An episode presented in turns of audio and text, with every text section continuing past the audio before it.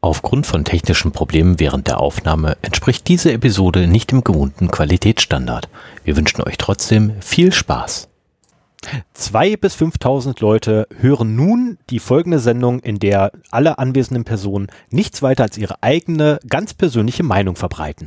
Und jetzt kommt das Intro.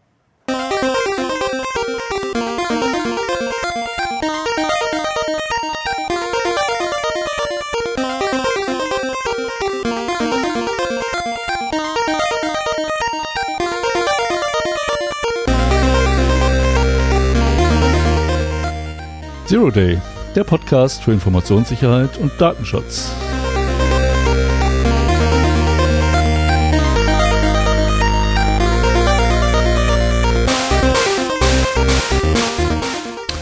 Ein bis zweimal im Monat und manchmal auch nur alle zwei Monate setzen sich der Stefan und der Sven zusammen, um über aktuelle News und allgemeine Themen rund um IT-Security und Privacy zu reden. Hallo Stefan. Hallo Sven. Und und hallo Marcel. Hi.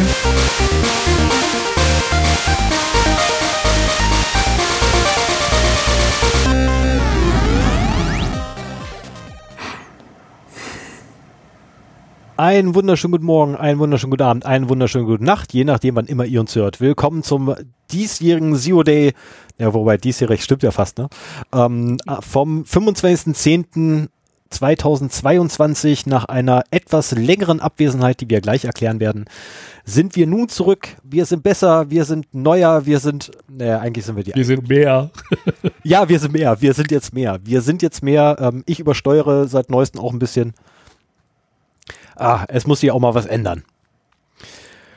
Womit wir schon quasi zur Begrüßung und der Hausmeisterei kommen. Ähm, wir hatten eine etwas längere Abwesenheit. Ich weiß nicht, oder wollen wir erst Marcel vorstellen? Ich wollte gerade sagen, einmal äh, kurz erwähnen, dass wir heute einen Gast haben. Das ist nämlich das, was ich meinte mit Wir sind mehr.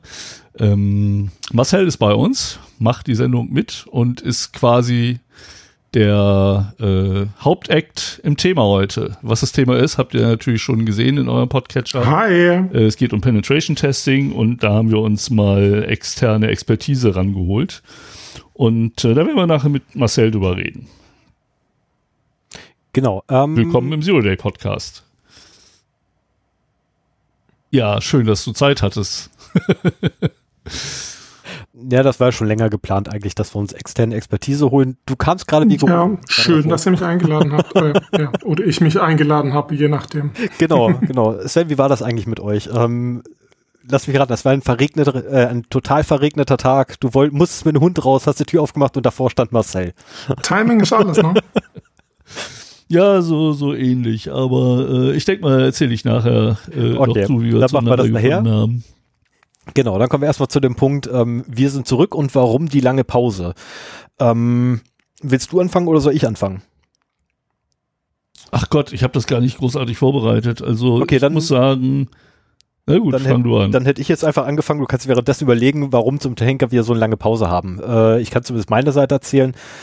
Ähm, ich habe im April, Anfang April, Ende März hatte ich einen winzig kleinen, meldenswerten Vorfall bei meiner damaligen Arbeitsstelle.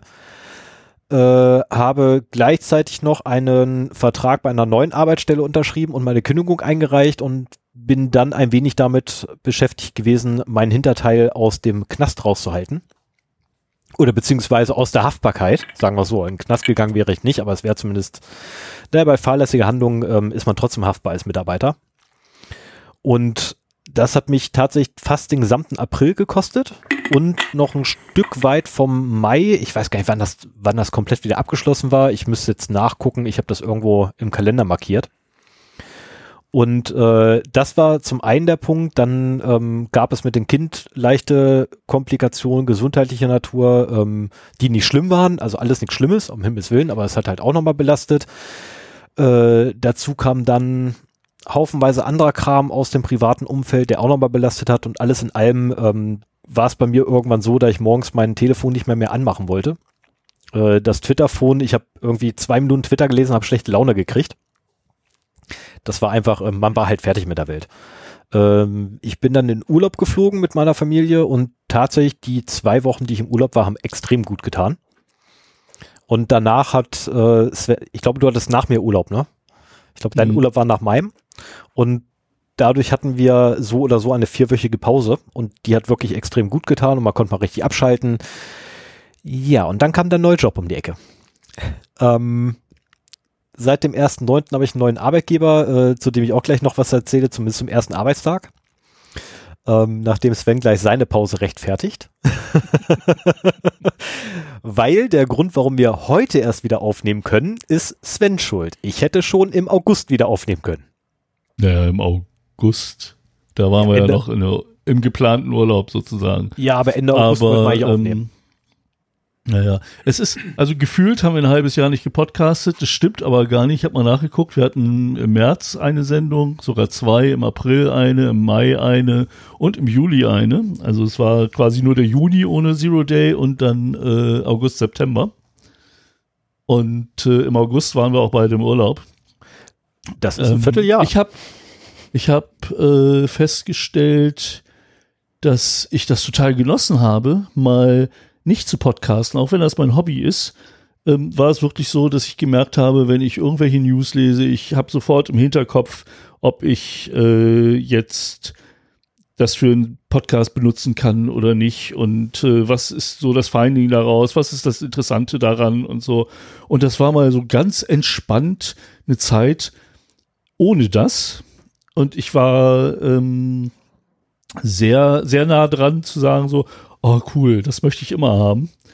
Aber äh, ein Gespräch mit Stefan hat mich dann auch ziemlich schnell wieder auf den Boden der Tatsachen zurückgeholt, weil ähm, wir hier auch seit sechs Jahren das jetzt machen und echt gut was aufgebaut haben und Spaß daran haben, grundsätzlich und auch viel lernen, muss ich auch dazu sagen. Heute werden wir auch wieder äh, einiges lernen. Meistens ist es mehr so in der Vorbereitung als in der Sendung. Es sei denn, Stefan macht was und ich lerne davon. Auf jeden Fall äh, möchte ich das nicht missen und äh, freue mich jetzt auch wieder drauf. Also die Pause hat sehr gut getan, aber ohne Podcast ist auch doof. Insofern äh, freue ich mich, dass es jetzt weitergeht. Es hat ein bisschen Energie gebraucht, wieder das erste Mal äh, jetzt das zu machen und sich auf eine Sendung vorzubereiten. Aber äh, jetzt sind wir wieder drin und jetzt machen wir auch unsere ein bis zwei äh, Sendungen pro Monat. Zwei ist immer das Ziel, aber manchmal klappt es nicht, dann wird es nur eine. Aber das sollten wir schon schaffen. Ich brauche für die Vorbereitung Trotz neuem Job. noch mehr Zeit.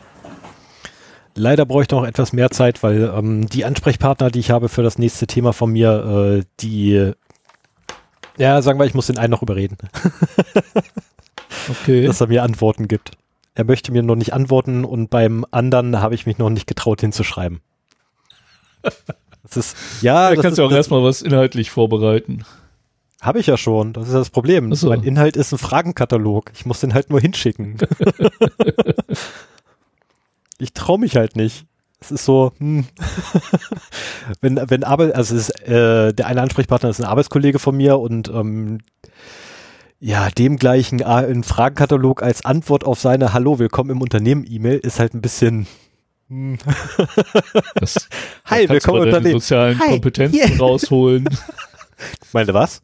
deine sozialen Kompetenzen rausholen Ja, oder, genau. oder trainieren und äh, das ein bisschen netter formulieren, dann geht das schon. Ja, ich kaufe mir morgen im, im Supermarkt kaufe mir welche und dann mal gucken, wie lange die halten. ja, kommen wir mal schneller zum nächsten Punkt, ähm, damit das hier nicht alles ganz so lange dauert. Äh, ich hatte den teuersten ersten Arbeitstag meines ganzen Lebens am 2.9., um genau zu sein, wobei ich am 1.9. angereist bin dafür.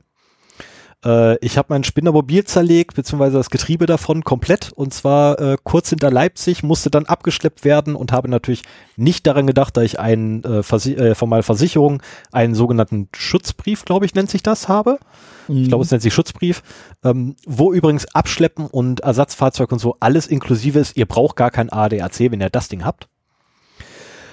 Ähm, wodurch ich summa summarum mit allem drum und dran, inklusive Leihwagen organisieren und dann doch noch zum ersten Arbeitstag anreisen und vorher noch die Familie besuchen, äh, knappe 1200 Euro ausgegeben habe. Zum Schluss. Aber immerhin, ich habe 500 und ein paar zerquetschte jetzt mittlerweile wiedergekriegt. Ja, Immerhin. also ein kleiner ein unerwarteter. Geldsegen. Genau, weil nämlich meine Versicherung so nett war äh, und kulant war, einfach die Kosten, die sie sowieso gehabt hätte, ähm, wenn ich den Schutzbrief in Anspruch genommen hätte und dann wären wahrscheinlich die Kosten noch höher gewesen. Ähm, die haben sie mir einfach erstattet.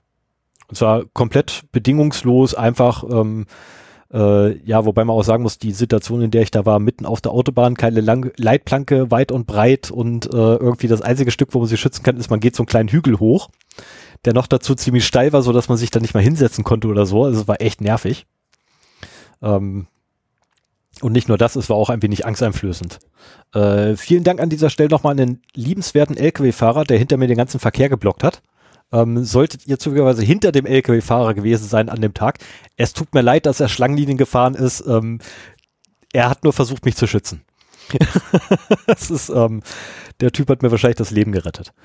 Ähm, dann habe ich noch einen Weil Punkt auf hier. der linken Spur dir das Ding verreckt ist? Oder? Nee, auf der Mittelspur. Und zwar genau so. nachdem ich fast komplett an ihm vorbei gewesen bin. Und der gute Mensch hat sich dann hinter mich gepackt und hat dann angefangen, Schlangenlinien zu fahren, damit er den ganzen Verkehr hinter mir, damit ich in aller Ruhe Ah. auf die, äh, auf die Seitenstreifen, auf den Seitenstreifen konnte. Man, man muss vielleicht dazu sagen, äh, für die, die das nicht bisher mitgekriegt haben, Stefan Spinner Mobil ist ein ja, vierrädriges Motorrad, ein Quattro. Also sieht aus wie ein Motorrad, hat aber vier, vier Räder. Ist so ein bisschen Piaggio LP3 mäßig, falls ihr das kennt, nur halt mit vier Rädern. Und äh, damit äh, ist er dann halt zu seinem, nach, nach Erlangen war das, ne? Also eine relativ Ja. lange Strecke von Braunschweig ausgefahren Also eigentlich nach äh, für Falkenstein den ersten. Arbeitstag. Ja. Und äh, möchtest du auch sagen, warum dein Spinnermobil auf der Autobahn verreckt ist? Ja, das kann ich gern machen, ist kein Problem. Mein Zahnriemen ist äh, an der Variomatik erst festgeschmolzen und dann logischerweise gerissen, weil so eine Ja, Variomatik bewegt sich ja. Ähm, Und warum? Die, ja, Moment, die Vario-Rollen sind im selben Atemzug, sind die Vario-Rollen ähm, komplett weggeschmolzen, weil alles zu heiß wurde, ähm, da ich nämlich kurz nach dem Erwerb des Gefährts die Vario-Rollen habe austauschen lassen gegen etwas schwerere, was völlig zulässig ist, aber dafür sorgt, dass die Vario viel zu heiß wird, wenn man sie auf lange Strecke fährt. Also letztendlich ähm, eigene Dummheit. Also Ist, eine äh, Automatik, die dann nur noch so ein Gummiklumpen ist, dass das nicht gut tut auf der Autobahn, kann ich mir vorstellen. Also Ja, also der. jetzt, jetzt ähm, kann man sich auch vorstellen, wenn der Auto, wenn der LKW-Fahrer das mitbekommen hat, äh, ja, war es eine gute Aktion von ihm. Ja, ich bin auch sehr, sehr froh, weil das die, äh, logischerweise ist der Motor auch, äh, da ich eh schon voll aufgerissen hatte, um am LKW vorbeizukommen, ist der Motor auch gleich ausgegangen. Das ist, ähm, und dann stehst du wirklich mitten auf der Autobahn, rollst du noch, der Motor ist komplett aus, du kriegst die Karre auch nicht mehr an, weißt nicht, was los ist.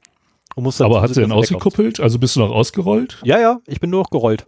Okay. Das ist ja der Vorteil von der Variomatik. Das Ding ist ein Automatik, der kuppelt ja Automa äh, der hat ja gar kein Kuppeln als solches. Und dadurch, Ja, dass das, der das war das, was war, mir Sorgen gemacht hätte. Ich hätte, also wenn, wenn ich einen Kolbenklemmer auf meiner alten Vespa habe, dann kuppel ich sofort aus und roll halt irgendwo hin, wo es sicher ja, das ist. brauche ich nicht machen. Das Aber bei ich einer. Variomatik habe ich keine Ahnung, wie das geht. Das brauche ich nicht machen. Dadurch, dass der Zahnriemen weg war, konnte die Vario in aller Ruhe drehen. Das ist- Ah ja, okay. Das war völlig egal. das war dann völlig egal. Ähm, genau, kommen wir jetzt noch, weil ich will das Ding wieder weglegen. Ähm, kommen wir jetzt noch schnell zum Insider-Witz für alle Hörerinnen und Hörer und Sven und eigentlich ja quasi das gesamte Team.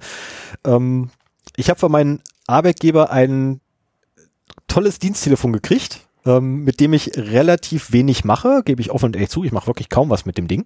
Es ist halt da. Ähm, der Grund, hab warum ich kaum was. Microsoft Authenticator und sonst für gar nichts. Nee, den habe ich Dafür da habe ich ein drauf. 1000 Euro Handy. Den habe ich da nicht drauf, ähm, denn es ist ein iPhone 13 oder 14. Oder was ist das aktuelle und dann eine Variante nach hinten. Ah, wie schön. Endlich lernt Stefan mal die Vorzüge eines Apple-Telefons kennen. Du glaubst gar nicht, wie sehr aber. ich schon geflucht habe wegen diesem Telefon. Das fing ja damit an, wie kriege ich das Ding ein? Also wie schalte ich das Ding an? Weil es ist in, in, in so einer schönen Hülle drin und ich kannte das noch irgendwie, dass ein iPhone oben so einen Knopf hatte. Ja, der ist irg- also bei mal an- 13 weiß ich gar nicht. Ich bin noch auf Und- XR. Also mittlerweile ist es ähnlich wie, also es hat sich mehr oder weniger, was das angeht, von Knöpfen an Android-Telefone angepasst. Ich habe genau drei Knöpfe dran. Ne? Also rechts Power-Button und links dann den äh, Audio-Rocker, wobei ich, den hätte ich gerne auf der rechten Seite mitgehabt und dafür den Power-Knopf ein bisschen kleiner. Aber das ist halt, ähm, naja, Apple, ne? Die müssen auch wieder was eigenes machen. Natürlich haben sie kein USB-C verbaut, sondern ihren eigenen proprietären Anschluss. Da muss noch ein paar Jahre warten, dann wird das auch USB-C sein. Ja, sie liefern kein Ladeteil, äh, kein, keine Lademöglichkeit direkt mit, was bedeutet, du musst die auch noch separat holen. Danke vielmals, Apple. Ähm, Kein Lightning-Kabel? nee, kein, ist nicht mit bei. Weder Kabel Oh. noch Adapter. Also das äh, habe ich separat in einer extra Box gekriegt. Habe ich noch nicht ausgepackt, weil meine Frau netterweise die Lademöglichkeit ihres Diensttelefons rausrückt. Wir teilen uns die. Alle drei Tage gehe ich mal dran, weil irgendwie drei bis fünf Tage hält der Akku locker. Ich benutze es ja kaum. Ähm, genau, so viel zum Insider-Witz des Tages. ähm, ja, iPhone. Oh. Äh, ich habe auch schon geflucht beim, äh, beim, wie nennt sich der App Store? Glaube ich, nennt sich der beim, oder iStore. Wie, verdammt, wie, wie nennt sich Oh der Gott, bei, bei jetzt- Apple? Jetzt kommen in Zukunft immer irgendwelche Fragen, wie macht man dies und das beim I Apple, iPhone, erzähl mal. Ich kann nicht beruhigen, dafür Aber es ist schön, Frau. dass du das mal kennenlernst. Dafür habe ich geheiratet, ich nerve sie damit. Ah, sehr gut. Ne? Also die Ersteinrichtung, ähm, gebe ich zu, die erste Richtung musste fast vollständig meine Frau übernehmen, weil ich einfach völlig maßlos überfordert war. Das Ding hat irgendwelche Fragen gestellt und ich hatte keine Ahnung, was es von mir will. Das Meine ist Frau ist geil. aber Ich meine, hingegangen, Stefan ist ja nun auch jemand, läuft. Stefan ist ja nun auch jemand, der durchaus Ahnung von technischen Dingen hat und dem man vieles nicht zu zeigen braucht und äh, der mit der Konsole auf Linux äh, einiges erreichen kann. Aber wenn dann sowas passiert mit dem iPhone, bei mir war das so, als meine Frau ihren ersten Mac bekam, saßen wir andächtig da, davor und haben auch überlegt, so, wie schalten wir den jetzt ein? ja, viel Spaß mit deinem iPhone, das äh, freut mich. Ja, wie gesagt, ich schleppe das Ding hauptsächlich nur mit. es ist einfach nur da. Ähm, nee, aber mit dem, mit dem Applikations- auf das Telefon Lad-Programm habe ich auch schon so meine Späße gehabt. Weil es auf einmal ein Passwort von mir haben wollte, dann hat es die Software installiert, dann hat es die Software aber doch nicht installiert. Wieder Updates für Software kommen, ich habe auch noch keine Ahnung. Aber was soll's. Kann ich, ja alles erklären, zur Not. Ich habe eine Ehefrau, die kann das. Ja, prima. Die hat jahrelang iPhones benutzt, die kann das. Marcel, bist du noch da? Du bist irgendwie, dein zweit, dein alter Ego ist aus dem Chat verschwunden oder aus dem Call. hier. Ah, Ähm, okay. okay, man hört ihn noch. So, dann habe ich nur noch einen einzigen Punkt, nämlich das Ding mit der 100. Ja, was willst du denn da machen? Das, wir Äh, wissen auch selber noch nicht, was wir da machen wollen. Genau, darum, darum geht's gerade. Also wir, wir haben noch keinen blassen Schimmer, was wir zu 100 machen werden. Ähm, das Einzige, worauf wir uns mit einer Weile geeinigt haben, es wird kein Live-Event werden. Ähm, schade eigentlich, weil ich habe ja so ein paar SSDs mit Microsoft-Produkten drauf, die zu ruiniert gehören. Ähm, ich besitze jetzt auch eine Handkreissäge. ähm, man hätte sie also wirklich in der Mitte durch. Ah ja, ist halt so. Da muss ich das halt alleine machen. Ganz, ganz alleine. Naja, Live-Event, äh, das sehe ich noch gar nicht, dass das keins wird. Ja, okay, Anwesenheit. Ähm, aber Also kein Präsenzevent, sagen wir es mal so. Stefan wollte Genau. unbedingt mit Gästen machen. Ich glaube nicht, dass wir hier regional genug zusammenbekommen. Äh, und, Ja, aber aber, live, also mit, mit unseren Hörern zusammen irgendwie äh, ein Event Grillen. hätte ich schon Lust drauf. wir beide machen ein Grill-Event, stellen die Kameras auf und äh, filmen uns und, und, und haben Headsets auf und grillen dabei. Also helft uns, wenn ihr irgendwelche Ideen habt, schreibt die ruhig in die Kommentare. Ähm, vielleicht ist ja was dabei, was wir beide äh, toll finden und dann halt machen können. Ja, wir, ein bisschen ratlos sind wir noch. Aber wir wollen irgendwie die 100 nicht einfach als normale Sendung verfließen lassen, sondern schon Ja, ja. mit Zuhörerinnenbeteiligung äh, irgendwie was machen. Ähm, Wenn es genug Leute und genug Fragen gibt, würden wir halt auch irgendwie so ein, so ein Ask Us Anything äh, vielleicht da reinnehmen oder so. Ich weiß es noch nicht. Also ich will nur zur nächsten Folge irgendwie eine Idee haben, was wir machen. Und äh, ja, vielleicht kommen ja die richtigen Anrendung, Anregungen aus der Zuhörerschaft. Mit Sicherheit. Unsere Zuhörer sind immer sehr, sehr begierig darauf. Ach so, oh, Zuhörer. Ähm, da fällt mir gerade ein, Moment. Äh, und zwar, danke vielmals an unseren Zuhörer. Ja, ja, Anmeldung ist abgelaufen, das weiß ich.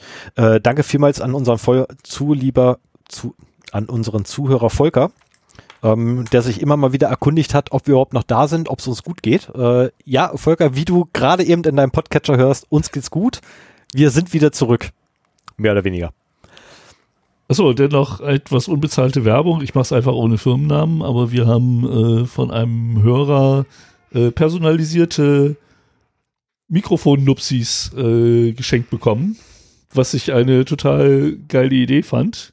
Nennt sich die Ähm, nicht Wind, der arbeitet Wind, halt in einem Unternehmen, das halt so diese Schaumstoffaufsätze für Mikros macht und äh, hat uns zwei geschickt, die mit unserem Namen und unserer Webseite äh, bedruckt sind. Ähm, die haben wir jetzt auch, das könnt ihr nicht sehen, aber die sind halt jetzt an unseren Headsets dran. Es wirkt natürlich mächtiger, wenn das so Handmikrofone sind äh, und dann halt, das kennt man aus dem Fernsehen, wenn da ARD und ZDF und so weiter draufsteht. Aber trotzdem fand ich die Idee super und äh, Stefan hat endlich sein lila Mikro-Nupsi, auf den er lange gewartet hat. wollte schon die ganze Zeit haben. Genau. Und insofern schönen Dank dafür. Ich entschuldige mich übrigens bei allen Hörern für den Fall, dass man das Klappern hier ab und zu hört. Es ist unter meinem Schreibtisch noch mehr Chaos als sonst. Ja, vielleicht sollten wir da sowieso noch mal ähm, dazu sagen, dass wir heute anders aufnehmen als sonst. Einmal, weil wir halt einen Gast haben und zweitens, weil ich auch Stefan mal ein anderes System zeigen wollte. Das ist rein webbasiert, macht automatisch einen Double-Ender oder in diesem Fall Triple oder sogar Quadruple-Ender. Also nimmt lokal die Spuren auf und stellt die dann zum Download zur Verfügung. Ähm, wenn die Qualität irgendwie anders ist, wenn es sich anders anhört, liegt das da dran. Nächstes Mal sind wir wahrscheinlich wieder zu zweit und dann darf Stefan wieder mit Reaper aufnehmen. Und dann ist alles so wieder. wie das bisher Dann gelaufen sehe ich auch ist. die Aufnahmezeit. Ach, Ja, da die, oben- siehst du die nicht? Also ich sehe die auf Ja, dem Record-Button. Nee, auf dem Record-Button, äh, den habe ich gar nicht. Ich habe Genau, nur einen aber- Button, der sagt Recording, aber ich sehe es äh, in dem Teilnehmer-Dingsi. Ah, Auf der ja. rechten Seite habe ich so ein, so ein Studio-Dingsi-Tab und dann so ein Auflistung aller Teilnehmer.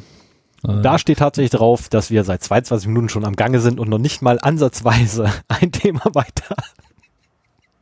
Naja, normalerweise brauchen wir für die Hausmeisterei schon eine Stunde, ne? Also da sind wir eigentlich ganz gut. Nee, Irgendwer rauscht halbe von euch? Äh, das könnte, Hört ihr also das auch? ich gebe Ah, zu, dass jetzt ich, ist weg. okay, ich hätte jetzt tatsächlich erwartet, dass ich das bin. Nee, war es nicht. Ja, aber normalerweise bin Stefan ich das. hat heute die Audioprobleme äh, abonniert, aber das war es nicht. Das war eine von den beiden Alter Egos von Marcel. Ich vermute, ja, das iPhone, keine Ahnung. Hm, was auch immer. Äh, auf jeden Fall Geist in So Maschine besser, hier, ja. ganz gruselig. Ja, aber wenn du über die Verbindung kommst, äh, rauscht es weniger. Mhm. Ja, das äh, wäre jetzt genau dieses Gerät, was Stefan neu hat, dieses iPhone und so. Aber ähm, just in dem Moment, als du vorhin erzählt hast, du hast ein Geschäfts-iPhone, was passiert? Äh, mir klappt die App zu und ich bin weg.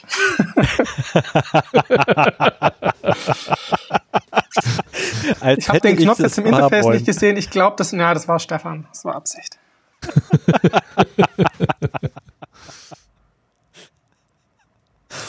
Nee, ich war's nicht. Ich habe damit nichts zu tun, dass dein Telefon rumspinnt oder sich selbstständig macht. Also normalerweise macht mein Telefon sich alles selbstständig. Ähm, ach so, äh, apropos Telefon, ich habe mein Fairphone 4 äh, sehr erfolgreich im Pool versenkt, äh, zur Reparatur Oh. eingeschickt und die Reparatur, also neu, neu kostet das Ding 650 plus minus. Die Reparatur kostet nur 645 Euro. ähm, weshalb ich dann gesagt habe, kommt Jungs, äh, ihr seid doch wohl bescheuert. Ähm, ich wollte nur ein neues Mainboard haben, ihr wollt mir ein neues Telefon geben. Äh, nee, danke. Ähm, ich habe jetzt wieder ein 200 Euro Telefon, das werde ich jetzt die nächsten zwei Jahre verwenden und mir dann nochmal ein neues Fairphone holen.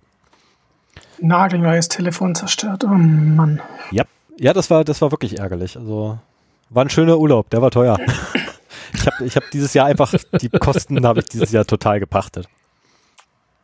Meine Ach, Frau hat ihr iPhone auch schon, äh, ihr Fairphone auch schon geflutet.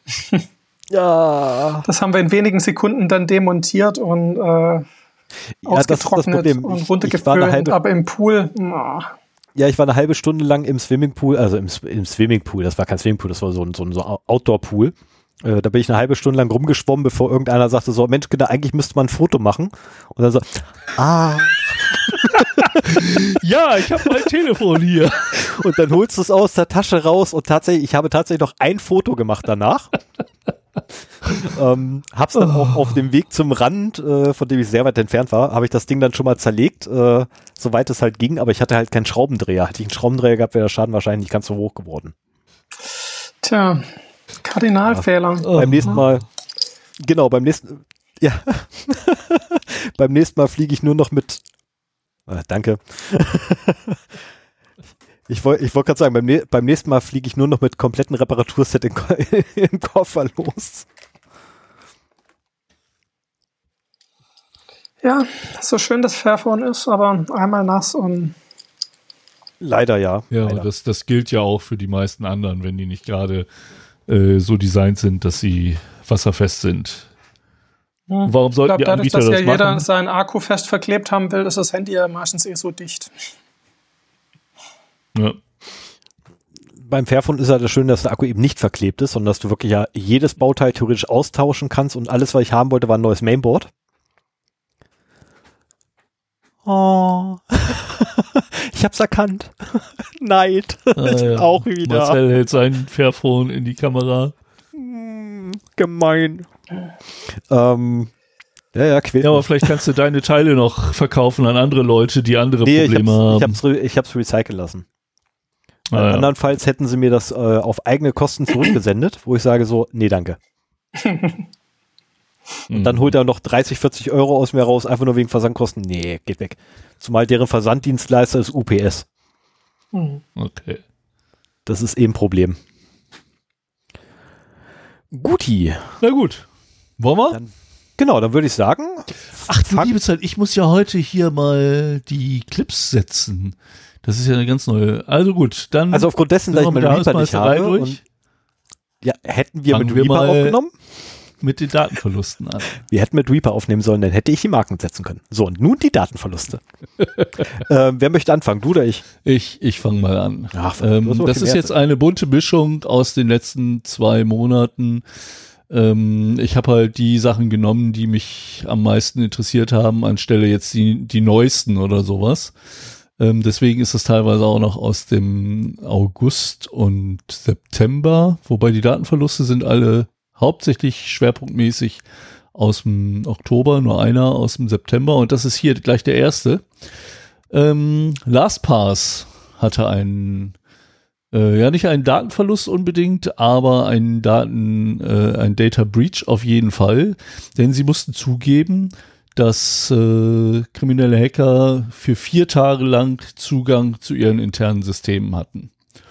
Und äh, das habe ich insbesondere rausgesucht, weil wir vor nicht allzu langer Zeit noch die Folge 94 hatten, welchen Passwortmanager soll ich nutzen. Da war so das Fazit, äh, nimm Bitwarden oder nimm Keepers. Und äh, weil ich auch halt auch diesen ganzen Cloud-basierten Sachen nicht wirklich traue. In diesem Fall sind keine Vaults angegriffen worden, es sind keine Daten von Kunden verschwunden, sagt man zumindest. Und es gibt auch keinen Grund, dem nicht zu glauben. Aber es sieht wohl so aus, als hätte sich halt jemand da für vier Tage als Entwickler äh, authentifizieren können, trotz Mehrfaktor-Authentifizierung ähm, und damit Zugriff auf die Entwicklungssysteme gehabt. Jetzt wurde halt in der Pressemitteilung natürlich erzählt, so, ja, aber die Produktionssysteme sind ja getrennt von, also physikalisch getrennt von den Entwicklungssystemen, da kann ja nichts passiert sein. Ähm, da sie so schnell gemerkt haben, denke ich mal, ist es auch so gekommen und äh, man kann ja anhand der äh, Beiträge, die einzelne Entwickler zum Source Code machen, auch sehen, wer was geändert hat und im Zweifelsfall eben auch Änderungen rückgängig machen. Aber es ist halt schon so, dass Quellcode, der im Entwicklungssystem äh, modifiziert wird, schon dazu gedacht ist, irgendwann im Produktionssystem zu landen. Und wenn man das halt geschickt genug macht, so dass halt entsprechende nachgelagerte Tests nicht mitbekommen, was da passiert ist, äh, könnte man theoretisch damit eben auch etwas in die Produktionssysteme einschleusen. Ich denke, dass es hier nicht passiert ist. Ähm, aber ich fand es auf jeden Fall erwähnenswert, dass eben auch diese Unternehmen, die halt ja unser wertvollstes Gut, unsere Passwörter verwalten wollen gegen Geld oder auch kostenlos, äh, auch immer mal wieder mit solchen Sicherheitsvorfällen zu kämpfen haben. So, was haben wir denn noch? Ach ja, LastPass ähm, gibt übrigens selber an, dass es weltweit von 33 Millionen Menschen und 100.000 Unternehmen verwendet wird. Und das ist so der Punkt, wo ich mir sage, das ist so ein fetter Trog. Da werden immer mal wieder ein paar Schweine ankommen und versuchen irgendwie was rauszunehmen. Äh, deswegen ist wieder so meine Insellösung mit Keepers und einer eigenen Synchronisation einfach lieber als das bei so einem großen Anbieter zu machen. Ja, die so, werden wahrscheinlich zu groß ähm, sein, um jetzt zu scheitern deswegen, aber äh, empfehlt ihr die noch? Würde ich jetzt da einfach mal reinfragen. Hm? Bitte? Nach so einem Zwischenfall, empfehlt ihr die noch?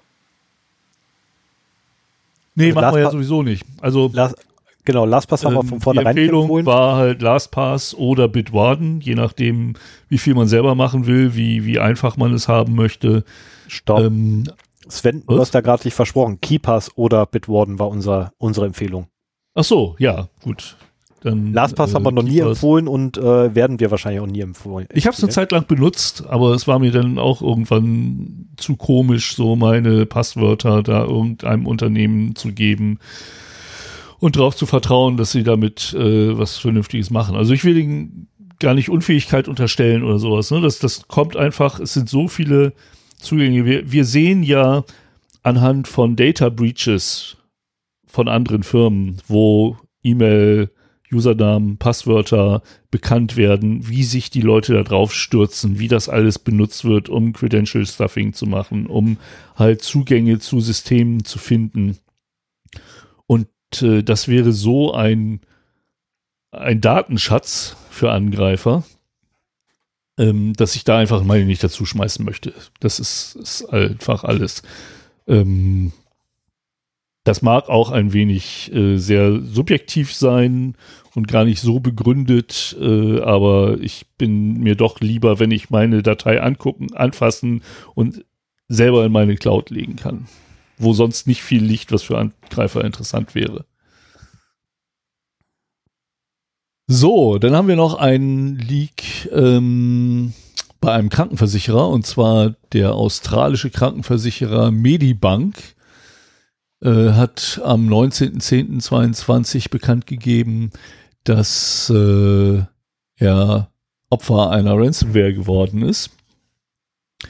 Und ich meine, das ist nichts Neues. Eine Zeit lang habe ich halt jedes Mal erzählt, wer jetzt in Deutschland wieder oder was für Firmen in Deutschland Opfer von Ransomware-Gangs geworden sind. Hier ist es aber so, dass sie sich mal wieder was Neues überlegt haben. Also wir hatten ja bisher Ransomware, verschlüsselt deine Daten und gegen ein Lösegeld kriegst du halt die Entschlüsselung. Da haben die Leute mitgekriegt, okay, wir können ein Backup machen, dann können wir die auch kostenlos wiederherstellen. Also haben sie angefangen, haben die Ransomware-Gangs angefangen, die Daten zu exfiltrieren und zu veröffentlichen, was auch unangenehm sein kann oder in den meisten Fällen ist. Ähm, wogegen halt ein Backup überhaupt nichts hilft und sie halt so mehr Kunden gewinnen können, das mal so auszudrücken. Jetzt haben sie damit gedroht, ähm, 1000 Promis, Politikerinnen, LGBT-Aktivistinnen und Drogenabhängigen äh, ihre Daten zu schicken einfach mal, äh, sie, sie sagen, sie haben äh, interessante Diagnosen in dem Datensatz gefunden und wollen halt ja, einer kleinen Anzahl, nämlich 1000 Leuten ihre Daten schicken, um damit eben auch etwas Aufmerksamkeit äh, zu generieren und noch mehr Unannehmlichkeiten für die Firma zu schaffen, damit die halt äh, die das Lösegeld zahlt. Also nach eigener Ausga Aussage hat äh, die Medibank mehr als 3,9 Millionen Kunden und Kundinnen in Australien, äh, hauptsächlich für Krankenversicherungen. Und äh, es sind insgesamt von den Hackern 200 Gigabyte an sensiblen Daten erbeutet worden. So, für mich hat das eine neue Qualität, weil halt dann wirklich in die Daten reingeschaut wird, geguckt wird, haben wir da entweder Leute mit extremen äh, Diagnosen oder bekannte Leute drunter. Bei 3,9 Millionen Kunden hast du garantiert ein paar Promis darunter. Und äh, damit, also die entweder gezielt zu veröffentlichen oder die Daten diesen Leuten zu schicken, damit die sich dann halt öffentlich aufregen können, was sie da bekommen haben, ist schon eine sehr perfide Methode, um halt die Firmen zu zwingen, zum Lösegeld zu zwingen. Also ich, man sieht aber, dass sich Ransomware immer weiter entwickelt. Und wenn man eine Strategie entwickelt hat, um dagegen anzugehen, kommt halt schon die nächste. Wir werden also auf absehbare Zeit das nicht loswerden, fürchte ich. Sehr so, und dann haben wir noch einen Data Breach vom 19.10.22 und hier ist Microsoft betroffen. Microsoft hat auch äh, selber bekannt gegeben, dass äh, vertrauliche Informationen von einem falsch konfigurierten Microsoft-Server offengelegt worden sind. Hier ist es jetzt nicht so, dass da großartig in, in großen Stil Kundendaten verschwunden sind oder so, sondern es ging wohl um äh, ein paar Server in ihrer Azure Cloud, die falsch konfiguriert waren, die dazu gedacht waren, ähm, Kunden, Neukundengewinnungen äh, Dokumente da abzulegen. Also es sind potenzielle neue Kunden, äh, von denen die Informationen geklaut worden sind. Ähm, Sie sprechen hier von E-Mail-Adressen, E-Mail-Inhalten, Firmennamen und Telefonnummern sowie halt Dateien, ja, allgemeine Dateien, die mit Geschäften zwischen den betroffenen Kunden und Microsoft äh, verbunden sind. Und äh, auch hier wieder finde ich es einfach interessant. Microsoft ist eine Firma, der wir alle oder der sehr viele Firmen ihre Daten anvertrauen. Mein Arbeitgeber auch. Ich weiß nicht, Stefan, wie es bei dir ist. Ähm, ich habe dich noch nicht schimpfen gehört. Deswegen kann ich es nicht sagen. Aber es ist schon so, dass wir einen Teil unserer Sicherheit durchaus darauf vertrauen lassen, dass Microsoft das schon richtig machen wird. Weshalb ich äh, diese News halt sehr erwähnenswert finde, dass eben auch da ähm, selbst Microsoft selber Probleme hat, ihre Server abzusichern. Wir sind übrigens, äh, wir nutzen die, die CIS-Benchmarks, um unsere Microsoft-Instanzen abzusichern. Und hier sollte man vielleicht mal sagen, ich denke, es gibt viele Firmen da draußen, die halt Microsoft 365 oder Teile davon nutzen und das halt einfach so out of the box benutzen. Ähm, out of the box heißt nicht, dass es quasi Security by Design ist, sondern oder, oder äh, wir haben uns sehr lange damit beschäftigt. Hm? Oder auch nicht Privacy by Design. Genau, wir haben uns sehr lange damit beschäftigt, welche Einstellungen man halt vornehmen muss, um eine, einen Mandanten zum Beispiel abzusichern. Und das kann ich auch nur allen Firmen empfehlen, die halt ähm, damit zu tun haben. Nehmt es nicht einfach so und äh, benutzt es, sondern beschäftigt euch damit. Security heißt für mich auch immer zu wissen, was man hat und was da abgeht. Und äh, man muss sich damit einfach beschäftigen, wenn man sicher gehen will, dass man da keine Probleme bekommt. Und wenn es schon Microsoft so geht, dann wird es anderen auch so gehen. Ich hatte erst letzte Woche so einen Fall, ähm, wo, wo genau so ein falsch konfigurierter Microsoft Zwei-Faktor-Authentifizierungsdienst äh, super spannende Sachen gemacht hat, sprechen wir vielleicht nachher nochmal kurz an. Ähm, selbst wenn man erstmal denkt, man hat alles fertig konfiguriert und das passt und so weiter, dann schaut sich wieder jemand anders an, der einen ganz anderen Blickwinkel drauf hat und denkt, ja, hm, kann irgendwie jeder einrichten, gerade und dann bringt es auch wieder nichts. Ja. Mhm. Also ja, scheint, ja, scheint ja auch für Microsoft schwer genug zu sein. Ja, zumal es ja nicht das erste Mal ist, dass sie ihre Server falsch konfigurieren. Das ist ja ähm, schon ein paar Mal in der Vergangenheit vorgekommen. Ähm, der lustigste Fall war ein Update-Skript, was Amok gelaufen ist und irgendwie die halbe Infrastruktur dort lahmgelegt hat. Äh, über Exchange-Server-Skripte, die da irgendwie gelaufen sind, um irgendwelche Configs zu ändern im Zuge eines Update. Nee, war das ein Update? Nee, ich glaube, es war einfach nur Maintenance was gemacht werden sollte und dann die äh, ein bisschen was von Infrastruktur von deren ähm, Cloud Exchange abgeraucht ist. Ähm, Es passiert ja gerade gerade aufgrund dessen, dass man so eine großen Systeme hat oder so eine riesen Systemfarm letztendlich hat, ähm, ist halt das Potenzial, dass da irgendwas schief läuft, sehr groß. Komplexität ist halt auch immer ein Sicherheitsrisiko, das ist richtig. Aber äh, um mal nicht nur auf Microsoft rumzuhacken, ich hatte auch noch einen Datenverlust drin, den ich kurzfristig rausgenommen habe. Der deutsche Klamottenverkäufer Peak in Kloppenburg hatte ein ähnliches Problem, ähm, dass da nämlich auch Server falsch konfiguriert waren und damit Daten einsehbar waren. Ähm, also mein dringender Appell, wenn man Cloud-Dienste nutzt, ich, im Gegensatz zu Stefan finde ich das völlig in Ordnung, vor allen Dingen im Unternehmensumfeld auch äh, das zu machen. Aber kümmert euch darum, was sie machen, kümmert euch darum, wie ihr sie absichern müsst. Ähm, out of the box nicht benutzen, sondern sich wirklich damit beschäftigen. Entweder holt ihr einen externen rein, wir stehen alle gerne Gewehr bei Fuß für sowas. Ähm, ich nicht. Oder aber.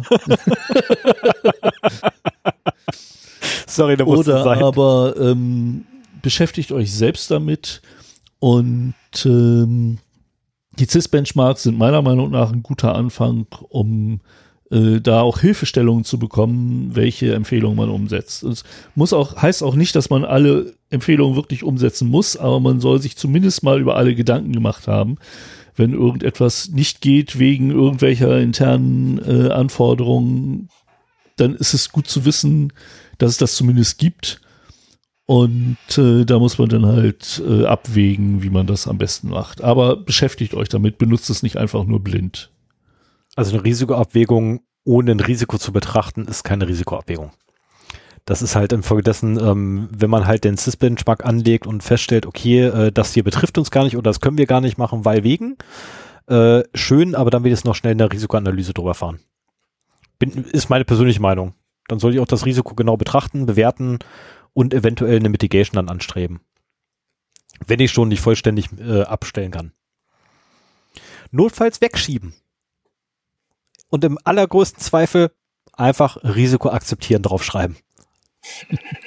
Ja, also das ist, diese Konfigurationen sind ja auch nicht mit bestimmten Risiken verknüpft, die man immer so nachvollziehen kann. Also äh, so ein Sys-Benchmark hat teilweise auch mal ein paar hundert äh, Controls. Da mache ich nicht für jeden, den ich auslasse. Also im Kopf schon meine Risikoabwägung, aber mit möglichst wenig Dokumentationsaufwand, sonst wird das viel zu viel.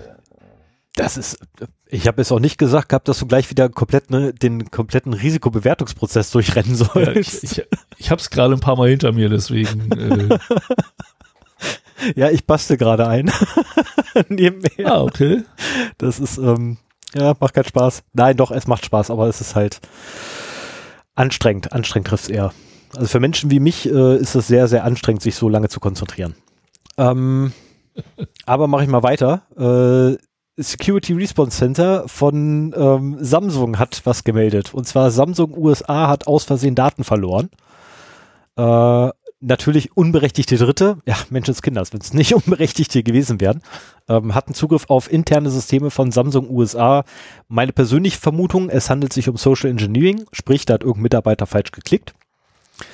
Ähm, entwendet wurden Namen, Kontaktdaten, demografische Informationen, Geburtsdatum, Produktregistrierungsinformationen und natürlich sind nicht betroffen die Social Security Number, die Credit Card Number oder die Debit Card Number.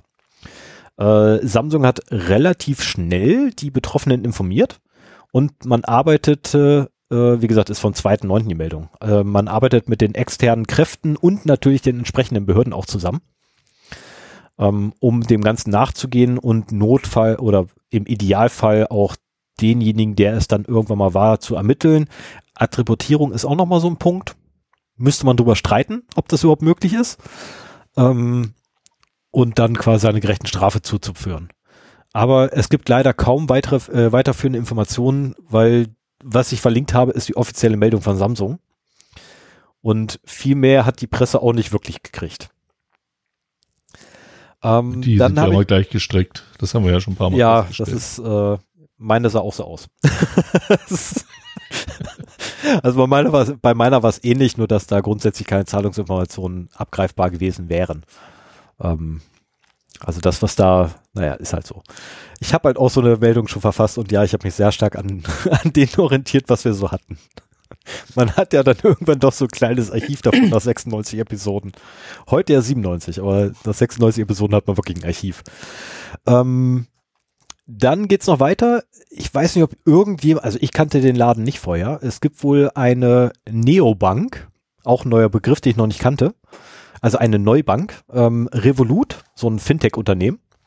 Diese wurden Opfer von einem sehr hinterrücks agierenden Social Engineer, der es schaffte, Zugriff auf die internen äh, oder auf Daten der Kunden zu bekommen, allerdings nur für einen kurzen Zeitraum hatte er Zugang zu den Daten. Und es ist auch nur ein kleiner Prozentsatz der Kunden betroffen. Um genau zu sein, werden immer 0,16 Prozent angeführt. Ähm, was abhanden gekommen ist, ist, naja, wie immer, ne, der Klassiker, Name, Adresse, E-Mail, Telefonnummer und Kontodaten. Welche Kontodaten konnte ich leider nicht mehr rauskriegen. Und diese 0,16 Prozent der Kunden ähm, wurde auch von Revolut selber nicht irgendwie quantifiziert. Also da, da gibt es keine Zahl für, wie viele Kunden ja, das schöne niedrige Zahl, das ist ja. Aber, aber das Unternehmen selber behauptet ja 20 Millionen Kunden zu haben im privaten Bereich. Ähm, das wären also ungefähr 32.000 Datensätze. Woraufhin dann die DSGVO so sagte, hold my beer. Und das litauische oder die litauische Datenschutzbehörde am 16. September teilte mit, ähm, die Zahl könnte höher, höher sein, denn sie sprach von 50.150 Kunden weltweit und 20.687 europäischen im, äh, im europäischen Wirtschaftsraum. Ähm, das heißt, die Zahl von 32.000 wird wahrscheinlich überschritten. Also betroffen sind eher so um die 50.000. genau, und damit wäre ich auch schon wieder am Ende angekommen. Ja, machen wir doch gleich mal weiter mit den News. Genau, ich oder du? Und Heute ist alles ein äh, ich fange fang wieder an. Ja, ja, ja. ja. Ein, eine News, da habe ich mich, seit ich sie gehört habe, drauf gefreut, das hier vorzutragen. Denn das ist so abgefahren, äh, das kann man sich einfach nicht ausdenken. Ähm, verdammt, wo habe ich denn hingeschrieben? Ich glaube, von 1989 war der Song. Äh, Janet Jackson, Rhythm Nation, bringt äh, Laptop-Festplatten zum Crashen. Was? Und hast du es nicht gehört? Nee, das ist voll an mir vorbei. Ja, an mir nicht. Also, äh, man hat festgestellt, dass äh, wenn dieser Song gespielt wird, und der wird anscheinend nicht mehr so oft gespielt, weil keiner hört mal Janet Jackson und das ist ja eh irgendwie Ende der 80er. Äh, aber wenn man das doch macht, sind Laptops kaputt gegangen, die in dem Raum waren oder neben dem Rechner oder so. Und ja, hört sich total wild an. Ich dachte auch erst so von wegen hier, das ist so Computeresoterik, was soll das denn? Aber es hat sich rausgestellt, dass ein bestimmter Festplattentyp eine Resonanzfrequenz hat, die in diesem Song vorkommt. Oh, Und wenn du einen, das sind Festplatten, die äh, 2005 rausgebracht worden sind. oh. Stefan guckt auf seine alte Hardware unterm Schreibtisch. Ich komme mal mit Janet Jackson vorbei. Sollen wir mal anspielen? Warte mal. Kannst du jetzt gern machen, das macht ja nichts. Ich hab's ja auf dem Headset, aber äh, müssten wir, Okay. also jetzt mal ernsthaft, ohne Scheiß, das müssten wir echt mal ausprobieren äh, im, im, äh, im Museum. Also müssten wir mal zu meinem Museum hinfahren und dann mal spaßeshalber ausprobieren. Ob Also eins äh, du finden, kannst auch selber geht. nachgucken. Ähm, diese Schwachstelle ist auch als C CVE äh, aufgeführt worden. Natürlich. Das ist der C Sau gut. CVE 2022 38392. Und hier wird äh, als äh, ein berichtetes Produkt eine Seagate-Platte äh, aufgeführt. Das hat jetzt eine elendig lange äh, Seriennummer dahinter oder, oder Modellbezeichnung, äh, die will ich nicht vorlesen. Äh, wir haben den CVE verlinkt. Aber das klingt auch so, dass das nur eine Möglichkeit ist, äh, die das halt hat. Und es gibt vor allen Dingen auch ähm, in betroffenen, die, die scheinen das gewusst zu haben, sodass in betroffenen Geräten auch äh, im Audiotreiber diese Frequenz ausgefiltert wird. So dass, äh, ich meine, 2005 sind die rausgekommen, da war Janet Jackson vielleicht noch angesagter als heute. Und äh, wenn die damals mit ihren Laptops, mit den verwundbaren Platten den Song gespielt haben, dann wurde diese Frequenz halt rausgenommen. Aber jetzt hat sich rausgestellt, wenn der halt irgendwie noch im Raum steht und betrieben wird, äh, dass dann äh, diese Resonanzfrequenz getroffen wird. Das sind alte 5400 äh, Umdrehungen pro Minute Platten und äh, ich, ich lese mal hier einen Text vor, den ich schön fand. Nur wenige moderne Maschinen haben Festplattenlaufwerke, ganz zu schweigen von Laufwerken, die sich mit der unmodernen, langsamen Geschwindigkeit von 5400 Umdrehungen pro Minute drehen. Außerdem hört heute kaum noch jemand Janet Jackson. Und äh, ja, also wenn ihr noch eine alte Platte habt, seid passt auf, wenn ihr Janet Jackson hört. Ja, Sven, du bist doch Musiker, oder? Ja, ja, wäre jetzt deine Aufgabe, den passenden, den passenden Exploiter zuzuschreiben. genau. Als genau, ich hatte mal so, ein so eine, so eine Asset-Datenbank hochgeladen und dann. ich hatte mal so einen kleinen tragbaren Bassverstärker und dann kann ich irgendwie so durch die Industriezentren gehen, wo ich weiß, dass alte Hardware steht. Und dann spielst du immer so wie Homer Simpson im Laden nur so einen Ton. Bam, bam, bam, bam. Und überall hörst du Schimpfen aus den Räumen. Aber also 17 Jahre ist schon eine lange Zeit. Ne? Da, wer, wer noch so, wer in Unternehmen noch so alte Rechner rumstehen hat, oh. bei äh, Servern, Servern, also hier wird viel von Laptops gesprochen, aber mhm. und äh, Festplatten, die in Laptops eingebaut werden, werden nach Möglichkeit nicht in Servern eingebaut. Aber vielleicht haben die auch die Schwachstelle, das weiß man natürlich nicht. Ähm, oder man hat es doch gemacht aus Kostengründen. Und dann laufen die garantiert auch noch. Wo stand das Produktionsdatum so. bei, bei, äh, bei Seagate-Platten? Es war weißt also, ich weiß nur das Jahr 2005. Ja, Achso, wo grade, das findest. Ja, ich habe nämlich gerade eine Seagate-Platte in der Foto, weil du gerade gesagt hast, in Servern wird sowas ja nicht eingebaut. Also habe ich mal kurz eben eine Festplatte aus einem Server rausgerissen ähm, der hier sowieso nicht an ist. Und jetzt suche ich gerade das Produktionsjahr. Ich weiß, dass es hier irgendwo mit drauf stand. Ah, ich finde das noch. Ich finde das noch. Na gut, mach du ruhig weiter. weiter. Am 5.9.2022 äh, habe ich eine News gefunden, wo es darum geht, dass ein äh, Phishing as a Service Cloud-Angebot mit MFA-Bypass äh, im Dark Web angeboten wird. Wir hatten in der Folge 88, das war im Januar diesen Jahres, ähm, das Thema, wie sicher ist die Zwei-Faktor-Authentifizierung heutzutage wirklich? Und da habe ich halt erzählt, dass es äh, viele Bestrebungen gibt, halt äh, Zwei-Faktor-Authentifizierung zu umgehen, weil sie halt auch immer, das ist wie bei der Ransomware, so es gibt halt Gegenmaßnahmen, also überlegt man sich was, wie man die umgehen kann. Und es gibt durchaus äh, Strategien, wie man halt Multifaktor-Authentifizierung umgehen kann. Ähm, das ist jetzt mit äh, einer Phishing as a Service Software namens Evil Proxy oder alternativ auch Moloch ähm, im Dark Web erschienen und ist halt da nutzbar geworden. Ähm, Sie sprechen hier von äh, Reverse Proxy und Cookie Injection. Das ist so ziemlich genau das Verfahren, das ich halt auch beschrieben habe da in der Folge 88. Wer die genaueren technischen Details wissen möchte, kann sich die ja gerne noch mal reinziehen. Das äh, ja, erhöht auch unsere Downloads wieder. Und äh, ja, bisher waren das halt Verfahren, die nur in irgendwelchen ähm, APT oder Cyberspionagegruppen zum Einsatz kamen und die scheinen jetzt wirklich die breite Masse zu treffen. Das ist halt die erste, die sie gefunden haben. Ich denke, da werden mehr kommen. ah, die werden nicht gut äh, genug gesucht haben, glaube ich. Also wir hatten sowas als öffentlichkeitswirksame Demo schon vor acht Jahren oder sowas mal äh, gebaut und im Fernsehen und so gezeigt. Und ich glaube nicht, dass es so neu ist. Also neu ist es nicht, aber ähm, neu im kommerziell, in der kommerziellen Kriminalität, sagen wir es mal so. Mhm. Weil bisher war es immer noch einfach genug, äh, das zu ignorieren.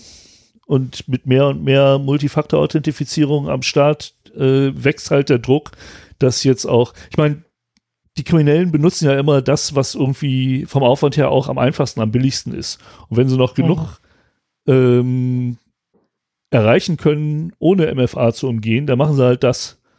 Und ich denke mal, jetzt kommt so langsam die Zeit, wo, wo es überall MFA gibt und äh, die halt da auch umstellen müssen. Dass das schon länger möglich ist und, und auch im Spionagebereich zum Beispiel äh, eingesetzt wird, äh, ja, das, das denke ich auch. Ich glaube, ich erinnere mich, dass ich das das erste Mal von gehört hatte für äh, Online-Banking, Angriffe auf Online-Banking, äh, so mit SMS-Tannen und sowas. Hat man auch genau sowas mit äh, eingebaut damals. Mhm. Hat man Ja, da nicht einfach die SMS umgeleitet gehabt? Mm, Nee, eher Um den einfach Ta- eher, um ähm, die die, die, die, die äh, Inhalte von der Webseite eben angepasst und dann dachte der, der Kunde, er gibt genau das frei, Mhm. was die SMS hier freigeben lassen will.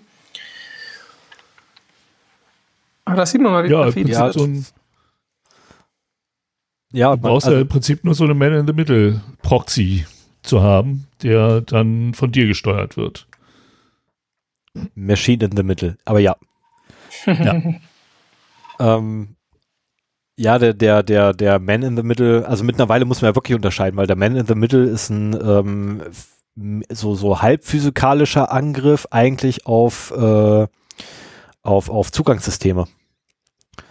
Ähm, in dem wirklich dann einer quasi neben dir steht und wer anders ist ganz woanders und der Typ neben dir ist quasi der Man in the Middle, weil der andere nämlich gerade die Tür aufmacht mit deinem Receiver, der oder mit deinem Transponder, der in deiner Hosentasche noch steckt. Das ist ähm, ein bisschen, bisschen schräg mittlerweile vom Wording. Also früher war alles Man in the Middle. Äh, heute unterscheidet man komischerweise zwischen Machine und Man in the Middle. ähm, ich weiß, inwiefern das, äh, aber Marcel, das kannst du uns ja sagen, inwiefern das zulässig ist, alles noch Man in the Middle zu nennen. Ich habe auf meinen Folien Maschinen in der Mitte stehen, habe ich morgen einen Vortrag zu. Ich habe das alles geändert. äh, Aber bedarf schon viel Konzentration, das immer richtig zu nennen. Ne? Ja, Ja. also man, man kennt es halt als Man in the Middle, aber tatsächlich sind es halt automatisierte Attacken und da ist kein, kein Human mehr dazwischen, äh, so dass das halt alles automatisiert geschieht und nur noch eine Maschine dazwischen ist. Das, das ist schon richtig. Wobei, äh, gerade bei MFA und äh, Banking-Systemen kann es durchaus auch zu einem Man in the Middle kommen, weil die, wenn da zum Beispiel Authentifizierungstokens geklaut wird, werden, haben die nur eine relativ kurze Lebenszeit, so dass dann halt da wirklich jemand sitzt, der dann auch das Konto live leer räumt und äh, nur zum Teil halt die Maschine dann äh, die Aufgabe übernimmt. So, Stefan, machen wir weiter. Ja, ich nur bin dran. zwei. Ich hoffe, ich krieg's ausgesprochen. Das muss ich ja echt zu, damit ich das lesen kann. Äh, Vom 6.9., da ist etwas aufgetaucht oder AT&T hat über etwas berichtet und ähm, ich empfehle jedem diesen, dieses, dieses, also wirklich sehr längliche Paper, äh, die Analyse von denen zu lesen. Ist sehr aufschlussreich, sehr interessant gewesen. Ich habe ungefähr, naja, wahrscheinlich ein Drittel verstanden. naja, wenn das mal reicht, vielleicht auch nur ein Viertel. Ähm, und es geht dort um Shikitega. Shiki, Shikitega? Tega? Das ist echt schwer auszusprechen, also komisch auszusprechen, weil es einfach ein schräger Name ist. Aber letztendlich ähm, trifft es Leute wie mich. Und zwar Unix- oder Linux-Nutzer, Linux-Nutzer hauptsächlich. Ähm, was die Malware ein bisschen besonders macht, ist, sie targetet explizit Linux, also IoT-Geräte und auch ähm, Desktop-Works und Workstations, die Linux benutzen als Betriebssystem. Und das ganze Ding ist mehrstufig und der die eigentliche erste initiale Payload ist gerade mal 370 Kilobyte groß, wobei 300 Kilobyte davon nur die, ähm, die Payload sind. Also letztendlich der, der Exploit-Loader. Und in einem mehrzyklischen Verfahren entschlüsselt das Ding sich nach und nach immer weiter selber und lädt immer wieder neuen Code nach, nach jeder Iteration so dass quasi erst nach n Durchlaufen die vollständige Malware da ist. Dann allerdings ist das Ding bereits äh, A, persistent und B, hat bereits einen Bitcoin-Miner drauf oder einen Kryptominer drauf installiert. Ähm, um es ein bisschen perfider zu machen, bei den ähm, Erkennungsraten, die Control-Server oder Command-and-Control-Server stehen in legitimen Cloud-Services. Okay.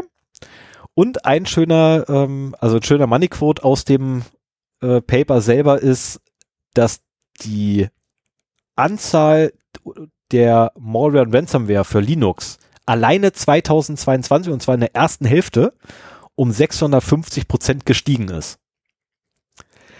Das klingt jetzt erstmal extrem viel, ne? also eine Steigerung der verbreiteten Malware für Linux-Systeme um 650 Prozent alleine im ersten Halbjahr 2022. Wenn wir uns ganz kurz die Userbase angucken, dann ist das nicht mehr ganz so viel. ähm, Marcel weiß wahrscheinlich genauere Zahlen, wie viel ungefähr äh, Malware für Linux-Systeme im Umlauf ist, aber ich tippe mal, das ist nicht viel, was explizit Deswegen nur für wundere ich mich auch voll ähm, über die, den Aufwand, der da getrieben wird. Also, wenn du sagst irgendwie hm, ähm, mehr Stages und entschlüsseln und dann die, die nächste Genau, Iteration Polymo- nachlassen und Polymorphic. Das klingt irgendwie Genau. nicht nach was, was man für eine Linux-Maschine laufen lässt, sondern eher irgendwie für, naja, wenn man an einem Windows Defender vorbeikommen will oder so. Richtig, wobei du ja mittlerweile auch schon das, Pro vielleicht ist genau das aber auch das Problem, weil Microsoft hat doch seinen Windows Defender auch für Linux oder wollte ihn für Linux veröffentlichen. Ich weiß nicht, ob sie es gemacht haben, weil äh, ich den Windows Defender nicht einsetze. Meine Lösung ist eine andere. Aber ähm, Aber warum denn nicht? vielleicht ist ich bin weg von Microsoft. Ich bin sehr froh drum. ich habe dienstlich ich- noch, ich habe nur noch dienstlich Microsoft. Ansonsten gibt's ja ta- keinen private äh, Microsoft-Account mehr oder ähm, Installation. Ja, doch eine gibt's noch für die Steuererklärung, aber das war's auch. Aber wenn ich mir zum Beispiel angucke, wie momentan so auch bei den Servern der Sicherheitsstandard zum Beispiel bei unserem Kunden ist, dann kann ich mir vor, schon vorstellen, dass dieser Aufwand gerechtfertigt ist. Ne? Vielleicht muss man mal weggehen vom äh, Linux Desktop, den man selber betreibt, hin zu Serverfarmen. Linux ist halt das Betriebssystem für Web-Applikationen und Application Server und Datenbank-Server. Und äh, die werden auch zunehmend gut überwacht. Mhm. Und vielleicht rechtfertigt das den Aufwand, dass man halt da versuchen will, auch in bei größeren Kunden dann eben in die Systeme reinzukommen. Aber was heißt? Naja, aber wenn Opfer. keine Antivirus-Software läuft, dann spare ich mir den Aufwand mit der Extra-Stage. Also ich bin so ein bisschen, ich muss mir das mal nur genau durchlesen. Klingt auf jeden Fall spannend. Ja, wobei, wobei äh, auch im, äh, jetzt hätte ich fast gesagt im kommerziellen Umfeld, aber nein, im professionellen Umfeld ähm, gibt es durchaus Linux-Maschinen. Ich hatte die Wahl, oder nein, ich kann immer noch, wenn ich möchte, ein, mein dienstliches Notebook mit einem Linux ausstatten lassen, was dann ebenfalls vollständig in die Firmeninfrastruktur integriert wird. Ich finde die Vorstellung echt super und super interessant. Ich möchte mich nur vorher noch mit ein paar Kollegen unterhalten, die das wirklich schon machen Mhm. ähm, ob ich da eventuell irgendwelche Einschränkungen oder Bastellösungen machen muss äh, und was da auf mich zukommt. Ähm, und gerade dort, also gerade wenn ich äh, unsere Infrastruktur angucke, beispielsweise bei meinem Unternehmen, bei dem ich jetzt beschäftigt bin, die ist durchaus abgesicherter als das, was ich vorher kannte. Ja, vorher war so, okay, du hast so einen Virenscanner drauf gehabt, du hast dann irgendwie ein, ein Skript, was äh, per Gruppenrichtlinie ausgeführt wurde bei dir auf dem Rechner, was den Virenscanner angeschmissen hat und den Report runtergezogen hat und das war's. Ähm, war ein bisschen mehr, was da war bei meinem vorherigen Arbeitgeber. Es war ein bisschen mehr, so ist nicht. Ähm, ich meine, hey, wir haben T-Sax ge gekriegt, okay. Gehört ja, aber ich, ich, zu. ich kenne den Ähm, Informationssicherheitsbeauftragten von deinem ehemaligen Arbeitgeber. Das ist ja kein Wunder. Entschuldigung, musste sein. Du wirst, du wirst lachen, den kenne ich auch. Den kenne ich auch. Und der hat äh, freudig die Kündigung eingereicht gehabt. Nachdem er noch ein Ei reingesetzt Ja. hat. Aber davon abgesehen. aber, das ist ein, das ist ein Thema für ein, für ein anderes Gespräch. Das gehört hier nicht her. Ähm, Ja. Nein, mit meinem vorigen Arbeitgeber bin ich mehr oder weniger im Frieden gegangen. Äh, um meine Gründe dort wegzugehen, sind auch andere als Informationssicherheit und Datenschutz. Äh, aber wenn ich halt in den, in den kommerziellen Bereich reingucke oder in den professionellen Bereich reingucke, dann haben wir immer mehr Linux-Systeme, gerade in den Bereichen, die immer mehr abgesichert werden und immer mehr Lösungen von, ja, ich nenne es jetzt mal Schutzlösungsanbieter oder möchte gern Schutzanbieter, ähm, zielen auch tatsächlich mittlerweile auf Linux. Also es ist Mhm. unfassbar, wie viel, wie viel ähm, Unternehmen es mittlerweile gibt, die Linux für sich entdeckt haben und sagen, okay, es gibt haufenweise professionelle Webentwickler in Unternehmen, die alle auf Linux setzen, weil einfach gerade für Entwicklungsaufgaben Linux besser ist, meiner Meinung nach. Ich habe viel mehr Ressourcen in der zur Verfügung. Ähm, und da macht das dann schon wieder Sinn, ein bisschen Aufwand zu betreiben, um daran halt vorbeizukommen. Aber ich erinnere mich vielleicht an ein oder zwei Fälle, wo mir mal ein Virenscanner auf einem äh, Linux-Server eine Schadsoftware weggefressen hat. Wenn das nicht eine Dateifreigabe ist, sondern ein FTP-Server oder so, dann erinnere ich mich da. Absolute Ausnahmefall und bei Windows muss man sich schon anstrengen mittlerweile, dass man da noch irgendwo eine Schadsoftware durchkriegt, so auf den, auf den typischen Wegen. Ja. Wenn was Neues, mhm. äh, neue Schwachstelle da, dann sieht das anders aus, aber die ganzen äh, Virenscanner sind dann doch oft ähm, besser als ihr Ruf. Also vor allem der von Microsoft. Der macht mir das Leben schon immer wieder schwer. Ja, das, also dass, dass der Microsoft Virenscanner. Ich wollte sagen, dass Microsoft Virenscanner besser ist als sein Ruf, das ist ja etwas, was ich auch schon seit, seit ewig Zeit mittlerweile rum erzähle. Ähm, mhm. Schön, das auch mal von der anderen Seite zu hören. Ja, die, die Leute kennen das Betriebssystem, ne? Ja. Und ich, äh, ich habe auch also tatsächlich empfehle ich auch Leuten, die Microsoft Windows einsetzen, äh, alle anderen Virenscanner wegzuschmeißen und auf den von Microsoft zu verlassen. Weil ich brauche keinen von Avast, ich brauche keinen von Kaspersky etc., der mir eine zusätzliche Angriffsoberfläche reinreißt von Leuten, die keine Ahnung vom Kernel haben. Äh, wenn ich den Hersteller des Kernels nehmen kann und sagen kann, hey, bau mal bitte einen Kernel-Virenscanner, was der Microsoft tatsächlich dann gemacht hat. Und äh, da brauche ich kein Loch einreißen in den Kernel. Das ist halt der riesengroße Vorteil dabei. Ähm, aber gut, das ist, wie gesagt, schön halt das auch mal von der anderen Seite zu hören. Weil sonst bin ich das immer ganz alleine, der das sagt. Und alle sagen immer, ja, wir müssen ja Virenscanner einkaufen von XY. Nein, wir haben nur Microsoft hier, wir brauchen keinen Virenscanner von XY. das ist aber ich mache ja, mal es kommt weiter. ja meistens die ganze Paketlösung äh, 14.9. Naja. Ja, das ist, äh, ja, okay, da hat man hier Norton Internet, Schlag mich tot, Security, Crypto Mining Package. Mit bunten Schleifchen und äh, Lakritzbonbons. Genau. Oh, oh Lakritzbonbons nehme ich. Ich, ich bin da, wo unterschreibe ich? Ähm, 14.09.2022, damit wir jetzt mal durchkommen. Ich habe noch zwei. und ich habe beim letzten das Datum vergessen. Ähm, die Deutsche Bahn hatte ein, eine Möglichkeit, eine Probebahncard zu vergeben und die oder zu beziehen. Und diese Probebahncard, ähm, das war mehr oder weniger ein Gewinnspiel, wo man sich da angemeldet hat. Und man konnte allerdings nur mitmachen, wenn man keine E-Mail-Adresse von GMX und Co. hatte, also GMX, Web.de 1 und 1 und äh, wer da noch alles im Konglomerat drin ist.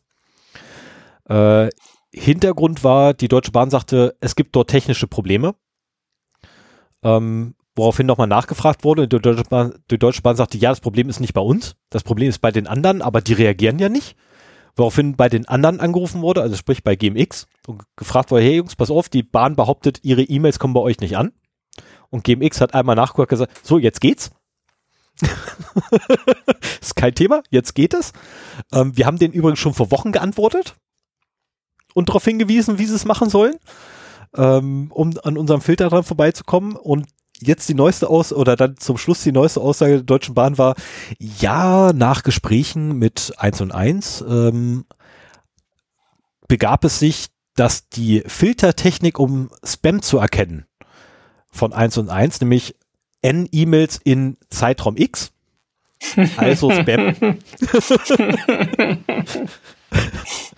nicht dafür ausgelegt war, dass jemand wie wir, die Deutsche Bahn, vorbeikommen und mal eben so eine millionenfache Userbase draufwerfen.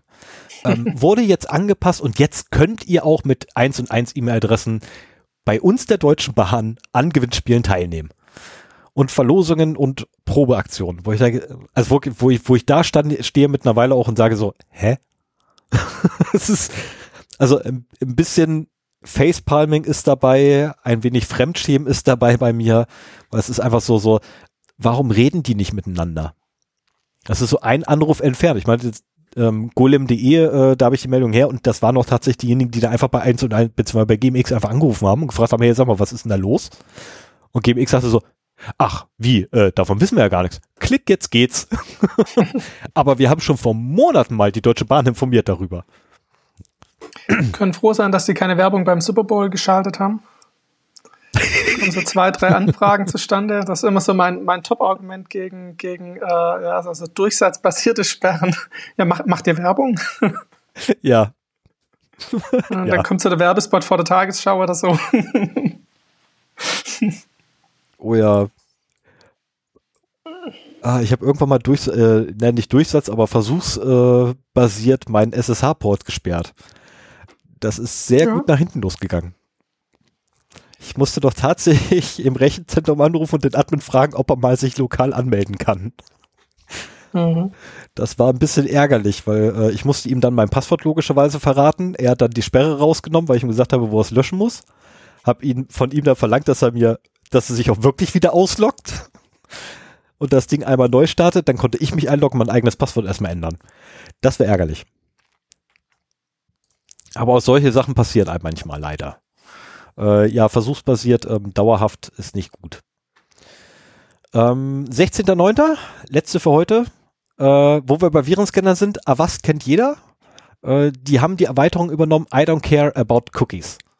Sven, du müsstest die, glaube ich, kennen, oder? Du Ja, ich habe die auch in Benutzung.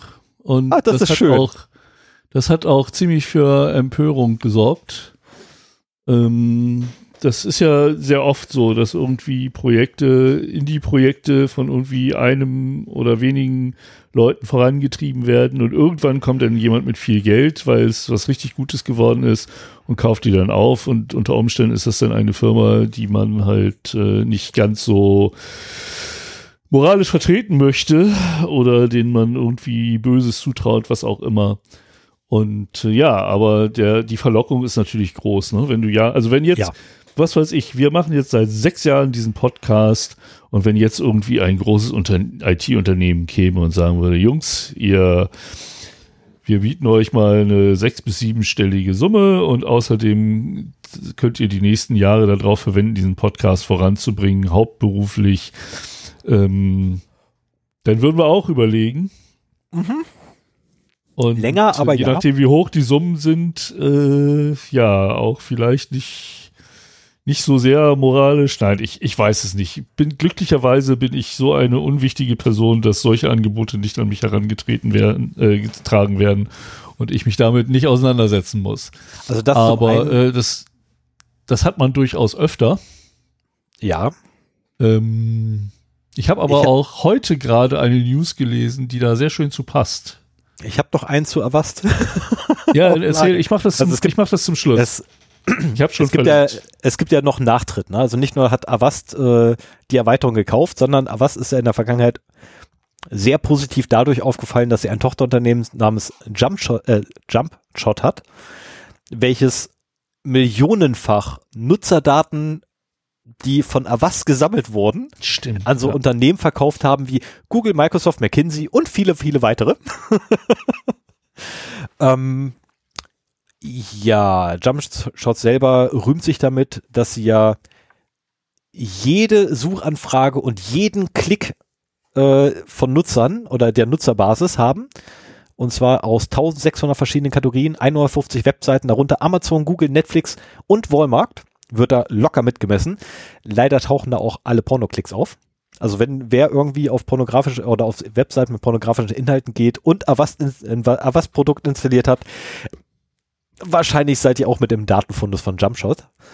Ähm, und da konnte ja das Online-Magazin Motherboard ganze Nutzerprofile rekonstruieren. Einfach nur dadurch, dass es halt diesen, diesen Wust an Daten hatte. Ähm, möchte man so jemanden ein Plugin geben, welches Cookie-Banner wegklickt? Wenn es siebenstellig ist, Also, ich verstehe also Nutzer, Argument. Auf der anderen Nutzer Seite bin ich, auf der anderen Seite, genau, als Nutzer willst du es definitiv nicht, aber ich bin ähm, durchaus, was, was solche Sachen angeht, relativ Hardliner. Relativ gesehen. Auch ich mache Ausnahmen. Sehr weiche Ausnahmen, gebe ich zu. ähm, und ich glaube, wenn Avast bei uns zum Beispiel anklopfen würde, wir würden sofort Nein sagen. Also ich zumindest würde definitiv Nein sagen.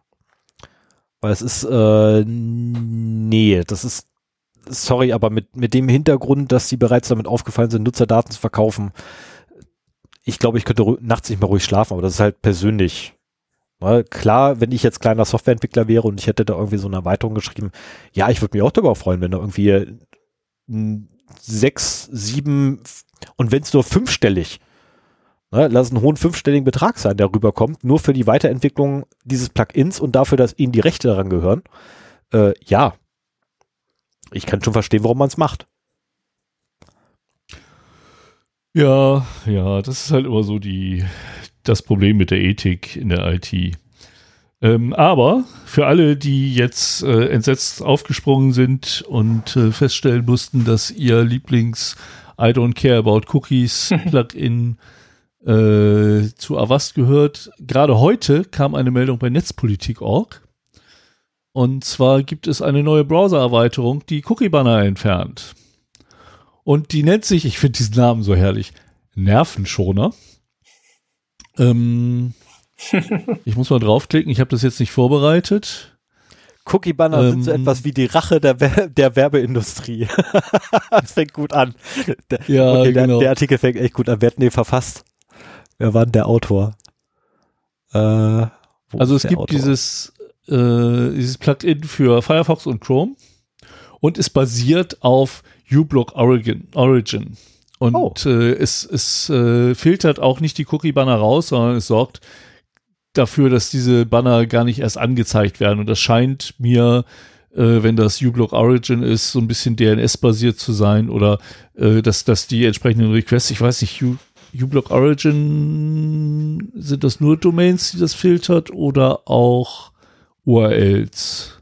Auf jeden Fall kann ich mir vorstellen, wenn man sowieso schon uBlock Origin benutzt, oder wahrscheinlich ist die Leistung, die da reingegangen ist, äh, eine Filterliste zu erstellen, die das blockt. Und wenn diese Filterliste auch so zur Verfügung stehen würde, könnte es unter Umständen auch möglich sein, nur mit uBlock Origin und dieser Filterliste die, den gleichen Effekt zu haben. Aber das, das weiß ich nicht. Ich habe den Artikel auch nur überflogen. Ähm, das ist äh, von der Verbraucherzentrale Bayern präsentiert worden. Und äh, ja, es, es, es kann auch noch zu Fehlern kommen, wie immer. Ich habe auch äh, mit äh, I don't care about cookies gelegentlich bei einigen Seiten Probleme gehabt und musste das dann, dann ausstellen und dann hat es wieder funktioniert, wie durch ein Wunder. Ähm, das wird hier auch noch der Fall sein. Aber wenn jemand jetzt äh, diese Erweiterung genutzt hat, nicht mehr nutzen möchte, dann gebt äh, dem Nervenschoner mal ein, eine Chance. Vielleicht ist das denn die richtige Lösung dafür. Aber also der, damit ich das gerade richtig verstehe, er klickt nicht auf ja, gib mir alles an Cookies, was da ist, oder nein, lehn alles ab, sondern er blendet einfach dieses Banner aus. Oder Richtig, also ich glaube, äh, I don't care about cookies versucht sogar, äh, er klickt. klickt und er klickt auch im Sinne des Nutzers. Nee. Er klickt auf klickt er einfach. Er, er nutzt die einfachste Art und Weise, das Ding, genau, er nutzt einfach die einfachste Möglichkeit, das Banner loszuwerden. Ich habe aber auch schon erlebt, dass ein Banner hochpoppte und dann die Einstellungsseite hochkam. Also ähm, vielleicht hat er so angefangen und versucht es jetzt auch besser zu machen, das weiß ich nicht. Das wäre ja schön. Ähm, aber Cookie-Banner, also äh, am liebsten würde ich da auch mal eine Sendung zu machen. Diese, diese ähm, Pattern, die da genutzt werden, um die Leute eben doch zum Einwilligen zu kriegen, sind echt zum Kotzen. Und das Internet macht keinen Spaß mehr mit Cookie-Bannern, muss ich ganz ehrlich sagen. So, wenn du so viel früher benutzt, dass du auf vielen verschiedenen Seiten dich rumtreibst, jedes Mal kommt ein Cookie-Banner hoch, das ist echt zum Kotzen. Oh, du musst mal gucken, wir, äh, du, dann solltest du dir echt angucken, wie ich durchs Web surfe. Ich habe auf jeder Webseite Cookie-Banner und zwar jedes Mal, wenn ich sie ansurfe. Und zwar ja, das ist, jedes das Mal. ist ja auch super viel. Ähm, wenn du, normalerweise, wenn du einen Cookie-Banner betätigst, wird dir ein Cookie hinterlegt, das dir die Auswahl bestätigt. Außer natürlich, wenn du sagst, hier, ich will keine Cookies, dann wird auch das nicht gesetzt. Sprich, du kommst danach wieder auf die Seite und hast wieder diesen Banner da drauf. Also und wenn du zusätzlich dazu nur deinen Browser im privaten Modus verwendest, dann werden die Cookies eh nicht langzeit ja. gespeichert. Ja. Und das ist genau das, was ich ja mache. Ich habe ja gar keinen gar nee. keinen normalen Browserverlauf mehr. Ich habe eigentlich gar keinen Browserverlauf mehr, sondern äh, ich habe alles immer nur im privaten Tabs offen. Ähm, wobei ich gerade ehrlicherweise zugeben muss, jetzt aktuell nicht. das sind normale Tabs. Ähm, Aber äh, wenn ich mein reguläres System wieder hochgefahren habe, habe ich immer nur äh, private Tabs und dementsprechend gibt es keinen Browserverlauf, also auch keinen Cookie-Verlauf, weshalb ich dann zu Amazon.de gehe und wieder nach den Cookies gefragt werde, äh, was sich zum Glück mit dem Einloggen ähm, komplett löst, wie wir ja in der letzten Folge gelernt haben. Einmal einloggen und schon ist das Cookie-Banner weg. Ja. Allerdings ist das Einloggen mit Cookie-Banner auch ein bisschen blöd, muss ich ganz ehrlich gestehen. Ähm, Gerade weil der Trend ja äh, neuerdings dahin geht, nicht mehr in Vollbild irgendwie seinen Browser zu haben. Ich weiß gar nicht, warum ich das mache. Also mittlerweile habe ich auch meinen mein Browser initial immer im, im Fenstermodus und nicht mehr in Vollbild. Mittlerweile, ist, ich sollte wieder umstellen auf Vollbild. Ich habe genug Platz auf Monitor dann hat man auch das Problem mit dem Cookie-Banner beim Login nicht. So, aber bevor ich jetzt wieder schwadroniere, wie ich meinen Rechner benutze. genau, gehen wir mal weiter. Kommen wir genau. mal zu unserem äh, sehr geduldigen Gast, der bisher hier äh, mehr schweigend dabei war. Und relativ wenig aber Einwände hatte. Also ich, ich hätte ja, damit gerechnet. Ja, aber ich hätte echt damit gerechnet, dass er uns mehr korrigiert. Ja, wenn so mal jemand ja, dabei ist, der wirklich Ahnung hat, so. ne? also, ja, nee, also jetzt erstmal ernsthaft, also du, man, ne, also gerade wenn wir, wenn wir uns Gäste reinholen, die es besser wissen als wir, dann, ne, dann ist ja auch die Erwartungshaltung, behaupte ich jetzt mal von Hörern, dass sie uns korrigieren, wenn wir halt Mist erzählen. Ähm, ich hätte jetzt echt damit gerechnet, dass wir ein paar Mal öfter korrigiert das, das fand ich so, das fand ich so herrlich bei, ich glaube, Netz, Logbuch Netzpolitik, ähm, wie, wie ist so der, der Tagesablauf bei einem Nerd? Tagsüber schläft er, nachts codet er und dazwischen hat er recht.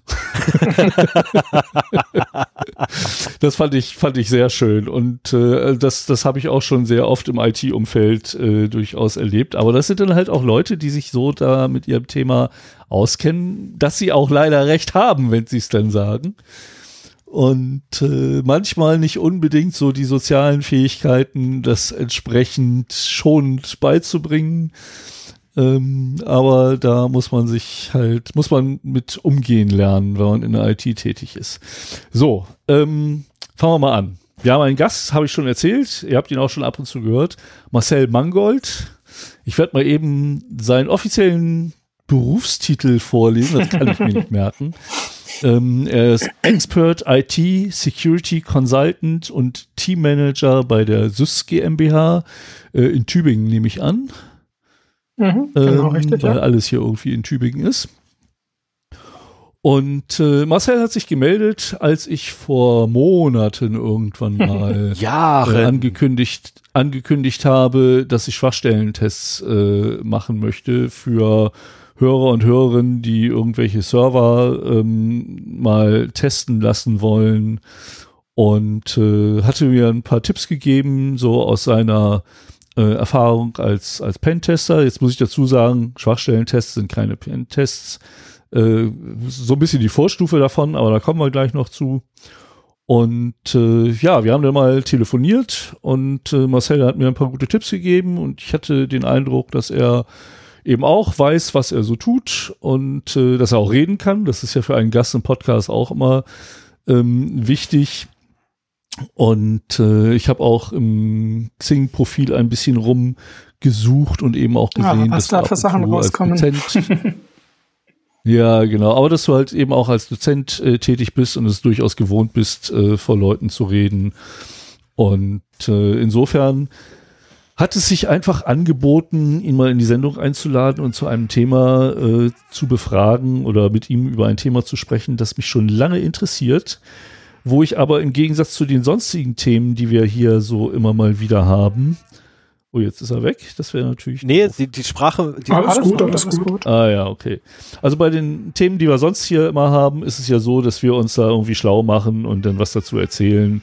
Ähm, Pentests war etwas, da wollte ich das nie machen, weil ich finde, da muss man über Praxis-Know-how verfügen, um das glaubwürdig äh, erzählen zu können.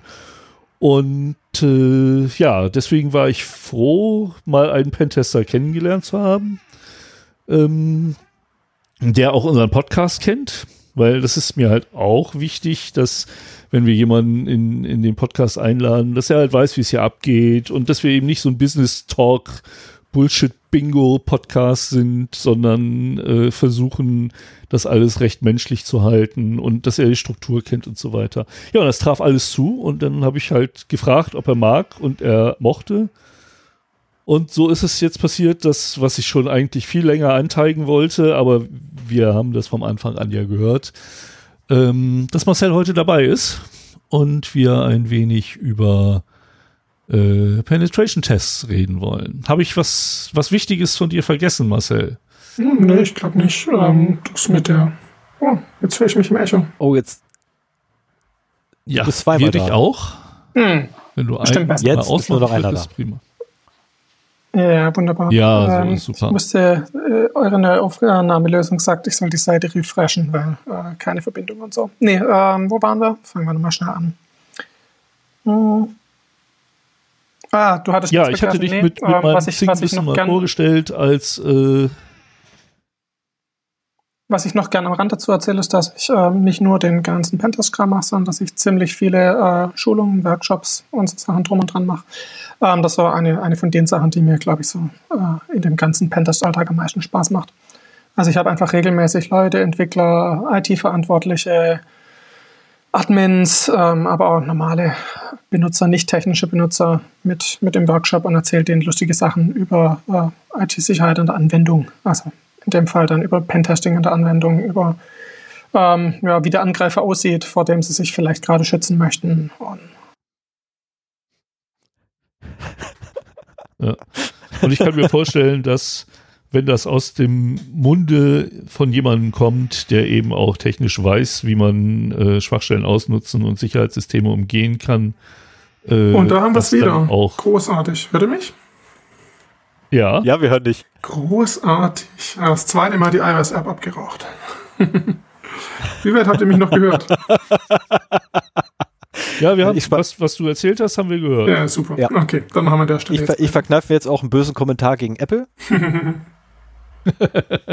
Hättest du gleich von vornherein das Fairphone verwendet. Mhm. Mhm. Nicht mein Privatgerät, ich habe das einfach nur äh, für den Zweck immer gern benutzt. Aber egal. also, wenn, wenn ich irgendwie so Awareness-Trainings mache oder sowas, versuche ich da immer irgendwie Bezüge äh, zur Praxis reinzubringen und dann eben auch den Leuten damit klarzumachen, wie es wirklich um die Situation steht. Und ich glaube, dass du das halt mit deiner Tätigkeit als Pentester dann auch relativ glaubwürdig rüberbringen kannst, ähm, weil du eben selber auch weißt, wie man diese Systeme, wie man Schutzsysteme umgeht oder ähm, wie man halt Schwachstellen ausnutzt zum Beispiel. Und äh, hast du das Gefühl, dass dir das quasi hilft, wenn du ähm, so Trainings machst, äh, Coachings, dass die Leute dir dann eher an die Lippen hängen als irgendeinem. Ja, natürlich. Das anekdotische Wissen ist natürlich immer das, was die Leute interessiert. Ähm, ja, das kommt heute zum Schluss auch noch. Das genau. ist auf jeden Fall so ein bisschen, bisschen das, was, was die Leute irgendwo zieht. Vor allem ist es was anderes, ähm, wenn man eben von, von Dingen erzählen kann, die einem selber schon passiert sind, die man selber beobachtet hat. Aber naja, manchmal glauben sie es dann trotzdem nicht oder manchmal hat man sie dann doch wieder im Gespräch, nachdem was passiert ist. Das geht dadurch natürlich dann ja. nicht weg. Ja, Marcel. Ähm, Nochmal schön, dass du da bist. Das freut mich auch. Mal ich gucken, wie lange es diesmal jetzt hält mit der Technik. Ja, wir haben ein bisschen technische Schwierigkeiten, aber ich werde versuchen, das im Nachgang so gut wie möglich zusammenzuschneiden aus den zwei Audioquellen, die Marcel uns zur Verfügung stellt. Und äh, dann mal sehen, wie wir das am besten hinbekommen.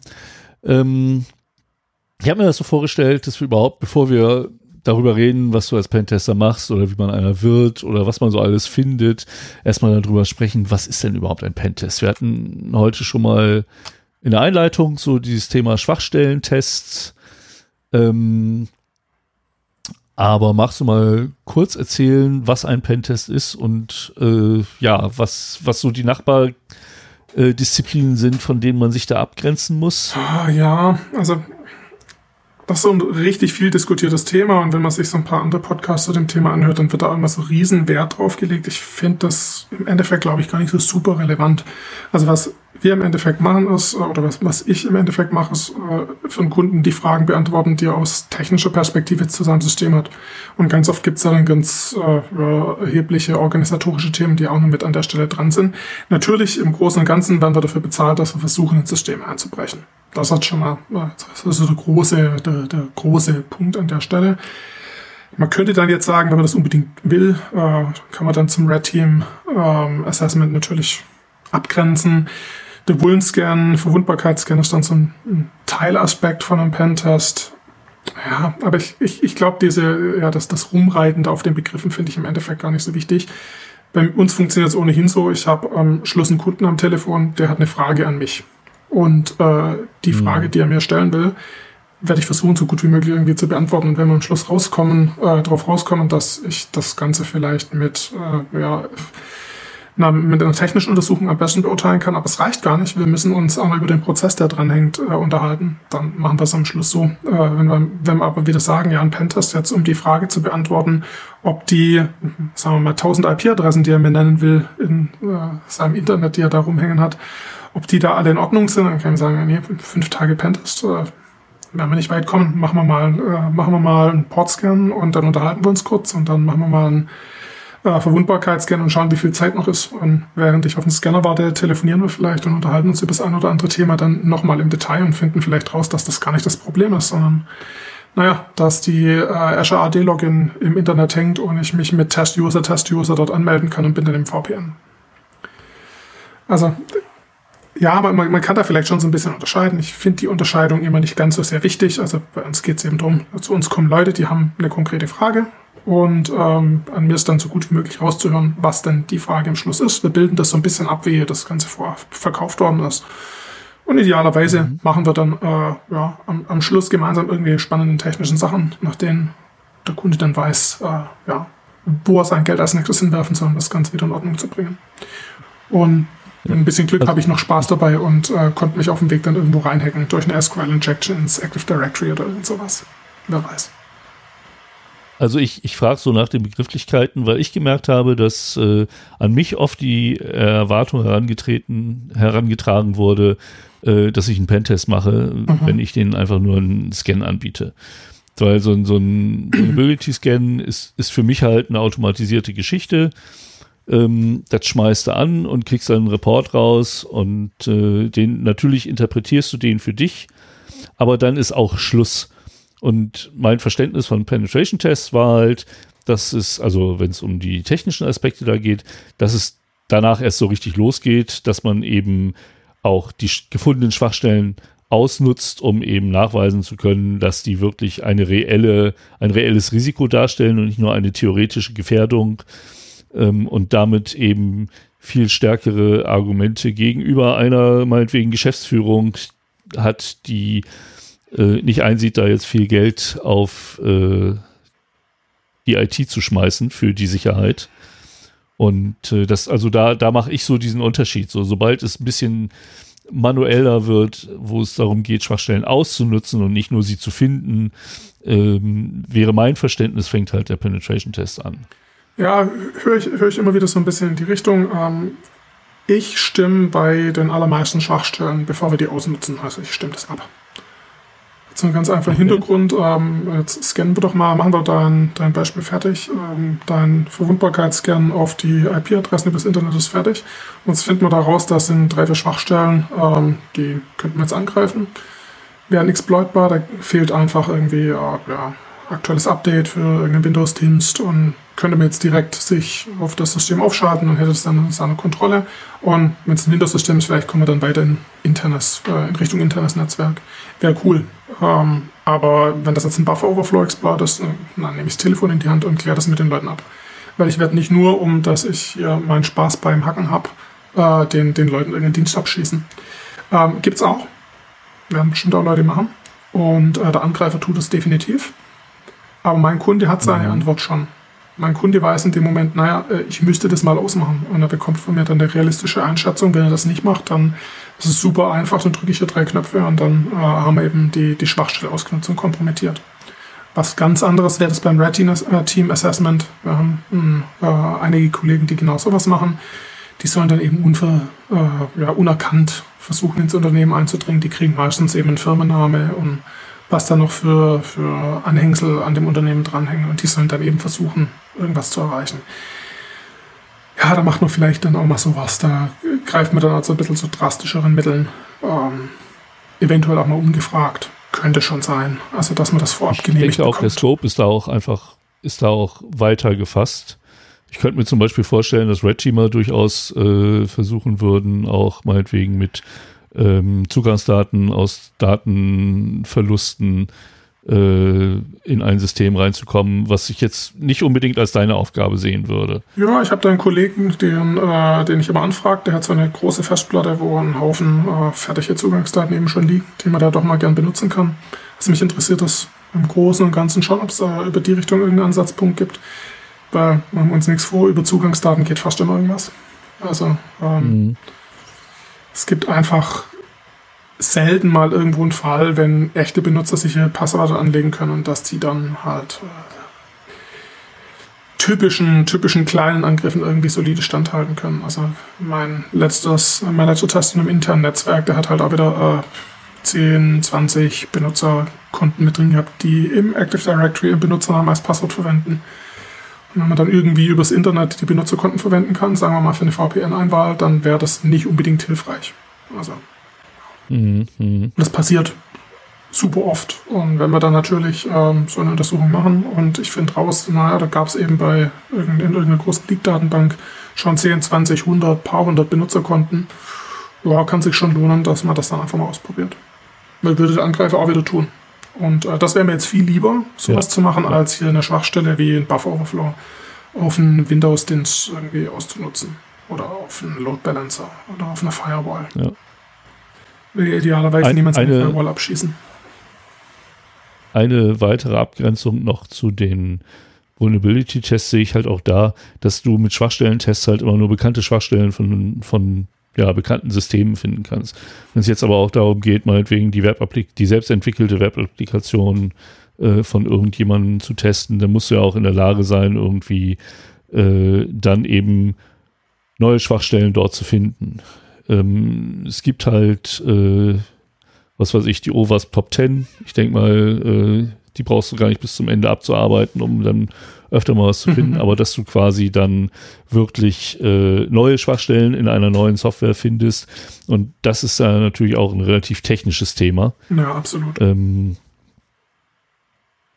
und, und da würde ich, also das bringt halt einen Schwachstellen-Scan nicht zutage, aber bei einem Pentest, wenn der Scope entsprechend gesetzt ist, äh, wäre das halt schon ein, ein Ergebnis, dass man da wirklich mit manueller Arbeit, ähm, ich weiß nicht, wie viel das äh, wirklich auch automatisiert geht, dann eben neue Schwachstellen findet. Ja, also jetzt gerade bei Web-Applikationen machen wir super viel. Ähm, Mache ich auch super viel. Ich halte auch einen Workshop zur Web-Applikationssicherheit und äh, da sind natürlich viele Dinge, die kann man schon gut automatisiert finden. Er hat äh, schon mal irgendwann bestimmt über SQL-Map gesprochen oder ähm, ja, all, die, all die vielen Dinge, die es dort gibt. Ähm, SQL-Injections sind sowas, die, die man natürlich irgendwie, wenn man mal eine Idee hat, hier gibt es irgendeine Funktion, die könnte da verwundbar sein, das ist dann wunderbar was, dass man dann an der Stelle äh, automatisiert dann eben ausnutzen kann, weil das von Hand zu machen macht halt oft keinen Spaß mehr. Also da geht dann einfach so viel Zeit äh, ins Land ja. nur dafür, dass ich belege, dass irgendwas funktioniert und ähm, ja, im Pentest brauche ich keine Daten extrahieren. Also ich muss ja nicht irgendwie die Benutzerdatenbank extrahieren, es reicht ja im Zweifel ein Hash. Haben wir einen Hash, dann, dann ist klar, dass das Problem da ist und das äh, glauben die Leute dann an der Stelle auch noch. Ähm, mhm. Deswegen, das sind dann Teile, irgendwie muss man es erkennen, dann muss man auf den Gedanken kommen, dass der eine Aspekt äh, ja, ein Problem sein könnte und dann hat man noch das richtige Werkzeug an Hand, um es vielleicht an der Stelle noch zu be äh, belegen. Aber ich, ich glaube, so die, die, die Einschränkung ist auch äh, vollkommen davon abhängig, was man denn jetzt am Schluss irgendwie untersucht. Also ich habe in den letzten Jahren einfach zu so vielen grundverschiedenen Sachen irgendwelche äh, Tests gemacht. Und bei einem geht man so ein bisschen anders ran. Also äh, ich, ich würde auch das ein Pentest, äh, ich, ich nenne das auf jeden Fall auch ein Pentest, wenn ich eine IP-Range anschaue. Ich kriege eine Menge an IP-Adressen und soll jetzt mal schauen, wie es dort aussieht.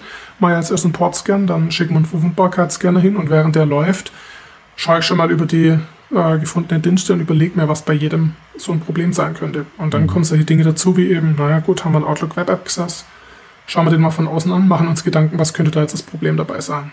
Zum Beispiel komme ich auf die Webseite, vielleicht gibt es keinen Multifaktor. Oder was passiert denn, wenn man da jetzt einen Benutzername eingibt ähm, und falsches Passwort und das macht man fünfmal? Ist dann der Benutzer gesperrt? Heißt das dann, dass jemand, der vielleicht früher mal in dem Unternehmen gearbeitet hat, die gesamte IT abschalten kann, weil er einfach äh, in Schleife fünf Versuche gegen jeden Benutzer oder ge gegen jeden Mitarbeiter bei dem Unternehmen macht oder nur gegen seinen früheren Lieblingskollegen? Ähm, ja, das ist halt die Frage, kann man das so beantworten? Hm, vielleicht kann man das gar nicht von außen direkt beantworten. Dann muss man eben mal dazwischen drin telefonieren, sich mit den Leuten abstimmen schauen, ich probiere mal was aus. Wie sieht's aus? Benutzerkonto gesperrt. Was heißt das jetzt? Ähm, kann man das mal nachverfolgen? Also es, so aus dem Internet erreichbare Dienste mit, mit äh, trotzdem angewendeter Sperrschädel. Großartig. Stellt euch mal vor, bei euch ist halt einfach kein Admin mehr erreichbar. Kein Admin kann sich mehr per VPN mhm. einwählen. Und idealerweise ähm, während, während eine Messe ist und draußen gerade die Vertriebler irgendwie hier das große Geschäft reinfahren, kein Admin kann mehr helfen und dann sperrt man der Reihe nach die Supporter, äh, die, die Supporter, die Vertriebler weg, die noch im Haus sind und eigentlich dann die ganzen Angebote nachverfolgen sollen, dann wird's richtig lustig. Das hatte ja, das doch stimmt. Anfang des Jahres so ein mittel, mittelgroßes amerikanisches Unternehmen, das da irgendwie sich selber komplett ausgesperrt hat. Ja. Aufgrund irgendwie, dass Stimmt, die, ja. Ich, oh verdammt, ich krieg das nicht mehr zusammen wie war das? Ich weiß nur, dass selbst die Admins haben sich sehr, also irgendwie mit einem, mit einem, mit einer Fehlkonfiguration, glaube ich, haben sich sogar die Admins komplett ausgesperrt gehabt und konnten keine Verbindung mehr, so dass sie physisch hinfahren mussten. die Türen durch. Genau. Das ist natürlich physisch super. hin und die Tür aufbrechen. Ja. Ja, und, und da kann man jetzt irgendwie an der Stelle wieder sagen, ist das was, das kann ein Verwundbarkeitsscanner finden? Wahrscheinlich nicht, aber naja, mit irgendwas fängt man eben an und dann nutzt man die Zeit, die man für die Untersuchung hat, so gut wie möglich aus. Und der Test sieht jetzt ganz anders aus wie zum Beispiel eine Webapplikation. Eine Webapplikation wird eigentlich fast immer ein Anwendungstest. Dass man Benutzer, äh, Benutzerkonten angelegt bekommt und äh, sich das dann eben aus angemeldeter Perspektive anschaut. Was gibt es über die Anmeldung zu sagen? Gibt es eine SQL-Injection irgendwo? Gibt es äh, Cross-Site-Scriptings? Und als ich angefangen habe mit Pentesten vor gut zehn Jahren, war die Antwort immer ja, das konnte man vorher schon sagen. Heute gibt es viele Frameworks, die so gut sind, dass man sagen kann, oh, Manchmal findet man auch vielleicht mal keins mehr oder nur ein, zwei. Was da tut sich dann auch äh, einiges. Und da würde ich sagen, das ist fast jedes Mal viel technischer. Da kommt man automatisiert eher nur so mittelweit, aber man hat eben schon Werkzeuge, die einem viel, äh, viel Fußarbeit irgendwie an, äh, abnehmen. Also jetzt gerade so Sachen wie Login ausprobieren für ein paar tausend Benutzer und dann will ich eben genau 200 Versuche machen. Natürlich will ich das nicht jedes Mal von Hand in Bash schreiben. Und natürlich will ich auch nicht ja. irgendwie ähm, 100 Skripte haben, um da jedes Mal das Passende rauszusuchen. Wenn ich das Clicky Bunti kann, dann mache ich das natürlich so. So wie es am schnellsten geht, so wie ich dann eben äh, am meisten in der Zeit erreichen kann. Ja. Und so haben wir, naja, ich müsste jetzt lügen, aber vielleicht sind es 20, 30 Module, die wir, die wir an, an Tests irgendwie so äh, haben. Das heißt, sowas könnte bei mir eben dann irgendwann im Kalender auftauchen und dann äh, klärt man vorher ab, was denn eigentlich die Frage ist, die, die dahinter steckt, weil jetzt kann natürlich sein, wir, wir sagen irgendwie, ja, wir haben so eine Web-App und dann versteht dann natürlich ähm, ja, möglicherweise der Sven was ganz anderes wie Stefan drunter. Und dann kläre ich das dann am Schluss eben im, im äh, Gespräch und dann kommt hinterher raus, naja, war in dem Sinn gar keine Web-App, ist eine Mobile-App ähm, auf dem Handy und die, die funktioniert übers Internet. Dann meinen die Leute Web damit und dann haben wir schon wieder was ganz anderes. Ja, also die, die, die mhm. Auftaktgespräche sind da einfach das, das Wichtige und Relevante. Und dann sieht man dann halt an der Stelle auch, was, da, was dabei rauskommt. Also wäre jetzt in dem Fall egal, wären beides, wären beides Applikationstests, wo man dann doch technisch schon recht nah ran muss, aber ja, äh, man weiß da, also so, ein Pentest ist immer irgendwie so eine, so eine Wundertüte, weiß man nie so hundertprozentig, was da auf einen, was da auf einen zukommt. Macht es aber auch spannend. Ja, auf jeden Fall. Mal. Also das äh, du halt äh, damit viel Abwechslung im Job hast. Du hattest eben kurz so erwähnt, du machst jetzt Pentests äh, seit circa zehn Jahren. Ähm, führt mich so ein bisschen zu der Frage, wie fängt man damit an? Wie, wie, wie wird man Pentester? Wie wurdest du Pentester? Hm, also, Wolltest du das? Ja, ja, auf jeden Fall. Hast du dir also bei mir war das, bei mir war das relativ klar, ja, ja. Also ich habe während dem Studium äh, habe ich irgendwie äh, gemerkt, das interessiert mich. Also der, der ganze Hacking-Kram interessiert mich halt einfach. Und ähm, dann kam bei uns mitten auf der halben Strecke von meinem Studium auch noch ein IT-Sicherheitsschwerpunkt aus, den habe ich mir gekrallt, habe ich gleich irgendwie äh, SPO gewechselt und äh, dann, dann gleich in IT-Sicherheit drüber. Bis dorthin hatte ich äh, Softwaretechnik angefangen, äh, würde ich nicht mehr missen wollen. hatte einmal damit äh, irgendwie ja, äh, geliebäugelt, so Richtung Testing oder Clay-Entwicklung oder irgend sowas auf dem Weg zu gehen. Hab die oh, fertig abgeschlossen, meine ganzen äh, Vorlesungen, die ich da gebraucht hatte. Aber dann war halt einfach klar so. IT-sicherheitsnahe Sachen äh, finde ich auf jeden Fall super spannend. Hätte vielleicht auch Richtung Datenschutz gehen können, weiß ich nicht. Aber ähm, ja, dann, dann. Da musst du Jura studieren. ja, ja, ja. Dementsprechend ist es das nicht geworden.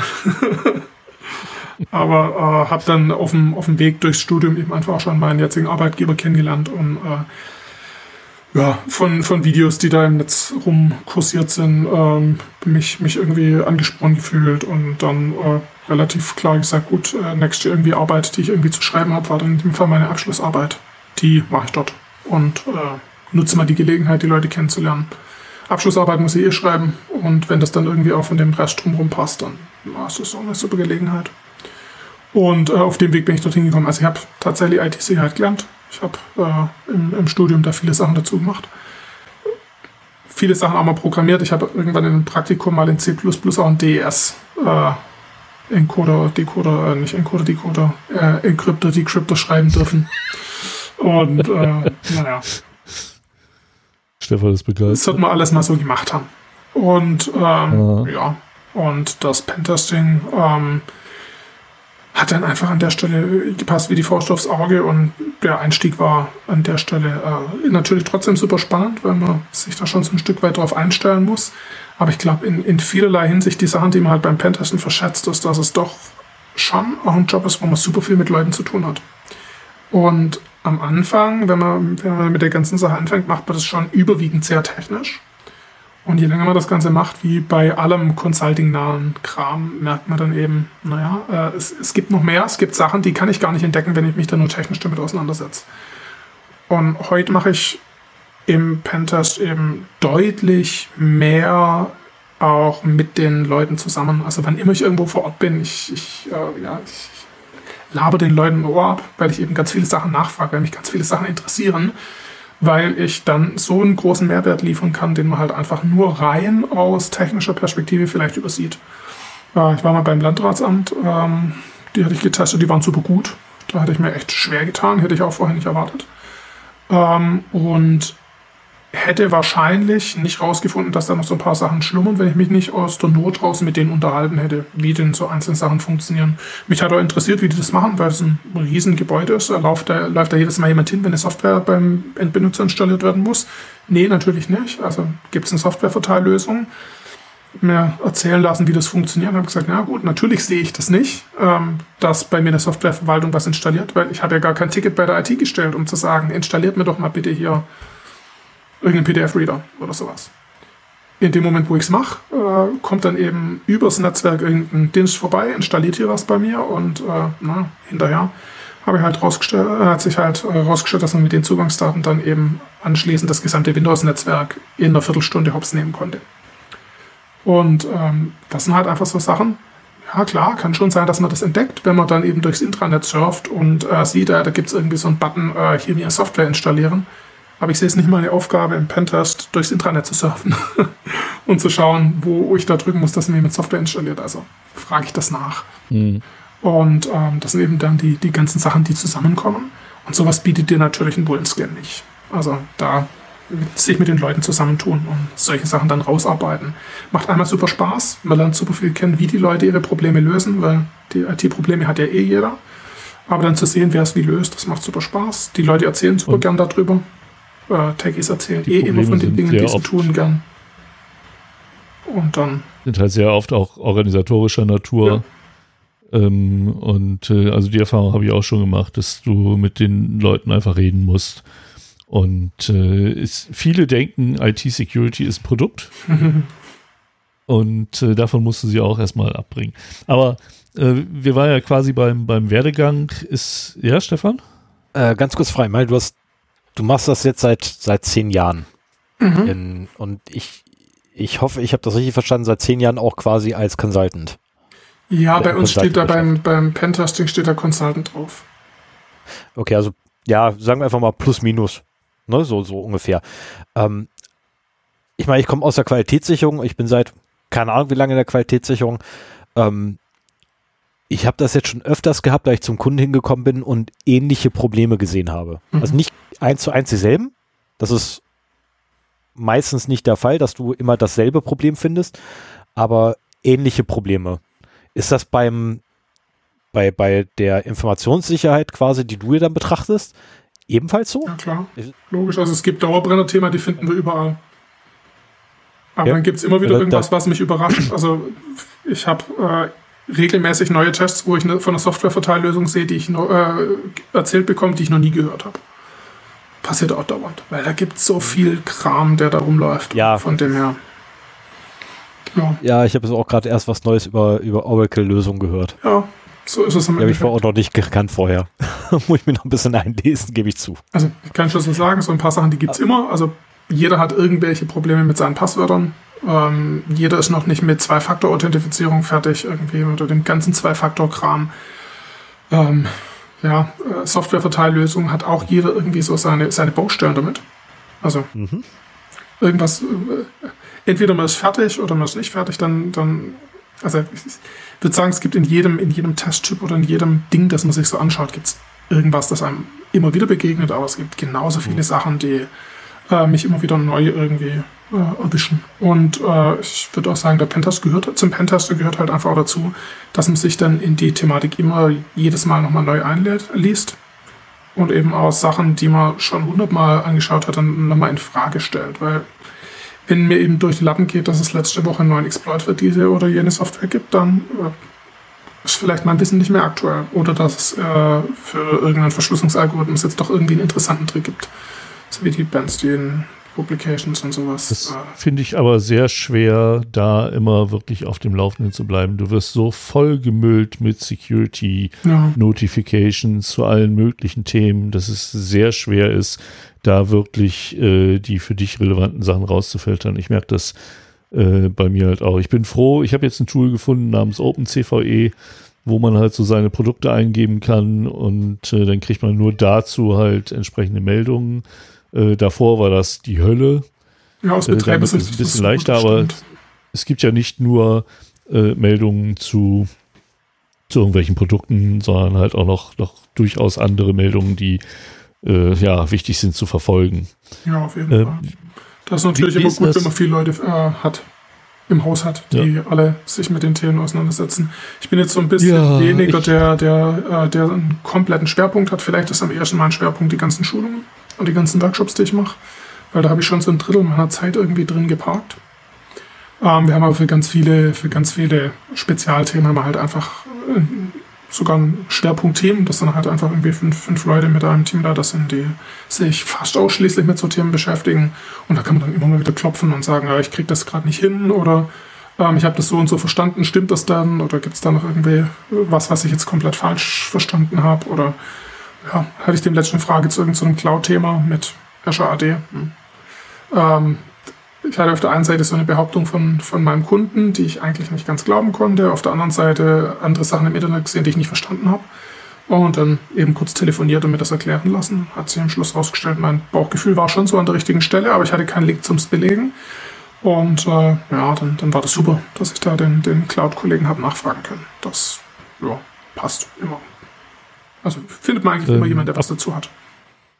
Apropos Kollegen, ähm, du sagtest ja jetzt, du bist den straighten Weg gegangen, hast das studiert, hast dich schon im Studium dafür interessiert ähm, und äh, bist dann darüber auch zu deinem Arbeitgeber gekommen. Ist das bei deinen Kollegen ähnlich? Also äh, ist das studierte Informatiker oder sogar ähm, darauf Alles. spezialisiert? Wir, wir haben alles. Wie überall in der Okay. IT, wir haben alles. Also äh, einer, einer von, von äh, meinen Kollegen, der ist jetzt mittlerweile schon wieder ganz woanders, aber äh, der kam vom äh, Large äh, Hadron Collider zu uns. Dann haben wir einen anderen Kollegen, die hat in, oder hatten wir eine Kollegin, die hat irgendwas Pädagogisches ähm, promoviert gehabt. Wir haben natürlich einen Riesenhaufen Informatiker. Wir haben mittlerweile auch viele Leute, die IT-Sicherheit studiert haben. Ähm, Gerade bei den Hardware-Kollegen gibt es äh, dann Leute, die eben Aber wenn du an der technischen Sozialpädagoge Informatik bist, stehen. Wenn du Sozialpädagoge bist, äh, aber hobbymäßig gerne hackst und dir da auch einiges an Wissen angeeignet hast, dann kann man auch bei euch anklopfen und äh, Auf jeden Fall wird Ohr. dann, wird dann ein äh, forderndes erstes halbes Jahr. Aber ich denke, dass das, äh, ja, also ganz grundsätzlich, wir, wir brauchen halt einfach Leute, die diese Denkweise da eben mitbringen.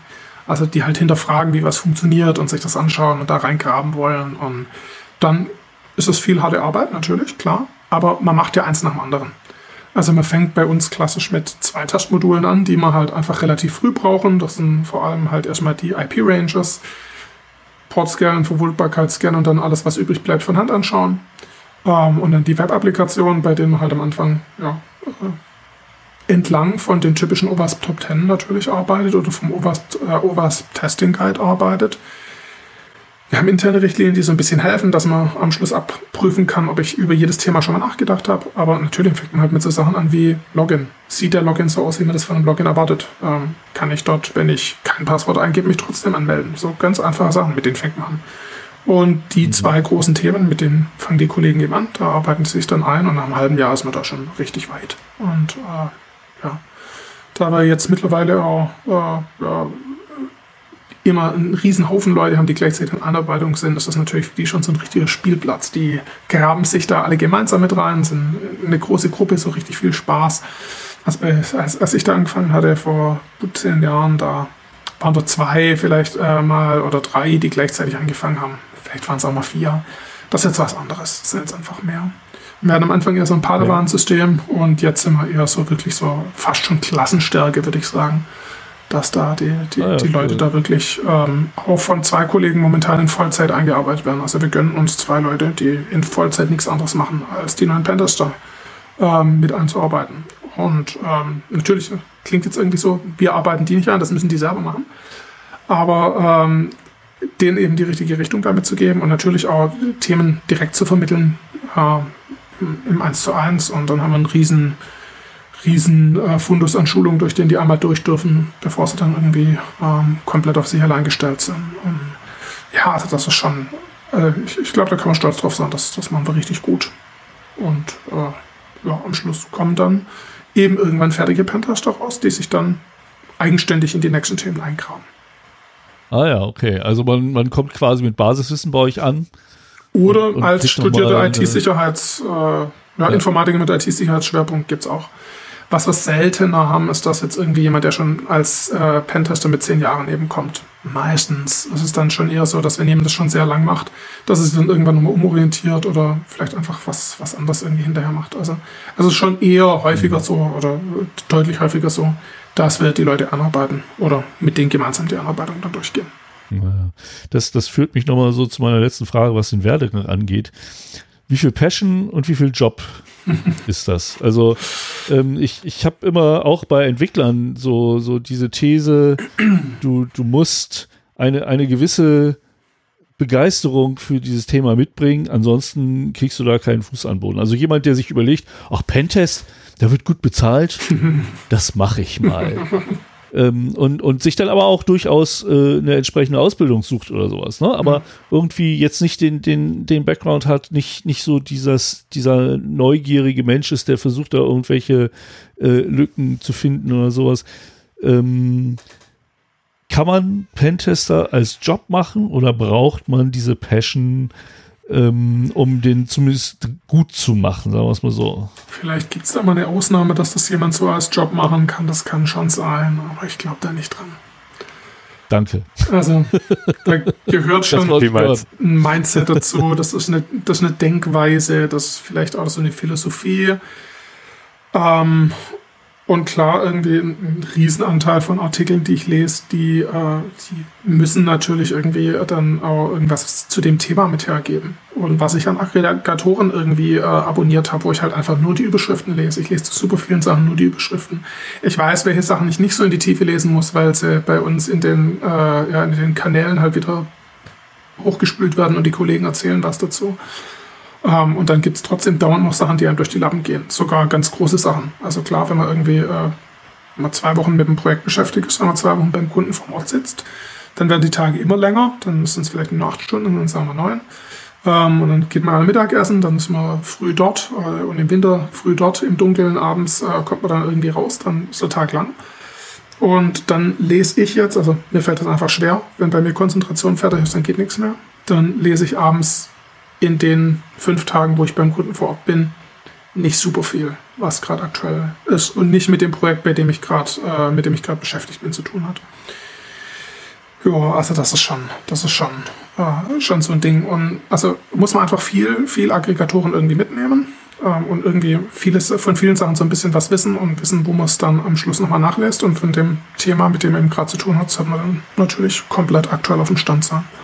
Das ist dann natürlich auch logisch. gerade wieder bei dem Thema, was ich am Anfang angesprochen habe und wo ich es total genossen habe, mal zwei Monate äh, das nicht zu machen. Also ich nutze viel RSS-Feeds, um Mhm. auf dem Laufenden zu bleiben. Nicht nur zur IT-Security, sondern zu allem, was mich interessiert. Mein Feedreader ist voll und nur so kann ich es auch schaffen, irgendwie so viele Webseiten täglich zu verfolgen. Mhm.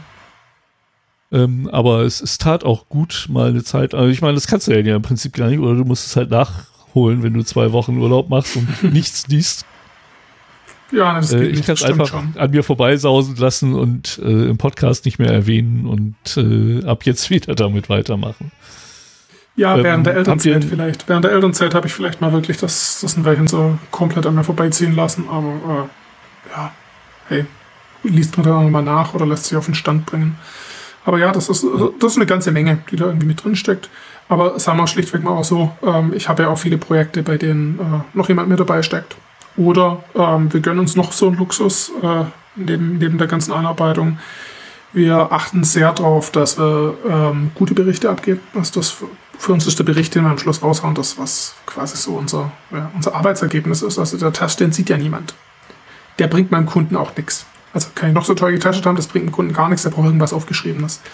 Und äh, das liest bei uns noch jemand aus technischer Perspektive und hinterher liest noch jemand, der es sprachlich glatt sieht. Weil wenn ich da in äh, voll mit Tunnelblick ähm, auf mein Thema drauf geschaut habe und da irgendwas durchgetastet habe, dann weiß, wer weiß, ob da noch Satzzeichen drin sind am Schluss.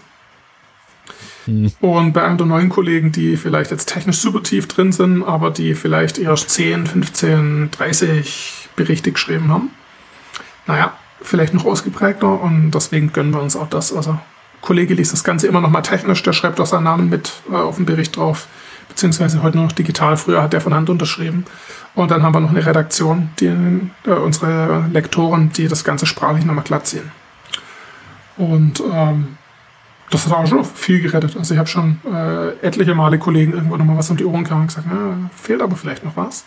Ähm, und auch ich habe nicht nur einen Bericht um die Ohren gehauen bekommen. Also das gehört einfach dazu. Ich wäre da aber auch sehr glücklich drüber, wenn jemand meine Berichte nochmal äh, so gründlich liest. Genau, und, so ist es, ja. ähm, also das ist, das ist durchaus äh, positiv zu sehen.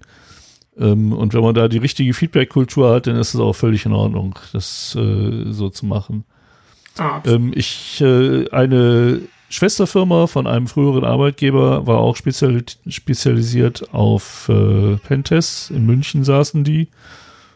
Und ähm, die waren auch mal sehr stolz auf ihre Berichte. Also Mhm. gerade, weil du auch sagst, ne, das ist halt so das, Er- das Ergebnis, das man sieht. Man muss ja auch mit diesem Bericht jemanden, der eigentlich technisch wenig Ahnung hat, einem Geschäftsführer oder sowas, auf den ersten Blick klar machen können, was ist denn jetzt äh, Sache. Aber trotzdem auch, wenn der äh, das seinem IT-Admin gibt, hier bewerte das mal für mich, muss da genug Informationen und, und verständlich genug drinstehen, dass der dann auch äh, das wirklich bewerten kann. Also ich, ich denke mal, dass äh, dieser Bericht, dass nicht umsonst auch bei euch da so viel Wert drauf gelegt wird, auf jeden Fall. dass das halt ein vernünftiges Arbeitsergebnis ist. Und wie du schon sagst, also der, der äh, Aber Entscheider braucht am Schluss was, ähm, mit dem er arbeiten kann. Steht am Anfang, Einleitung, kurzer Überblick über die Themen. Der Techie kriegt dann irgendwie die, die detailliert aufgeschlüsselten Sachen zu den einzelnen Funden, und ein paar Links. Manche möchten auch immer gerne die Rohdaten haben, also sowas wie jetzt mein Nessus-Bericht wären meine, wären meine Rohdaten zum Beispiel oder mein Portscan-Ergebnis oder manchmal auch ein Netzwerkmitschnitt, was ich hingeschickt habe oder so Sachen in der Richtung. Ähm, aber die kämen jetzt nicht im Bericht, aber im Normalfall. Ähm, Auszüge daraus schön aufbereitet für die Entwickler, die das Ganze dann hinterher wieder aufräumen müssen. Und äh, Aber mit dem Bericht sind wir ja jetzt im Prinzip schon am, am Ende äh, eines Pentest-Projektes. Und äh, was ich gelernt habe über Pentest ist, dass halt dieser, dieser Penetration-Test, an dem man immer denkt, dass da irgendein Hacker sitzt und äh, Dinge kaputt macht, eigentlich nur ein ganz kleiner Teil ist und auch relativ spät äh, beginnt und davor einiges mehr erklärt werden muss. Und ich wollte gerne noch mal so ein bisschen äh, auch für alle, die vielleicht in einer Situation sind, dass sie gerne mal einen Pentest machen wollen würden, ähm, klären, wie läuft das denn ab? Wie ist die Projektplanung für so einen Pentest? Was für, mit was für Zeiten muss man äh, planen? Ich nehme mal an, dass man halt äh, Vorgespräche hat, äh, dann halt äh, da vertraglich eben auch das glatt ziehen muss, den Scope sehr genau definieren muss, was muss denn jetzt überhaupt wirklich getestet werden. Ich habe dich so verstanden, als wäre da vieles bei euch jetzt im Gespräch erstmal, dass, dass du viel mit dem potenziellen Kunden kommunizierst, um rauszufinden, was will er denn überhaupt, um dann erst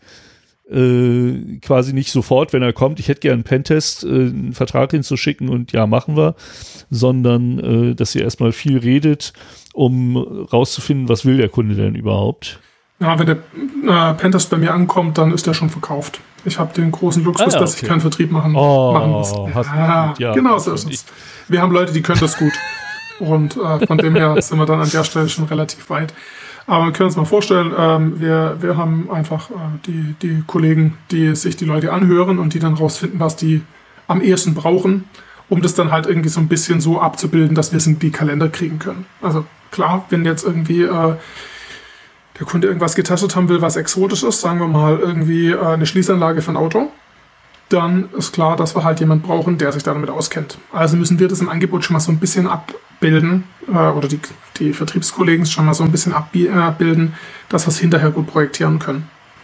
Und wenn der Punkt vorbei ist, dann äh, kriege ich eben von meinen Kollegen eine Mail, äh, ja, der Kunde hat bestellt, der möchte den Pentest durchführen, ähm, die und die Testmodule sind drin und ähm, die, der Kunde kriegt die Mail in CC und da steht eben drin, äh, ja, der Marcel kommt auf die zu und macht hier äh, Kickoff-Telefonat mit denen. Und dort klären wir dann eben so die organisatorischen Sachen. Ich stelle auch immer die Frage, was die Leute denn überhaupt wissen möchten. Vor was haben sie Angst? Haben sie ein Feindbild? Wer ist denn überhaupt der, vor dem sie sich bedroht fühlen? Und äh, ja. Haben Sie da eine Antwort drauf? Hm, teils, teils. Ähm, natürlich hat irgendwie so der, der, die, der Mitarbeiter aus der IT-Abteilung, die schon einen relativ großen Reifeprozess hinter sich gebracht haben, die haben da mehr Antworten drauf, wenn das jetzt natürlich ein Neukunde mhm. ist, der sich bei uns gemeldet hat, weil sein Wettbewerber verschlüsselt worden ist. Dann hat der den Verschlüsselungstrojaner natürlich als, als Feindbild. Das ist dann was anderes. Mhm. Und da muss man auch immer so ein bisschen hinschauen, weil manchmal ist es natürlich für mich hilfreich, so ein bisschen in die Richtung zu schauen. Je spezifischer die Antwort wird, desto besser kann ich natürlich da damit was anfangen. Manchmal hilft es natürlich auch nichts. Also wenn, wenn die äh, Leute den Zusammenhang verstanden haben, aber die technischen Wege, wie so ein Angriff funktioniert, noch nicht durchdrungen haben, dann stellen sie vielleicht auch nicht unbedingt die Frage. Dann muss ich die manchmal dann auch einfach an der Hand nehmen und sagen, ja, ich, ich habe den Eindruck, sie wissen in etwa, was nicht passieren darf, was im Unternehmen nicht passieren darf. Schauen wir doch mal, welche technischen Wege dann wichtig sind. Genau. Und dann äh, geht es eben weiter. Dann, dann wissen wir in etwa so grob, was, äh, was denn die, die Frage ist und dann bereiten wir das Ganze vor. Deine Frage war ja auch so ein bisschen mit, wie lange dauert das denn, bis es losgeht? Also ähm, wenn wir jemanden haben, der uns schnell braucht und keine Vorlaufzeiten hat und der hat was Fertiges, das getestet werden will, dann kommt es vor, dass äh, der Vertrieb heute ein Projekt verkauft und ähm, eine Woche später, zwei Wochen später halte ich mit dem Kickoff und zwei Wochen später gehen wir an den Start. Kommt vor wenn es Not tut, weil äh, wenn Panthers brauchen, um herauszufinden, wie könnte ein Angreifer in das System reingekommen sein, dann äh, geht es manchmal auch noch viel schneller. Dann Sprengung von zwei, drei Tagen. Ist das nicht eine Aufgabe für Forensiker? Nee, der Forensiker kann sagen, was passiert ist. Aber der kann nicht sagen, ähm, ist das Problem denn jetzt weg oder finden wir noch fünf, sechs Schwachstellen, mit denen wir ähm, vielleicht okay, immer noch ein Problem ja. haben. Ja. Und manchmal macht man dann beides parallel. Die Forensiker klären, wie das Ganze passiert ist ähm, geben mir vielleicht auch immer mal wieder so einen Tipp rüber, nachdem ich vielleicht auch noch im, im äh, Pentest dann mitschauen soll. Und vielleicht haben wir dann sogar noch jemand, der gleichzeitig mit denen dann irgendwie auch schon im Design drüber spricht, ähm, wie man denn jetzt nach dem Hotfix das Projekt, äh, Produkt dann ablösen könnte, mit was, wo das nicht wieder passiert. Ja. Aber äh, wir können es Tests gerne mal irgendwie durchspielen. Ich kann ja mal so ein paar Module sagen, die ich jetzt typischerweise testen würde. Dann können wir uns überlegen, äh, mhm. was dich interessiert. Und, äh, oder Stefan, ihr könnt, könnt auch mit Schnuck, Schnuck entscheiden, wer das machen soll. Ähm, aber können wir uns überlegen. Ähm, hätte schon gesagt, so IP-Range und Web-App sind unsere Standard-Tests. Web-Service gehört da so ein bisschen dazu. Ähm, dann gibt es natürlich noch WLAN, interne Netzwerktests, das sind so ein paar der spannenden, weil da ist natürlich das Ziel, hinterher das gesamte interne Netzwerk hochzunehmen. Dann gibt es Phishing und Mobile Apps und Hardware.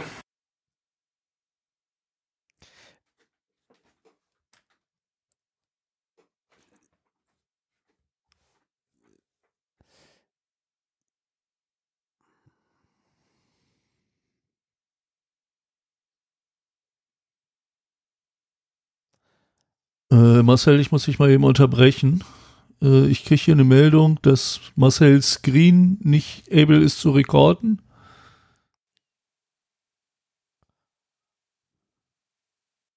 Das war jetzt der, der, der schöne Werbeblock ist wahrscheinlich verloren gegangen.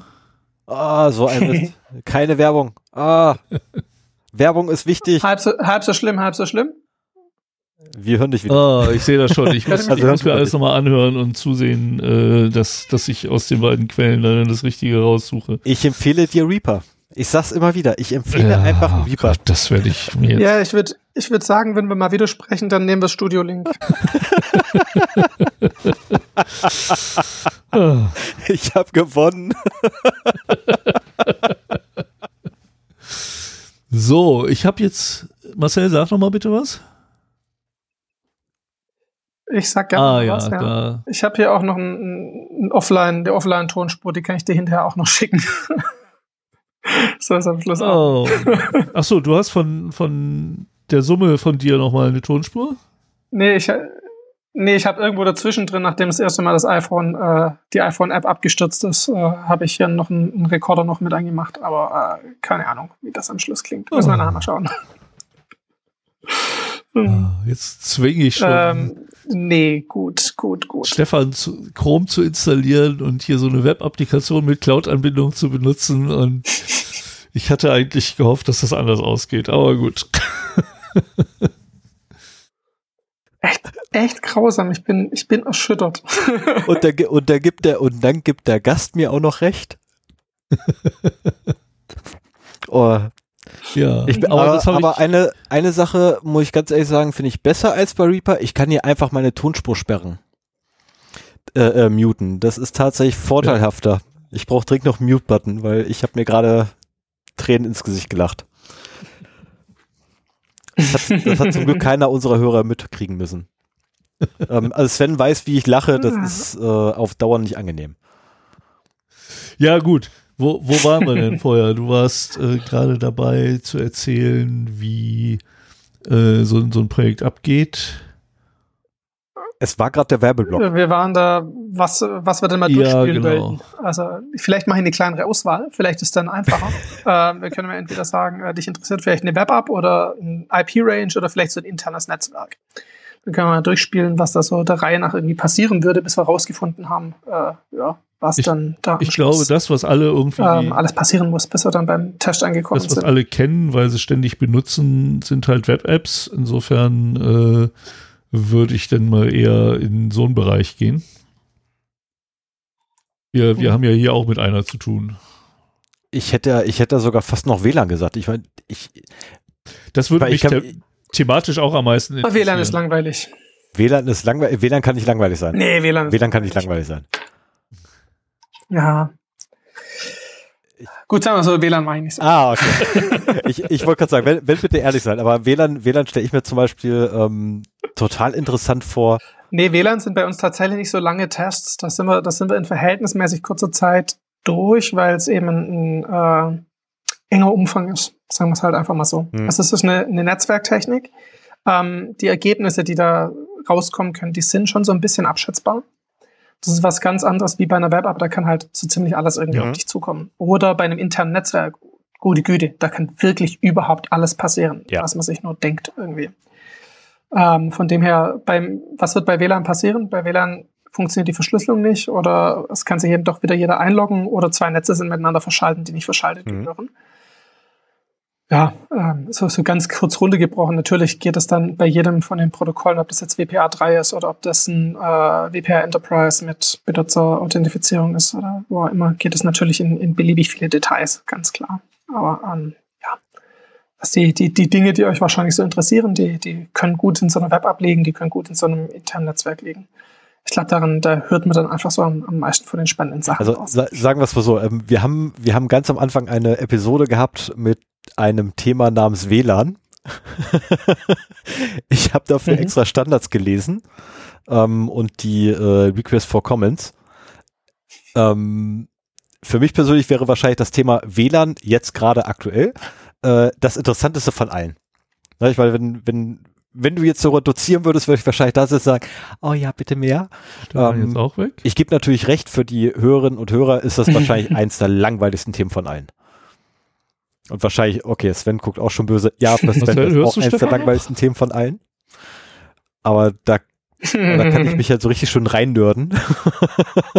das, ist, das ist ja wirklich so ein Reinnörd-Thema. Ne? Ähm, Aber ja, ich gebe dir recht, äh, internes Netzwerk, äh, da Mhm. kann alles passieren, Web-Application kann alles passieren. Ähm, das sind wahrscheinlich wirklich die interessanteren Themenfelder. Zumindest für jetzt. Na, such dir mal eins aus. Was willst du? Sven? Du siehst aus, als wenn du Stammbild hast. Bist du überhaupt noch da? Ich glaube, jetzt ist Sven weg.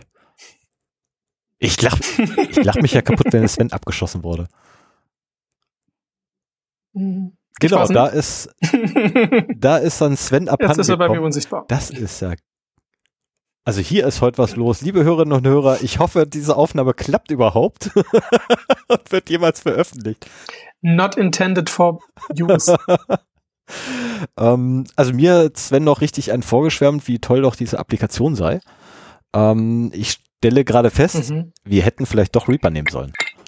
Ich hätte mein Reaper-Setup nehmen müssen. Das wäre vielleicht besser gewesen. Auf der anderen Seite, da hätte ich aber auch kein Chrome nutzen können. Ah, Was ist die Geschichte mit Chrome? Das habe ich noch nicht ganz Ähm, verstanden. Was habt ihr mit Chrome? ich habe ich hab tierisch Probleme mit Google. Und da Chrome von Google ist und ganz viele Hm. Daten an Google weiterreicht, äh, kommt auf mein System kein Chrome. Weshalb ich jetzt gerade eine dritte SSD Okay. habe, auf der eine. Kopie meine, meiner Windows SSD ist, auf die ich äh, letztendlich ein Chrome installiert habe und nachher mache ich die wieder platt. Mhm. Chromium ging jedoch auch. Nein. Egal. Es ist so, nee. Ich finde Firefox einfach besser und angenehmer. Jetzt ist die Frage, wann kommt Sven wieder? Kommt er überhaupt noch wieder? Nee, ich meine jetzt äh, für, für, für so Zwecke hier. Die Frage Also ist, grundsätzlich für, für, jetzt eben mal, ist. für jetzt eben mal kurz, äh, ja, Chromium wäre gegangen. Ähm, Mhm. achso, jetzt, jetzt schreibt übrigens Sven mich gerade an, er sieht und hört mich nicht mehr. Ähm, ich schreibe ihm jetzt mal zurück so den Standardtext von früher, drücke F5. Mhm. ähm, ich bin mir auch nicht so ganz sicher, ob die Aufnahme läuft. äh, also ich habe zumindest keinen, doch, den roten Bubbel habe Bei ich mir noch. hier oben läuft keine Zahl mehr. Den weiter. roten Bubbel habe ich. Bei mir Okay. steht noch Recording und es läuft noch weiter.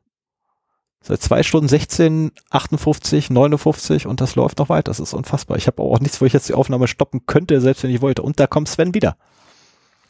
Ha. So. Da hört ist Sven wieder da. an? Ja, ich höre dich auch wieder. Okay, ich hoffe, Ja, Ich höre dich auch. ich hoffe, Ja. Hi. Ich würde ja fast sagen, das ist eine Chaosaufnahme. ja, so wie es aussieht schon. Ich, also er nimmt wieder auf, aber ich glaube, er nimmt in ein neues, ich hoffe, er nimmt in ein neues Recording auf. Oh Mann. Ja, lass uns einfach weitermachen, als wäre nichts geschehen und äh, ich muss zusehen, wie ich hinterher die Dinger zusammentue. Okay, ähm, also wir waren gerade dabei, ich muss, ich muss mich jetzt ents- entscheiden zwischen internen Netzwerk und Web Application. ähm, wobei ich dann den Ball eigentlich an dich, Sven, weiterschieben wollte und gesagt hatte, ne, weil das sieht gerade bei dir so aus, als wenn du da irgendwie Standbildpower hast, um dich mal wach zu rütteln. Das Blöde ist bloß, dass auch bei dir wirklich war's Standbildpower. Leider. Aber Ähm. allerdings, ich habe äh, Marcel sowohl gesehen als auch gehört. ähm, was mir aber nicht viel bringt, weil ich von dir weder was gesehen noch gehört habe. Und wenn du dann nur so eine Seite hörst und Also, die andere äh, eigentlich ich- hauptsächlich erzählt, dann äh, mutete das schon ein bisschen komisch an. Aber ich habe mich erst nicht getraut, F5 zu drücken, weil ich mir gedacht habe, dass es halt das Recording unterbricht. Aber ich hoffe einfach, dass wir jetzt zwei Stückchen haben, die ich dann nachher noch zusammen äh, stitchen muss. Das wird schon gehen. Ähm, ja, also ich hatte ja, das ist dann Beim anscheinend untergegangen. Ich hatte mir schon die Web-Applikationen gewünscht, die Web-App, weil ich denke, dass, äh, oh, da ist ja schon, bin ich schon länger weg gewesen. Ähm, die meisten Hörer und Hörerinnen werden damit was anfangen können, weil die halt ständig auch selber sowas benutzen. Und in Netzwerktechnik ist nicht jeder so bewandert. Äh, Web-Apps sind halt doch was, äh, ja, was man sich besser vorstellen kann, sagen wir es mal so. Ja, Klingt doch gut, fangen wir mit einer Web-App an. Äh, ich grenze noch kurz ab. Interne Netzwerke sind bei uns so alles. Also da gehört natürlich die ganzen Server, die da drin stehen, auch mit dazu. Also quasi so äh, das Putzpersonal-Szenario oder das äh, Trainee-Szenario. Was, was kann denn ein Angreifer, der als Person des Putzpersonals da irgendwie sein Computerchen anschließt, äh, was kann der so tun? Wir haben ja noch ein bisschen Zeit. Ist ja noch, muss ist es auch nicht werden. Also fangen wir mal mit den Web-Apps an. ähm, also idealerweise kriege ich, Ich dann muss morgen früh wieder ins Büro radeln. Mach kein Mist mit mir. Und ich muss heute noch mit dem Mund raus. Uh. Der freut sich dann schon auf dich. Das Ja, super. ich tippe drauf, der liegt bereits vor der Tür. ähm, also Web-Applikation sieht dann eben so aus, dass ich äh, ja, am Anfang das Projekt eingeplant bekomme, dann mache ich einen Termin aus für mein Kickoff, an dem ich mich dann mit den, äh, mit den Kunden ja, dann im Detail nochmal unterhalte, um die organisatorischen Sachen abzustimmen. Und wo kommen wir dann am Schluss äh, meistens eben raus? Äh, dann, dann klären wir eben äh, erstmal ab, was für eine Applikation ist das überhaupt? Also ist das was selbstentwickeltes? Ist das irgendwie was, was fertiges oder irgendwas fertiges, wo noch ein bisschen was ge, äh, geklickt oder dazu entwickelt worden oder beauftragt ist?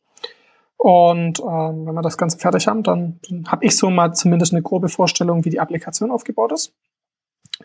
Und dann ist natürlich immer äh, für mich natürlich wichtig, wo, wo sind die Grenzen, was ist irgendwie jetzt so das äh, Out of the Box, äh, der Out of the Box Anteil und bei welchen Sachen, ähm, ja, wissen wir von vornherein, dass jetzt in-house beim Kunden noch Sachen dazu entwickelt worden sind. So Klassiker wäre vielleicht so eine WordPress-Instanz, wo dann eben aber drei, vier firmenspezifische Plugins mit drin sind. Muss ich natürlich dann schon mal wissen, ähm, dass dass äh, sich da eher lohnt, äh, hinzusuchen. Wenn ich das nicht gesagt bekomme, weil jetzt vielleicht gar nicht bekannt ist, dann ähm, versuche ich eben selber rauszufinden, was für Plugins sind da installiert. Ähm, und mache mich dann eben an, an der Stelle da dann weiter ran. Vorab muss man natürlich noch so Sachen klären, wie wo läuft das Ganze. Äh, wenn jetzt die Web-Applikation bei irgendeinem Hoster läuft, der eben so einen, so einen kompletten Stack dahin stellt ähm, und vielleicht noch irgendwie ein geteiltes Hosting, dann müssen wir natürlich den vorher mit ins Boot holen, weil dann gehört die Infrastruktur dem, ähm, in dem Fall der Server. Dann darf ich natürlich gar nicht testen, ohne dass der sein Okay gibt. Und nicht irgendwie, wir müssen den informieren, sondern wenn mir der äh, Serverbetreiber hier an der Stelle ähm, natürlich den, den Kunden die äh, PHP, den Webserver, die Datenbank, äh, den Load Balancer und alles zur Verfügung stellt und der Kunde deployt dann nur seinen Kram drauf, ähm, naja, dann äh, muss ich den ins Boot holen. Ich greife ja sonst dem sein System an. Und da brauche ich dann eine Genehmigung. Ähm, kurze, kurze Zwischenfrage. Das heißt, Ja, äh, wir haben ja unseren Server bei Hetzner. Das heißt ja quasi, wenn ich, wenn ich euch jetzt beauftragen würde, hey, Mhm. prüft mal bitte meinen Server, weil darauf läuft Applikation XYZ, äh, da müsstet ihr oder würdet ihr auch noch bei Hetzner anrufen und sagen, hier, passt auf, Jungs, wir machen jetzt. Und äh, gib mal bitte dein Okay oder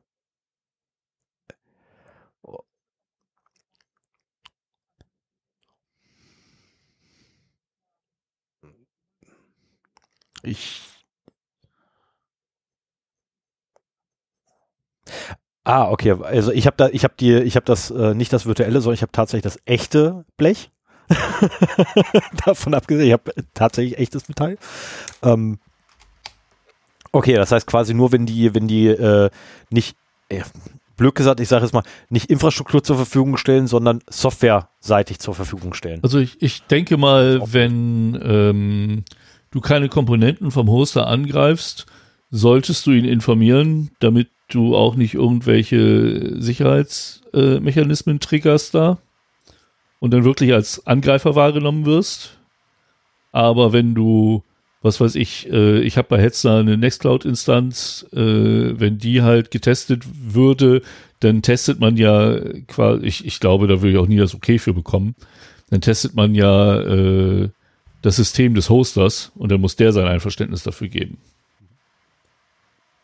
Äh, ich habe zwischendrin wieder einen Teil nicht mitbekommen, aber ja, im Großen und Ganzen ähm, sieht das eben so aus, wenn ich einen Hoster mit drin habe. Also ich, ich schaue typischerweise nach, auf wen ist die IP-Adresse registriert. Wenn da jetzt Telekom drin steht, weil das der ISP ist, dann okay, gut, äh, geschenkt. Den sollte ich der Vollständigkeit halber noch ein Okay holen, wenn das eben an der Stelle äh, mehr ist als jetzt halt einfach nur die Internetzuleitung. Aber wenn jetzt im, äh, ja, für die IP-Adresse schon Hetzner eingetragen ist, dann würde ich an der Stelle sagen, ähm, dann schaut man nochmal drauf, wie viel machen die denn, wenn es wirklich die virtuelle Maschine ist und alles da drauf ähm, macht der Kunde selber dann ähm, spricht man sich trotzdem im Hoster ab, aber dann ist es eher so, äh, wir würden gerne einen Pentest machen, spricht denn da irgendwas dagegen? Und äh, ja, wenn man halt wirklich da so ein Stack hingestellt bekommt, das ist vielleicht ein Shared Hosting, dann soll der Kunde definitiv sehr, sehr höflich anfragen, ob es denn in Ordnung wäre, wenn man da vielleicht mal einen Pentest machen würde.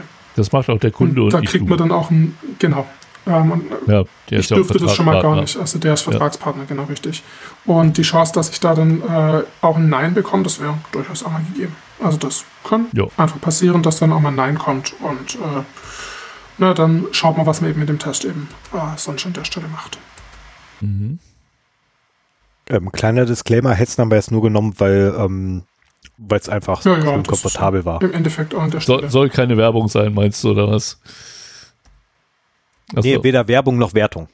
Also ich habe durchaus schon für, äh, für, Kunden, die was bei Hetzner gehostet haben, testen dürfen und für viele andere Anbieter auch. Also da kommt alles irgendwo vor. Und äh, ja, also den holt man auf jeden Fall mit ins Boot. Und dann äh, brauche ich natürlich noch irgendwie so einen Überblick drüber, was denn da fachlich passiert. Wenn das jetzt irgendeine Applikation ist, wo ich fachlich überhaupt keine Vorstellung habe, was die überhaupt machen, ähm, irgendwelche kuriosen äh, Trading-Produkte, dann muss man das vielleicht auch vorher mal noch jemand erklären, was da überhaupt inhaltlich passiert. Ja, kann ich ja sonst gar nicht abschätzen, was denn die Dinge sind, die nicht passieren dürfen. Und äh, ja, also dann äh, haben wir irgendwann am Schluss einen Stand, dass ich in etwa verstehe, was da inhaltlich passiert. Dann frage ich natürlich noch immer nach, was soll denn nicht passieren dürfen. Und da haben wir dann natürlich einfach auch nochmal was ganz, äh, ja, was ganz Elementares mit drin, dass mir der Kunde dann eben so Sachen sagen kann wie, naja, in diesem Buchungsshop für den Strompreisanbieter, ich habe kürzlich die, die Geschichte von, von Stefan mit dem äh, Stromanbieter nochmal quer gehört. Ähm, das ist so ein Klassiker, also das ist ein wirklicher Klassiker. Ähm, diese ganzen Shops, die solchen Kram machen, da ist es auf jeden Fall so, äh, dass ich dann, wenn ich ein Verständnis habe, was da nicht passieren darf, dann suche ich natürlich explizit nach solchen Sachen. Und da finde ich dann einfach auch schnell mal was. Und äh, dann hat man eben so ein bisschen die Sachen durch. Also Genehmigung hat man durch. Wir wissen so in etwa, was, was da inhaltlich auf uns zukommt. Wir wissen da, was von der Technik so ein bisschen auf uns zukommt. Ich kriege Benutzerkonten, kriege vielleicht auch so die Info, was gibt es denn für verschiedene Berechtigungskonzepte und was für verschiedene Rollen gibt es da drin. Und je nachdem sind, je nach Rolle ist natürlich auch vielleicht was ganz unterschiedliches interessant. Also in so einem Shop-System oder so einem, so einem klassischer Online-Shop, da habe ich vielleicht nur einen Kunden in der Rolle und einen Admin, der irgendwie nach hinten raus die Produkte einpflegt oder einen ähm, Produkt, ja, Produktpflegeverantwortlichen und dann einen technischen Admin. Wenn wir jetzt irgendwie sowas Komplexeres haben wie dieses, dieses System vom Stromanbieter, dann habe ich vielleicht einen Kunden, dann habe ich vielleicht noch irgendwie äh, einen Support-Mitarbeiter, dann habe ich eine Admin-Rolle, dann habe ich vielleicht irgendwie einen, jemanden, der die, äh, die, die Zählerstände vor Ort abliest und dann nochmal gegenprüft oder einpflegt oder sowas. Und dann diskutiert man eben mal drüber, welche von den ähm, Rollen wir damit reinnehmen sollen. Weil, naja, ähm, stellen wir uns das vor, finden wir irgendeine spannende Schwachstelle, ähm, dann mag ja nicht nur interessant sein, ob ich jetzt einen Datenverlust herbeiführen kann und über die SQL-Injection die Daten aus der Datenbank ziehen kann, sondern es gibt auch Sachen, die man vielleicht im ersten Moment gar nicht so auf dem Schirm hat. Ähm, Cross-Site-Scripting klingt manchmal so auf den ersten Blick wie so eine ja, bisschen langweilige Schwachstelle. Aber wenn man sich dann überlegt, dass ich damit ja ähm, beliebige, beliebige Webseitendarstellungen in so eine Applikation reinbekommen kann, dann kann das eben heißen, ich hinterlege zum Beispiel in meinem Namen ein HTML-Tag. Und ähm, das lädt ein JavaScript nach. Und wenn jetzt ein Sachbearbeiter mein Benutzerkonto sich anschaut, weil ich dort angerufen habe oder weil ich ein Support-Ticket anlege, äh, dann wird das JavaScript im Kontext von dem Supporter, äh, von dem Helpdesk-Mitarbeiter ausgeführt. Tja, und der kann vielleicht die Fälle von ganz vielen Leuten sehen. Dann könnte ich an der Stelle die vielleicht Rechnungsdaten von ganz vielen Leuten über JavaScript aus dem Browser ziehen und mich zurückschicken. Und dann habe ich schon spannende Sachen. Und sowas hatte ich dann eben mal zum Beispiel bei einem Recruiter-Portal. Und das ist natürlich super spannend. Also wenn ich als Einbewerber, ähm, wenn ich als Einbewerber hier mir meine Bewerbungsdaten mit einstelle und am Schluss konnte ich eben über den, ähm, über den, den Personalabteilungsmitarbeiter, der sich die Bewerbung anschaut, alle Bewerbungen einsehen und mir die PDFs im Original runterladen. Das war schon gut. Also für, für den Kunden hätte das äh, unangenehme, unangenehme Auswirkungen. Ähm, selbst wenn wir jetzt mal von den ganzen äh, DSGVO-Sachen absehen, hätte dann halt einfach der Angreifer die ganzen wunderbar, äh, wunderbaren Bewerbungen schon mal an der Hand. Und ähm, ja, damit kann man bestimmt auch schon was anfangen. Ja. Es gibt ja nichts, was heute so, so wertvoll ist wie eine, eine Reihe an Bewerbungen von IT-Lern. Stimmt, die sind mit Gold aufzuwiegen. ja. Ja, wenn ich gerade selber im Bewerbungsprozess bin, hätte ich zumindest schon mal eine Ahnung, was meine Konkurrenz alles so kann. Und könnte mir ihre Fähigkeiten einfach in meine Bewerbung ja, reinklatschen. Ja, genau. Also Möglichkeiten endlos. Und äh, dementsprechend sind eben auch diese Berechtigungs, diese Berechtigungskonzepte, äh, die so eine Applikation hat oder die Rollen, die da drin einfach mit vorgesehen sind. Die sind super spannend, weil wenn ich jetzt nur für mich hinteste aus Sicht von dem äh, Bewerber, dann werde ich natürlich nie finden, dass meine Eingaben ein Problem im Kontext von dem Recruiter sind. Ja. Und wenn ich natürlich dann die Rollen mitbekomme, dann kann ich eben mehr damit anstellen. Deswegen äh, schauen die Kunden manchmal auch ein bisschen verdutzt, wenn ich sage, ich hätte noch gerne Admin-Rolle für, für die Web-Applikation. Ähm, sagen sie, ja, aber dann, dann ist ja eh alles schon äh, gelaufen. Ja, aber mich interessiert eben, kann ich dann aus der Sicht von dem Benutzer mit vielleicht gar keinen Rechten, vielleicht jemand, der so ein Kontaktformular abschickt, am Schluss dem Admin seine Zugangsdaten stehlen. Mhm. Ihr kennt das ja, so ein Browser füllt ja gern mal, ähm, wenn da Zugangsdaten drin gespeichert sind, die einfach ein. Habt ihr bestimmt auch schon mal benutzt. Nein. Was haben wir gerade gesagt? Habt ihr bestimmt schon mal benutzt in den ja, 90ern? Schon mal ja, ja, ich kenn's. Ja, genau, ich richtig. Vor ewig Zeiten, genau, vor ewig richtig. Zeiten, ja, aber dadurch, dass meine Nummer nicht mal davon ja, ist, ja. Ich, ich rede ja von früher. ähm, okay. Und jetzt haben wir gerade schon erzählt, was Cross-Site-Scripting macht. Das ändert so ein bisschen was dran, wie die Webseite aussieht. Idealerweise mit ein bisschen JavaScript dran. Was glaubt ihr, was passiert, wenn ich einfach da unsichtbar die Login-Maske eintrage? Was macht denn dann der Browser? Trägt Nein, die Zugangsdaten einfüllen. Klar, auf jeden Fall. Ja. Und dann, dann schicke ich die zu mir. Und dann reicht ein Cross-Site-Scripting, wo jetzt vielleicht der ein oder andere drüber lächelt, oh ja, toll, ihr habt ein Cross-Site-Scripting gefunden. Und dann tragen wir eben da damit die gespeicherten Zugangsdaten von Benutzern mit raus. Würden wir jetzt im Pentest nicht so wirklich tun, weil damit greife ich ja Endanwender an. Und die haben mir keine Testgenehmigung ausgestellt. Aber wenn ich es bei mir zeigen kann, dann betrifft es natürlich den Admin genauso. Und deswegen, wenn ich hier die, die, ähm, ja, die Berechtigungen äh, entsprechend bekommen habe oder ein extra Benutzerkonto, das eben auch Adminrechte hat, dann kann ich das eben zeigen. Was ich, was ich aber gerade nicht ganz, ganz nachvollziehen kann, ist, fällt das nicht auf? Wie könnte das auffallen? Ich meine, du, du, du, du, wenn ich das richtig verstanden habe, schreibst du per Java oder doch ja, erzeugst du per JavaScript eine Login-Maske auf der Webseite, bei der der Admin bereits eingeloggt ist die genauso aussieht wie die originale oder dieselben IDs Richtig, letztendlich ja. hat, wie die ähm, äh, originale Login-Maske und diese neue Login-Maske müsste aber doch eigentlich der Admin sehen. wo müsste die sehen? In seiner Oberfläche. Nicht? Mm. Also ja, ich mache die unsichtbar. Also ich, ich, ich als Admin log mich ein. Ah, okay. Es geht ja nur um die Felder, die da irgendwie gefüllt ja, werden. Okay. Ja, ja, ja, ja, ja, ja, ja. sein. Genau, die Felder müssen ja nur da sein. Sie müssen ja nur genau, da sein. Genau, der Browser füllt die automatisch okay. aus. Gut. Und ähm, okay. da sprechen wir jetzt von total trivialen Schwachstellen aus meiner Sicht, weil das ist mhm. nichts Großes. Also ich, ich schicke dir einen Link. Ähm, im, Im trivialsten Fall ist ein Reflected Cross-Site Scripting, weil halt irgendwo ein Parameter aus einer, aus einer Web-URL halt einfach in der Webseite wieder eingebaut wird.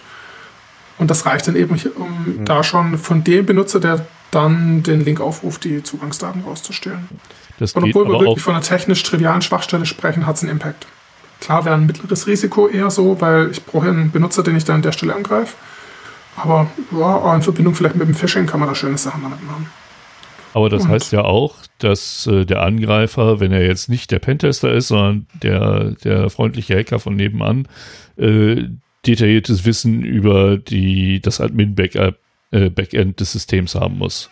Also sprich, Ja, bei, bei vielleicht. Systemen, die bekannt sind, was weiß ich, WordPress oder sowas, ähm, oder auch Industriesysteme, die sich halt jemand mal anguckt, äh, wäre das ohne weiteres möglich. Wenn das jetzt eine, eine Insellösung ist, ist, ist das eher unwahrscheinlich, wenn es nicht irgendwie ein ehemaliger Admin ist, der äh, nicht im Guten mit von der Firma gegangen ist. Also da brauchst du dann ja Insiderwissen, wenn das Also es kommt jetzt drauf an, es kommt schon so ein bisschen drauf an. Ich kann schon erkennen, ob so ein Cross-Site-Scripting ausgelöst wird. Ich könnte ja einfach mal Ja. nur ein- eine, eine Grafik, äh, ein Pixel-Grafik von meinem eigenen System nachladen. Wenn da jetzt so eine Anfrage kommt, dann weiß ich, der Webserver hat das nachgeladen. Und dann kann ich hinterher dann einen. Schadcode reinpacken. mühsam aber ich muss mich aber, natürlich ja. mit der Applikation auseinandersetzen und ein bisschen dran basteln, bis ich das raus habe. Also Ja. das sind dann auch schon Tests, die gehen schon, also keinen halben Tag. Da, da sprechen wir schon von ein bisschen mehr. Also so ein Web-App-Test, der fängt vielleicht bei einer kleinen, schlanken Web-Applikation bei zwei, zweieinhalb Tagen an. Ähm, so ein guter Zeitraum wäre vielleicht so fünf Tage und wenn es was ganz Komplexes ist, vielleicht auch mal darüber raus. Aber für so einen Web-App-Test wäre das so ein bisschen die Größenordnung. So zwischen drei und fünf Tage finde ich irgendwie gesund. Für so eine, äh, so eine wo wir von trivialen Schwachstellen ähm, reden, die äh, Zerforschung ist ja mittlerweile dafür bekannt, sehr viel zu enumerieren und immer mal wieder äh, Dinge zu finden, wo halt keine serverbasierte äh, Berechtigungsvergabe ist und dann halt über Enumerierung eine ganze Menge Daten sehr schnell aus einem System rausgetragen werden können. Ähm, wie oft begegnet dir das noch in deinem beruflichen Alltag? Ich glaube, ich verstehe die Frage nicht ganz. Wie meinst du? Ach so, dass man halt äh, zum Beispiel eine Druckseite erzeugen kann, indem man halt einen bestimmten URL hat. Im URL, im GET-Request ist da noch äh, eine Nummer drin und wenn du die Mhm. hochzählst, kriegst du die Daten von, von anderen Usern. Oder wenn Ja, du nicht, nicht mehr dauernd, aber viel zu oft. Ja, also Das kommt Stromanbieter sind so ein Klassiker. Stromanbieter sind so ein Klassiker. Also Okay. da, Redet mal weiter. ja. Und ähm, also insgesamt, da, da gibt es ganz viel so, ähm, so Sachen, die halt einfach prädestiniert dafür sind. Wenn ich jetzt irgendwie, ähm, also ich schaue mir die Sachen da immer auf der Ebene vom, vom Berechtigungskonzept an. Selbst wenn wir jetzt irgendwie so einen Link haben, also keine Ahnung, so eine UUID, lange, ganz klar erkennbare URL, die nicht erratbar wäre. Da ist halt trotzdem die Frage, ist es vorgesehen, dass man die aufrufen kann, wenn man die kennt? Jetzt, ja, keine Ahnung, wenn man das, wenn man da an der Stelle vielleicht von einem Zugang für irgendeinen Google Doc oder für irgendwie äh, eine Zoom-Session oder vergleichbare Sachen spricht, dann ähm, mag das vielleicht Situationen geben, wo man das will, aber in anderen auch wieder nicht. Und die Frage, die kann ich vielleicht nicht irgendwie beantworten, weil das ist eine organisatorische Frage, aber ich schreibe sie eben trotzdem auf. Und wenn ich jetzt sage, dass, dass eben die, die Rechnungs-IDs hochzählbar sind, ist eine dramatische Schwachstelle, die hat wahrscheinlich sogar Datenschutz-Impact. Ähm, die, den bewerten wir aber nicht. Der, das ist eine andere Baustelle. Ähm, aber auch wenn das eine zufällig generierte URL ist, würde ich das eben genauso mit aufschreiben, weil weiß ich dann, ob wenn jemand den Link irgendwo verschickt im Chat, äh, ob er denn dann will, dass der andere das lesen kann oder ob jeder, der diesen Link am Schluss hat, das lesen äh, können soll. Und das lässt sich halt eben dann am Schluss auch erst wieder vom, äh, vom Kunden dann selber beurteilen. Und äh, ich freue mich natürlich jedes Mal, wenn ich irgendwie sowas finde. Äh, und so hochzählbare IDs, also der absolute Klassiker und das findet man viel zu oft. Immer noch, ja. Das, das war Ja, ja, im ja. Prinzip die, die Frage, aber auch, wie gesagt, äh, Es geht die, auch nicht die weg. letzten Also, Veröffentlichungen solange es niemand findet, geht es ja nicht weg. Ja. Stell dir so einen stell dir so einen Shop vor, in dem irgendjemand, äh, der, keine Ahnung, Digitaldrucke von irgendwelchen Bildern bis zu zwei, drei Metern groß äh, irgendwie anbietet. Den hat er irgendwie 2006 mal entwickelt und seitdem steht der Shop halt da. Und wenn es keinen Sicherheitsvorfall gibt, warum sollte denn da jemand das alles nochmal neu machen? Vielleicht gibt es da dann irgendwie hunderte von Spezial-Sonderprodukten, die man alle neu implementieren müsste. Das macht dann natürlich niemand anlasslos neu. Ja, ja, oh ja. Sowas habe ich auch äh, leider sehr schmerzhaft lernen müssen. Dass man auch, dass man nie eine Software einfach entwickelt und stehen lässt. Keine gute ja. Idee. Und da kommt dann aber irgendwann einfach so ein, so ein, so ein Maß von Unbelehrbarkeit mit daher. Also auch so Sachen wie, ähm, ja, es, vielleicht, äh, da kommt ja niemand drauf, da müsste ja die Software schon so kennen. Also das sind zum Beispiel Kategorien, die sind mir im Pentest egal. Ich schreibe das trotzdem auf und das ist für mich, mhm. äh, wird für mich trotzdem sauber ja. ähm, eben verwertet an der Stelle als, als Fund. Und wenn ich der Auffassung bin, dass da äh, Sicherheitsmechanismen fehlen, die elementar wichtig sind oder dass Sicherheitsmechanismen, die da sind, eben total einfach ähm, umgangen werden können, dann wird das Risiko halt von mir als hoch eingestuft aus technischer Perspektive. Wenn das keinen Business Impact hat, na gut, sollen die Leute halt hinterher ihre Risikobewertung dazu ähm, machen, in der eben drin steht, das Risiko kann man tragen, ist uns egal. Ja. Passiert nichts. Gibt, gibt es auch Risiken, die ihr aufschreibt, die mehr theoretische Natur ja. sind? die ihr nicht explizit nochmal äh, praktisch quasi also nach. Ganz viele Sachen, die man halt einfach Was allein aus Zeitgründen nicht, nicht jedes Mal durchexerzieren will. Hm. Oder solche Sachen wie äh, schwache Kryptographie. Also wenn ich jetzt eben schon beim Verwundbarkeitsscan sehe, na, da werden irgendwelche hm. Algorithmen hm. verwendet, für die gibt es unter Laborbedingungen Angriffe, die da irgendwo einzelne Sachen rausziehen können, so einzelne Bits oder vielleicht mal mit ganz viel Aufwand ein Cookie raus extrahiert werden kann ja, dann schreibt man das natürlich trotzdem mit auf, aber das wird bei uns dann eben über die, über die, die Ampeleinstufung mit abgebildet. Das halten wir dann eher für ein niedrigeres Risiko, da muss erhebliches dazukommen, dass es passieren kann. Und das wäre dann eben bei mir irgendwie so ein niedriges Risiko gelb irgendwo eingestuft. Mhm. Also ihr, ihr benutzt quasi die äh, Management-Nomenklatur. Niedrig, gelb, mittel, hoch. Äh, äh, äh, grün, nee, gelb niedrig, und rot. Niedrig, mittel, hoch für gelb, orange und rot. Grün in dem Sinn haben wir nicht so. Ja, ja, mhm. ja orange meinte ich. Ja. Der Tag war lang. ja, und am Schluss von ähm, am Schluss äh, trägt man da eben so zusammen, was man, was alles die Sachen waren, die man bei der Web gefunden hat. Und dann sind das wahrscheinlich, wenn es irgendwie gut gelaufen ist, so ein paar Cross-Site-Scriptings und dann sind das, wenn es gut gelaufen ist, irgendwie. Vielleicht habe ich mal richtig Glück und ich kriege noch irgendwie, äh, dass ich Daten ziehen kann, vielleicht mit einer SQL-Injection. Ähm, oder irgendwie, dass Objekte frei zugreifbar waren oder diese Rechnungs-IDs, was wir vorhin hatten. Oder ich PHP-Code hochladen, der dann halt von der PHP-Web ausgeführt wird oder irgendwie sowas an der Stelle. Dann wird es ein bisschen längerer Bericht. Und manchmal findet man auch weniger. Also Web-Applikationen, gerade so Standardsachen, wenn jetzt jemand eine neue Uncloud installiert, naja, sind die Chancen gut, dass man auch mal nichts findet. Ist super, muss ich nicht so viel Bericht schreiben. Unter unter welchen Umständen würdest du einen Pen, äh, Pentest abbrechen, vorzeitig? Ja, wenn es so kaputt ist, dass äh, wir an der Stelle halt einfach sagen, der, der Kunde verbrennt nur Geld, dann kann man das mal diskutieren. Äh, muss natürlich auch schauen, ob mein Projektplan das hergibt. Ähm, ja. Mhm. Natürlich auch, wenn ich irgendwie rauskriegen würde, dass da irgendwo Täuschung läuft. Also wenn sich rausstellt, dass äh, der das gar nicht testen lassen darf, dann will er natürlich sofort abbrechen. Das ist mir zum Glück noch nie passiert. Ich wüsste jetzt auch keine Geschichte von Kollegen, dass man da mal irgendwie instrumentalisiert worden wären. Ähm, Ach so. Äh, hm.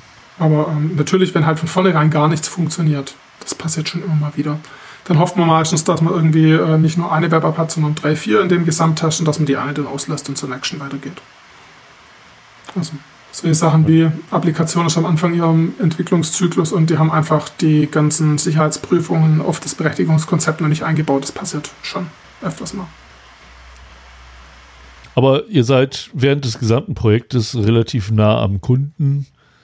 Ähm, ja, und äh, das ist halt nicht so, dass, was weiß ich, man, man spricht sich ab, das und das soll getestet werden und dann geht man auseinander und dann kommt man irgendwann wieder und äh, hat das Ergebnis äh, und drei kaputte Web-Apps, sondern äh, ihr seid halt während des gesamten Projektes mit dem Kunden am Kommunizieren, ja, Sagt auch, wo ihr seid, damit im Zweifelsfall ähm, da nochmal extra Verfügbarkeiten gestellt werden können oder so. Ich meine, das ist ja auch wichtig, wenn man irgendwas testet, dass äh, Recovery oder Restoration möglich ist, wenn ihr wirklich mal was kaputt macht. Ja, ja, äh, ich hatte Lasst ihr euch das Glück. zusichern? Also mir ist bisher noch nichts passiert. Nee, zusichern nicht, aber ich, ich spreche es, äh, ich habe es auch in meiner Protokollvorlage drin. Mhm. Dass ich einfach an der Stelle nochmal anspreche. Also es muss ein Backup da sein, sonst kann ich für nichts garantieren. Wir haben ohnehin in unserer Beauftragung die Haftungsthemen komplett ausgeschlossen, soweit es halt irgendwie geht. Weil ähm, wenn, mein, wenn mein Spider am Schluss irgendwie durchs Webinterface durchscrollt und da gibt es irgendwo einen Button Datenbank löschen, der halt einfach ohne Berechtigungsanfragen die Datenbank löscht. Ja. Was soll ich denn tun? Also, kann ich nichts für. Ja, kann ich nichts Oh. für, hilft nicht immer. Bei. Genau so ist es. Deswegen also, äh, spricht man von vornherein an. Also Backups müssen da natürlich an der Stelle da sein. Ja, Ja, ich teste aber- am liebsten auf Testsystemen, wenn es es gibt. Also, Mhm. Da, das wäre es genau meine nächste Frage gewesen, äh, weil aktuell klingt das so, als wenn du immer auf der Produktivinstanz quasi rum, ähm, rumkloppen Mhm. würdest, was ja aufgrund meines Hintergrunds von vornherein bekannt ist, dass es ja, voll die finde blöde Idee ist, auf einer Produktivinstanz zu Ja, finde testen. ich auch nicht so gut. Manchmal geht es nicht. Deshalb meine Frage genau gewesen wäre, Ja. das Ja. kenne ich auch. Also ich habe am liebsten, ich habe am liebsten Testumgebungen eigentlich, dann kann ich auch, äh, störe ich niemand, äh, muss mir hier keine Zeiten richten. Die Leute sind meistens super entspannt, wenn es damit geht. Die machen vorher einen Snapshot und stellen den danach wieder her. Und wir lassen uns immer zusichern, dass womöglich während dem Test nicht deployed wird.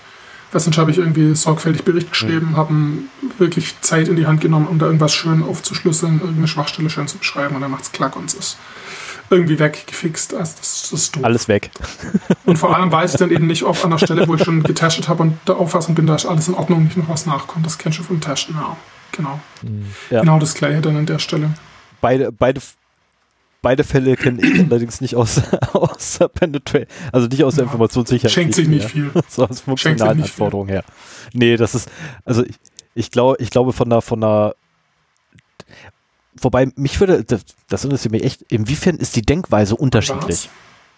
Ich meine, im, im, zwischen funktionalen Testen und, und dem Penetration-Testen. Ich meine, beides ist eine, eine destruktive Denkweise, um einen konstruktiven Beitrag zu leisten.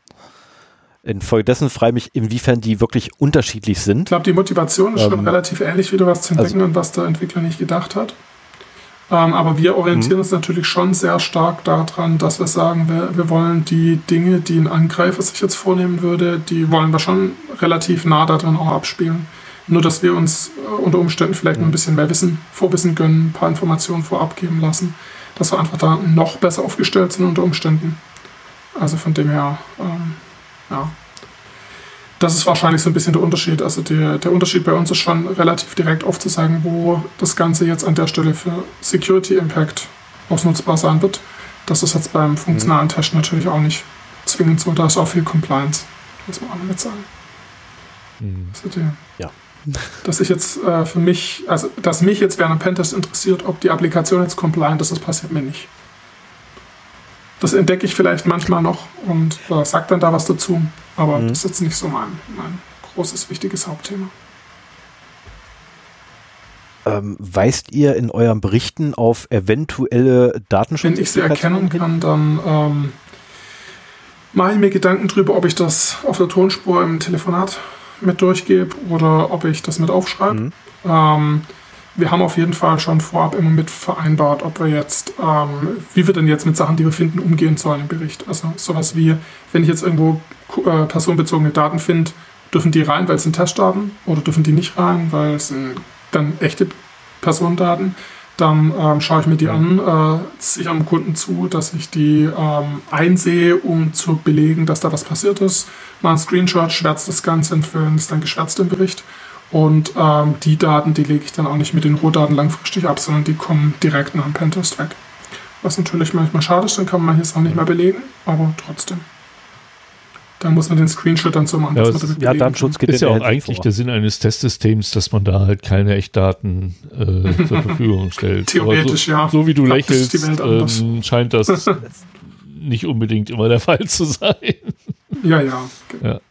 Ähm, Sven, wie oft habe, wie oft habe ich dabei gegrinst und gelacht? Ja, und zwar ja. richtig, richtig schelmisch. Ich, ich würde gerne nochmal auf, auf einen anderen Also Aspekt das eingehen. Ähm, ich bin bei Reddit in einigen Gruppen so zu oder Subreddits zu äh, Cybersecurity, lese da gerne und viel mit und habe öfter gehört, dass äh, auch im Bereich Pentesting so ja die die Belastung, die Stressbelastung durch den Job relativ hoch ist. Ähm, empfindest du das auch so? Also ist das ein stressiger Job, den du machst? Oder hängt das vom Arbeitgeber Ich ab? glaub, Das kann ja auch sein. Also du hattest eingangs schon erwähnt, dass du gerne da bist und so lange da bist, äh, dass ich die Antwort Ja. fast mir denken kann, aber ich wollte es trotzdem ansprechen. Ja, auch äh, ist eine gute. Frage auf jeden Fall. Also ich bin auf jeden Fall, also ich, ich habe als Pentester bisher nur bei der SYS gearbeitet. Also von dem her kann ich wahrscheinlich nur da dafür sprechen. Ähm, das ist definitiv, es gibt stressigere Jahreszeiten, es gibt weniger stressigere Arbeitszeiten, äh, Jahreszeiten so rum. Ich glaube aber, das ist bei dem ganzen beratungsnahen Kram immer so ein bisschen ähnlich. Und bei IT-Sicherheit ist das auch immer ähnlich. Ähm, aber man muss auf jeden Fall für sich Wege finden, wie man mit dem Stresslevel umgehen kann. Das ist ganz klar. Also ich habe immer eine Deadline für einen Bericht. Das ist eben so. Äh, wenn ich einen Pentest hatte, dann steht irgendwann der Bericht an. Jetzt habe ich auch gerade einen offen. Ähm, der muss irgendwann eben noch fertig werden. Ich kann nicht gut abends im Hotel schreiben, es funktioniert für mich einfach nicht. Dann kommt nur Quatsch raus. Die Arbeit mache ich doppelt. Dann schiebt sich's bei mir manchmal. Ähm, das ist auf jeden Fall ein Thema. Also wenn man sagt, mit Deadlines kann ich nicht gut arbeiten, dann ist es wahrscheinlich einfach nicht so ganz richtig. Dann, dann passt, das, passt das nicht so ganz zu einem. Und bei uns Richtung Ende des Jahres, wenn die Leute die Budgets aufbrauchen wollen, dann wird es eben auch immer mehr.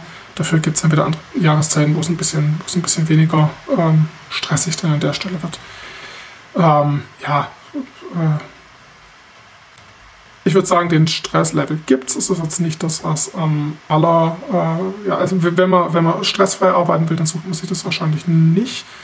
Wir haben sehr viele Sachen, die das allerdings zu einem, zu einem super guten Gesamtpaket einfach machen. Und ähm, von dem her würde ich an der Stelle sagen, ähm, dass für mich der Stress in einem, in einem okayen Verhältnis irgendwie, irgendwie an der Stelle steht. Ja, gut. Ja. Also du, du möchtest immer aktuell bleiben, du möchtest dein Wissen immer auf dem aktuellen Stand halten. Das sind Dinge, die man dann an der Stelle ähm, weiß, dass man das tun muss. Ähm, es gibt halt einfach so ganz einfach Dinge, wie ich mein Stresslevel kontrollieren kann. Wenn ich zum Beispiel eine Schwachstelle bei einem Webabtest dokumentiere, wenn ich es entdeckt habe, dann habe ich hinterher keinen Stress mehr, damit die Schwachstelle zu dokumentieren. Und da steht man sich persönlich, also es gibt ganz viele Sachen, wo man sich persönlich im Weg steht. Ich will jetzt weitermachen, ich will die SQL Injection kriegen, ich will die Web-Applikation hochnehmen oder ich möchte das interne Netzwerk noch hochnehmen und Domain-Admin werden. Ja, wenn ich das eben mache, obwohl ich eigentlich gerade einen Fund gemacht habe, der dokumentiert gehört, habe ich dann hinterher Stress? Wahrscheinlich würde ich sagen, ja. Und das sind eben einfach Sachen, die, die man natürlich in den Griff bekommen muss. Die Kollegen, die dauernd unterwegs sind und dauernd interne Netze testen, also die, unser Windows-Schwerpunkt-Team, die sind da noch viel mehr in der Pflicht für sich eben einfach einen guten Modus und sauber die Prozesse so darauf hin äh, anzupassen, dass es eben weniger passiert und, und dass sie dann irgendwie auch immer wieder mal mit ihren Berichten auf einem guten Stand sind und möglichst viele Berichte abgeschlossen haben und nicht erst äh, Richtung Weihnachten. Das, da ist die Anforderung dann einfach an, an sich selber da irgendwie und auch an, an das Team an der Stelle einfach größer. Ähm, ja, ich glaube, wir haben aber eine Balance, die, die das hinbekommt.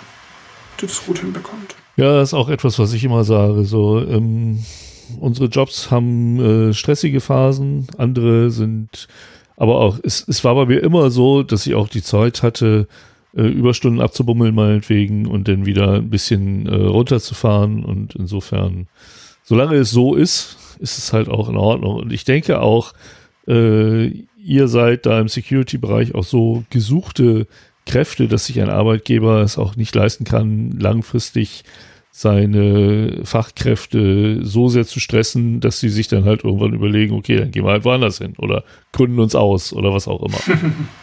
Ne? Ja, ganz Ähm, ich ich habe so ein bisschen Angst um die Aufnahme, nachdem äh, das hier vor einer halben Stunde bei mir neu angefangen hat und äh, bin sehr neugierig darauf zu gucken, äh, ob wir denn jetzt wirklich zwei Aufnahmen haben oder ob die erste hinübergegangen ist und wir da nichts von haben. Deswegen würde ich sagen, kommen wir mal so langsam zum Ende. Ähm, und äh, da kommt Aber das ist ja, verdammt interessant. ich kann euch, ich ich kann eure Nummern austauschen. Nein, aber Ach, komm, du weißt selber, wie das ist. Wenn, wenn ich, ich, also ich ja, sag, gerne, aber ich sag äh, nur sechs Stunden mal, Hörertreffen. Nummernaustausch muss, mich grad veralbert äh, auf. Wir müssen gut Ja. darin werden, eine gewisse Ja, das Zeit muss heute auch nicht- äh, einzuhalten. Genau. einzuhalten. Ähm, das, das muss auch heute nicht, nicht, nicht zwangsläufig irgendwie jetzt noch die nächsten sechs Stunden werden, aber, äh, aber einfach zu, zu sagen, so, ja, ihr, ihr, ihr könnt ja Nummern austauschen, ist total bekloppt. Meine Nummer steht im, im Impressum drin. Oder unter Kontakt. Also eine meiner Nummern steht da drin. Das ist, und das Telefon klingelt wirklich. Also Ja, ich, wollt- auch wenn ich, ich wollte zum Schluss noch mal sofort so ein bisschen auf, auf das, was du schon angesprochen hast, eingehen, so die, die Anekdoten. Ähm, hast du ein paar, paar schöne Sicherheitslücken, die du gefunden hast oder Fälle, in denen du mal richtig was auch kaputt gemacht hast? Ähm, Äh, ich hatte Glück bisher. Ich habe gar nicht so garstig viel kaputt gemacht. Also im, im Sinn von, dass mal hinterher nichts mehr funktioniert hat. Es gibt so ein paar Klassiker. Also irgendwie eine Zeit lang haben mal so ein paar Switches auf unsere äh, Nessus-Scans nicht gut reagiert und haben dann halt ein Failover gemacht und dann ging der zweite eben einfach mit und dann war das Netzwerk hin. Ähm, aber jetzt so wirklich in dem Sinn von richtig viel kaputt gemacht. Ich hatte da bisher Glück. Ich habe jetzt auch nicht so super viele Geschichten von den Kollegen, wo das passiert ist. Also die Geschichte mit dem Crawler, der am Datenbank löschen Button vorbeikommt, das ist eine echte Geschichte. Das ist mal einem der Kollegen passiert. Ähm, ohne, ohne Login notwendig, lauter so Sachen. Das passiert halt. Ja, war. Ja, konnte der Kollege nichts dafür. Hätte jedem passieren können.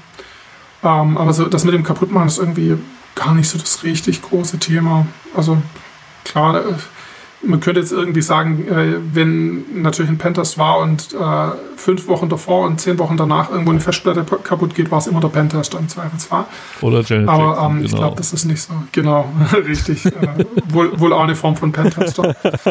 ähm, aber so Sachen sind mir irgendwie nicht, nicht so richtig äh, passiert. Ich habe mal ähm, einmal bei einem, bei einem internen Netzwerktest mal äh, einen Kollegen dabei gehabt, der macht das schon so lange wie ich. Also haben beide schon das ein oder andere Netzwerk getestet.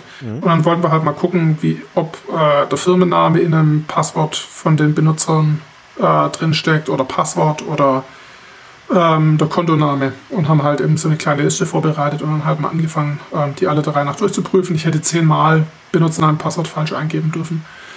Ähm, und drei haben wir uns gegönnt und wollten das laufen lassen, zu zweit angeschaut, was wir da eingetragen haben, haben das laufen lassen. War halt doch irgendwo eine kleine Einstellung falsch und dann haben wir halt einfach die gesamte Benutzerbasis durchgesperrt. Ähm, das war lustig. Ähm, die haben das sportlich genommen und haben gemerkt, dass sie vielleicht dafür mal einen Notfallplan brauchen. Ähm, weil war auch ein interessanter Fund, also dass eben dann einfach alles steht. Wenn äh, sowas über Nacht passiert wäre, das wäre wirklich doof gewesen. Ähm, da tagsüber nichts passiert hatten, hatten noch genug Leute irgendwo eine Admin PowerShell offen, dass sie das aufheben äh, in Ordnung bringen konnten, war dann nicht so schlimm. Wie, wie Ähm. umgeht man das? das? Das hast du anfangs auch schon mal äh, erwähnt. Jetzt ist es ja immer so, dass man als Phishing-Schutz dafür sorgen soll, dass nach drei, fünf oder zehn Versuchen äh, was gesperrt wird. Ähm, das, das ist für mich so eine Best Practice gewesen. Okay, wenn du jetzt da draußen DOS-Angriff machst, Ja, ähm, finde das nicht so schlimm. Also sa sagen wir doch halt einfach mal, wenn, also das Problem wäre ja am größten übers Internet. Ja. Was ist nach außen offen? Outlook Web Access und ein VPN oder ein Citrix. Na gut, sollen die Leute mit einem äh, kleinen Zertifikat sich authentifizieren, Thema erledigt.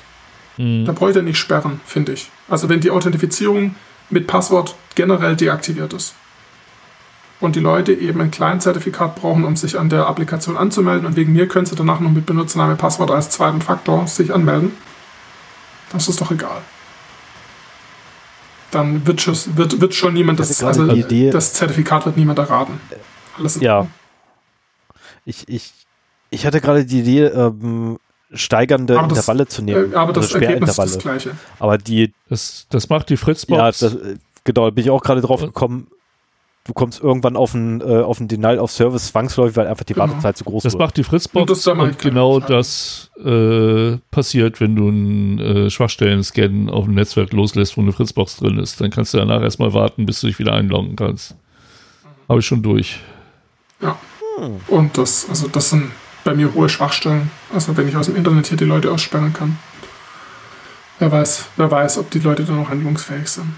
Hm, hm. Und das war jetzt im internen Netzwerk. Gut, im internen Netzwerk ist es schon, schon schwierig, da irgendwas dagegen zu machen. Ähm, brauchen wir halt einen Notfallplan. Im Notfallplan werden eben zum Beispiel AD-Benutzer definiert, die halt nicht gesperrt werden können. Wenn die dann eben ein 40-stelliges Passwort haben, dann kann da erstmal nichts passieren. Und ähm, die liegen dann halt, die Zugänge liegen dann halt im Safe, den man mit so einem Schlüssel offen zusperren kann. Und dann kann man im Notfall halt noch wieder was entsperren. Ja, Notfall-User ist ja sowieso nicht verkehrt. Also das. Ja, äh, richtig. Ja, ja, aber so richtig. Eine Sache, die, die ist mir eingefallen, die war noch relativ lustig. Ich habe mal über ein Kontaktformular sehr viele Mails generiert, als ich eine Web-Applikation getestet habe. Das ist schon Jahre her. Ähm, es war angekündigt, der, der äh, IT-Chef beim Kunden, der wusste da Bescheid und hatte auch die, die äh, Service Desk-Leute vor, äh, vorgebrieft, dass es passieren wird. Aber äh, das war eben die Nachmittagsschicht und die Leute morgens, die, äh, die Kollegen und Kolleginnen, die hatten dann, bis der gute Herr ins Büro kam, eben schon von Hand irgendwie 1000, 2000 Mails weggeklickt, der automatisiert generiert war. ähm, nachdem er ihnen gesagt hat, man könnte auch diesen Knopf drücken und den und dann sind alle weg, ähm, die da von mir kamen, dann hatte den aber trotzdem dann, ähm, bevor ich zum Abschlussgespräch vor Ort gegangen bin, äh, den doch nochmal sicherheitshalber äh, ein paar Kuchen mitgebracht, dass äh, ich da auch sicher, sicher aufschlagen kann für die Abschluss. Das war ich übrigens mit den Und nicht gelüncht werde. Genau. Ja, das. Ja.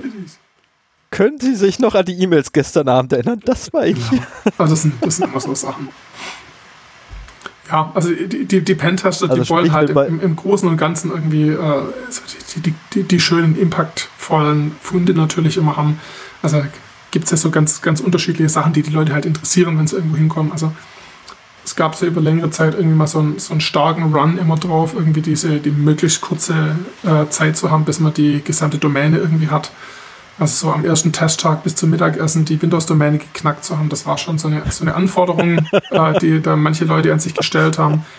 Manche schaffen das auch mal in 20 Minuten. Also das kann schon auch mal passieren, wenn es dumm läuft. Ja, ja, das ist, das ist ähm, wie bei einem professionellen Camp ja, genau, dabei richtig. zu sein. Das mhm. ist, äh, das ist einfach der Wahnsinn, was da bei denen abgeht. Ja, und, und das ist halt auch gar nicht so unrealistisch. Wobei allerdings also, diese, ähm, diese so ein, wir hatten schon Zeiten, wo man so ein Active Directory, so ein internes Netzwerk halt immer bekommen hat, wenn wir äh, hingegangen sind. Mhm. Es wird man, passiert auch manchmal, dass es schwierig ist oder vielleicht auch manchmal gar nicht geht. Es liegt vielleicht auch dran, wenn der Testfokus dann irgendwann zu eng gemacht wird. Aber ähm, in so internen Netzwerken begegnet einem einfach so ziemlich alles, was man sich vorstellen kann. Und Passwörter sind das riesengroße Thema, das dauernd wiederkommt. Und äh, ja, also das ist sowas, wo man, glaube ich, gut anfangen kann, wenn man seine Top eigene ähm, IT irgendwie auf Vordermann bringen will. Mhm. Mal sicherstellen, dass da kein Passwort oder sowas mehr, Passwort gleich Passwort oder Passwort gleich Benutzername mehr übrig ist. Wäre schon so ein guter Anfang. Ja. Das ist definitiv, also ich, ich empfehle immer die, äh, die Top 100 zu nehmen. Da ist ja Passwort ja, aber Benutzername ist äh, da schon nicht mehr um, drin, ne? Das geht halt nicht. Genau, User, User, also der, der eigene Username, nein. Ähm, da muss ich auch ganz ehrlich gestehen, das ist so doof, darauf ja, will ich dir gar nicht kommen. Klassiker. Also das findet man also muss, muss, ich, muss ich echt. Und dann durchnummerieren. Muss ich, Weil du musst muss ja tatsächlich erneuern. Also Benutzername 01, ja. Benutzername 02 ja. oder Benutzername 2021, Benutzername 2022. Sommer 2020. Ja. Ist auch so ein Klassiker. Oh Gott. Aber die Passwörter okay. findet man dann. Ähm. hinterher wieder, wenn man die Domänen-Datenbank hat. Dann kann ich ja einfach alle Hashes anschauen. da kann man dann deutlich gut drüber was sagen. Also so Sachen wie 30% der Benutzer äh, haben irgendein Passwort, das den Firmennamen enthält und nochmal 10 haben ihren Benutzernamen mhm. mit irgendwie drin und ähm, 50 Mal kommt Passwort vor. So Sachen kann man dann, wenn man die Hashes irgendwie hat, noch relativ gut irgendwie aufdröseln. Ja, dafür gibt es auch extra Tools, äh, wo man quasi nur noch die Hashes reinpumpen muss heutzutage. Und mit ausreichend Rechenleistung kriegt man die Notfalls auch ohne Adressbuch oder ohne Maske her. Ohne Adressbuch und Maske? Ähm, hm, ja. ja. Also mit, mit ausreichend Rechenleistung, wohlgemerkt. Also mein, mein, mein Rig hier, äh, nee, das ist nicht mehr State of the Art. Ähm, ich müsste eigentlich viel, viel mehr Grafikkarten haben, damit das funktioniert. Ähm, ich habe da die, die, oh Gott, wie hat er das genannt? Äh, The Kill Machine? Nee, Hash, Hashkiller. Hashkiller heißt das Ding, glaube ich ähm, mit irgendwie, ich glaube, 20 oder 25 äh, AMD-Grafikkarten drin und das Ding ist nur dafür da, Hashes zu knacken. und zu berechnen, wo ich auch sage, hätte ich gern. das ich ja, und selbst wenn äh, den Stromverbrauch, also um, ähm. Strom ist teuer. ja. Ja, momentan mehr. Macht dir gerade auch keinen Spaß. Ja, das habe ich auch rausgekriegt. Ja, wir haben sowas auch nee, irgendwie, mit dem man also so ein paar Sachen machen kann. Also so ein, so ein wo man dann. Mhm. Ich meine, die. So, Marcel ist wieder aus der Aufnahme raus. Episode hier. Was? Ja. Kommt gerade wieder rein. Also heute ist echt der Wurm drin bei ja, allen. Ne? Ich hoffe, er kommt gleich zurück. Also bei mir. Hey.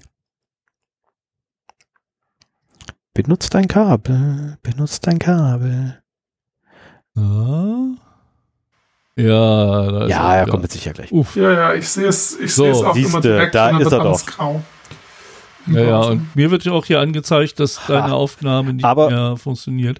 Ich würde mal sagen, aus diesem aktuellen Anlass äh, schließen wir das Thema hier ab, auch wenn es sehr interessant ja, ist, mit dir zu reden, Marcel.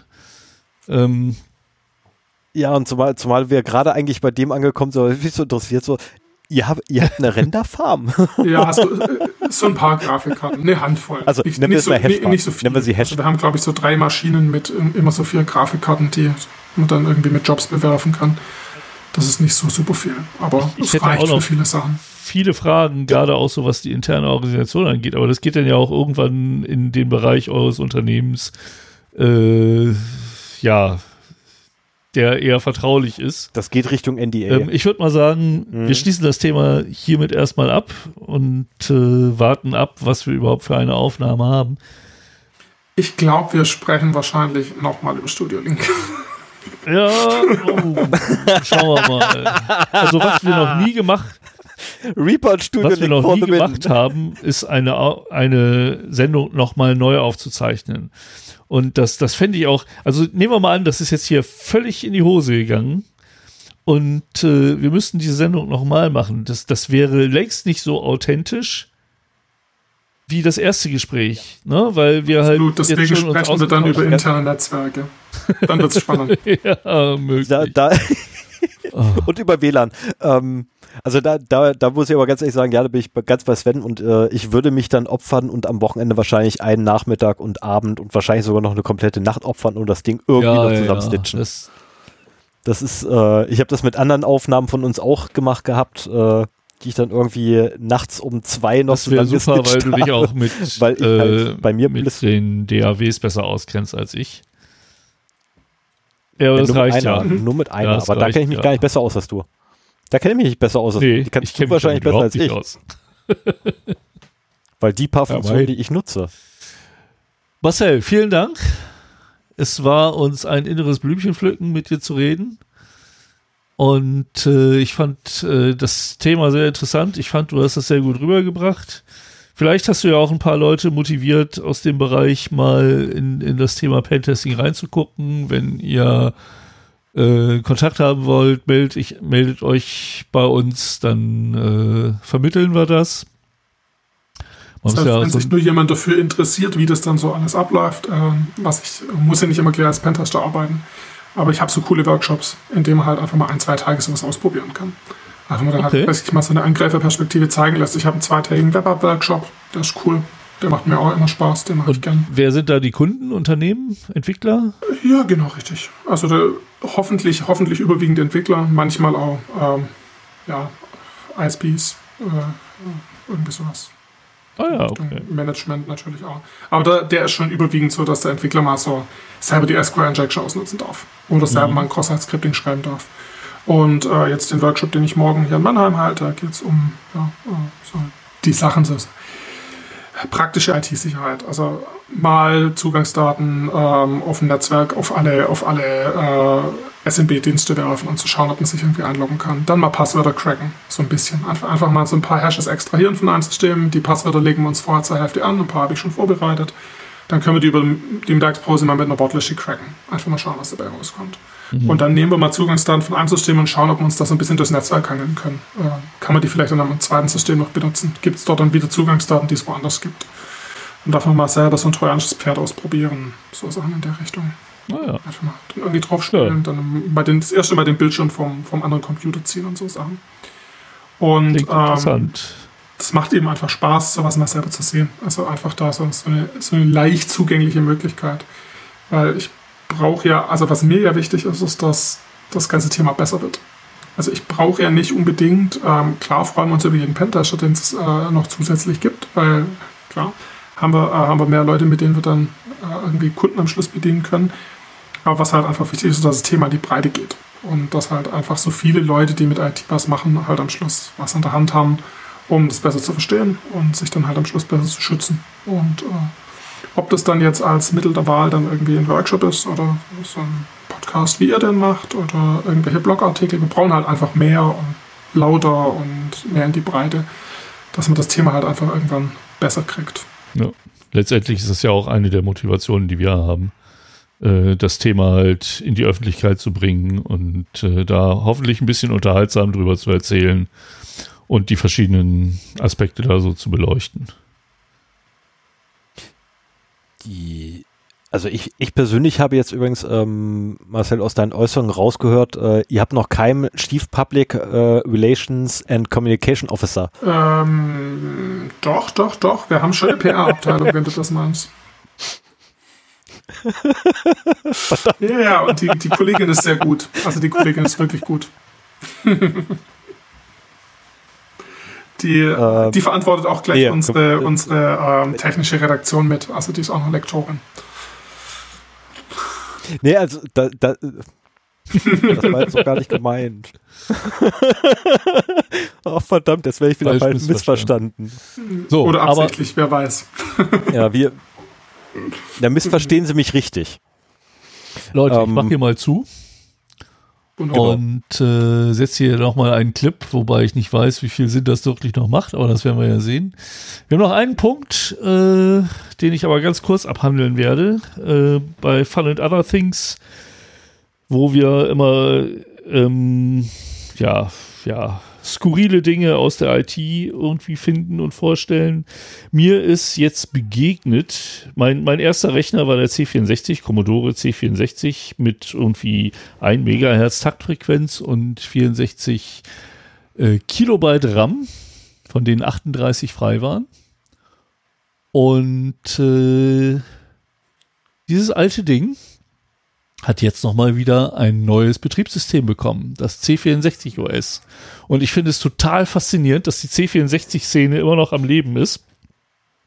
Ich habe noch einen alten oben auf dem, auf dem Dachboden und bin immer mal wieder am überlegen, ob ich den nicht doch nochmal wieder raushole und fit mache.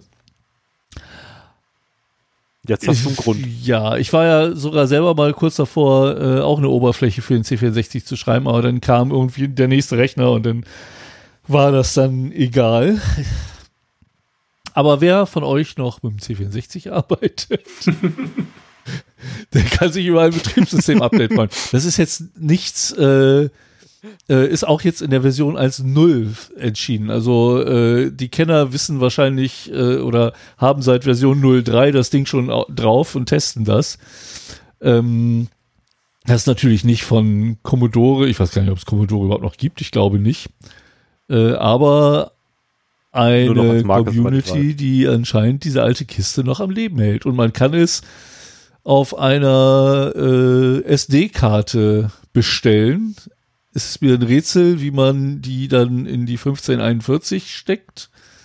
Aber es geht. ja, lässt sich garantiert auch mit dem Emulator laufen lassen. Aber da, da sehe ich dann kein, also Original-Hardware mit neuem Betriebssystem äh, Finde ich klasse, aber Emulator zu Testzwecken natürlich auch. Aber äh, ansonsten macht es ja beim Emulator nur Sinn, irgendwie das alte Betriebssystem und das alte Feeling zu haben. Ja, das dazu. Bleibt mir nur noch, mich zu verabschieden und äh, zu hoffen, dass wir uns in weniger als zwei Monaten wiedersehen. Ja, dann mache ich mal gleich weiter. Äh, mir persönlich bleibt nur mich bei unserem Gast zu bedanken, weil das habe ich ja. nämlich noch gar nicht getan. Danke vielmals, dass du da bist und äh, gleich dann quasi da warst. ähm, und vor allem für die, für die tollen Insights, äh, die du gewährt hast. Und ich hoffe, unseren Hörerinnen und Hörern hat das auch gefallen, was wir heute hier dargeboten haben. Ähm, ja, mal, mal gucken, was für ein Stitching-Job das noch hinterher wird, äh, ob man das überhaupt gebrauchen kann oder zusammenkriegt. Aber ich denke mal, anhand der, der Timestamps auf den einzelnen ähm, Audio-Files müsste das eigentlich gehen. Ja, hoff. Ähm, das ist es meine Hoffnung, dass man die Audio-Files mitsamt der Meta, äh, mit kompletten Metadaten runterlädt und kriegt man die zumindest in der ja, die richtige Reihenfolge. Reihenfolge sollte nicht das Problem sein. Das ähm, und dann hinterher, ganz ehrlich, dann hinterher die sechs Stunden zu investieren, da vier Stunden durchzuhören und schneid, äh, Stunden schon wieder? Nein, so viel kann man nicht. zusammenzufügen. So lang ist das nicht. Nee, nee, aber du musst einmal in Echtzeit durchhören und deine Schneidmarken setzen und da musst du Zeit investieren zu schneiden, rauszutrennen naja. und wieder richtig zusammenzusetzen, dann zusammengluten und die Tatsache, und hoffen, dass, dass wir von Marcel zwei Audiospuren haben, macht es nicht einfacher. nee. Wie drei? Ach du liebe Drei, drei, nee, fünf, 80, zehn, zwölf? Oh, bin mir, ich bin mir nicht sicher, die Software, die du angeschleppt hast, äh, ich, hat bestimmt nach jedem App-Absturz irgendwie eine neue Spur aufgemacht. Da wette ich drauf. Oh Gott. Deswegen sagte ich, hoffentlich sind die ja, Metadaten. Das äh, wird sich zeigen. Also ich, ich benutze jetzt seit also ohne Metadaten Rivers halt jetzt seit einem halben, dreiviertel Jahr für einen anderen Podcast, da sind wir aber nur zu zweit, hat immer anstandslos funktioniert. Ähm, und äh, also was hier heute passiert ist, oh, ist fürchterlich. Wir werden sehen, was da rauskommt. Lass uns, Refund lass uns den stellen. Sack zumachen. Marcel, vielen Dank, war schön mit dir. Ähm, und äh, wir schauen mal, was, was wir so an dem Audio gebrauchen können. Ach so, ich muss ja, dann ist ja hier mein. Alles klar. Mach's gut. Ciao. Tschüss. Bis demnächst. Oh, Sven, heute hast nicht du Tschüss gesagt. Sonst sagt Sven, Sven immer so ganz herzlich Tschüss. Das letzte Wort kann man ja dem Gast überlassen. ja, natürlich.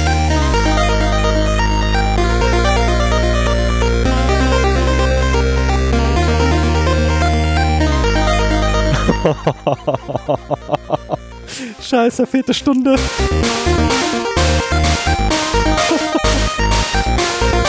oh, verdammt.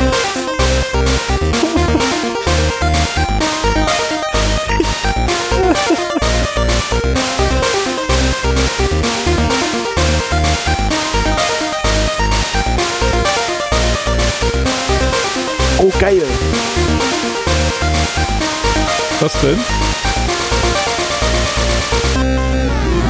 Äh, ein Spiel, was ich in meiner Jugend irgendwann einmal gespielt habe.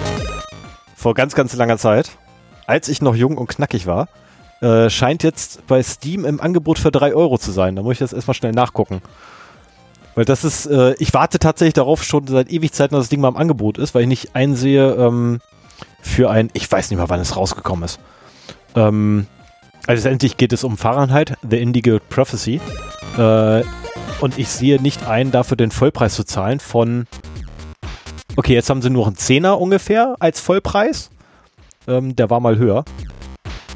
Und das sehe ich halt nicht ein. Und jetzt haben sie das Ding für 2,24 Euro ja. im Angebot. Das ist ein No-Brainer. Klicken.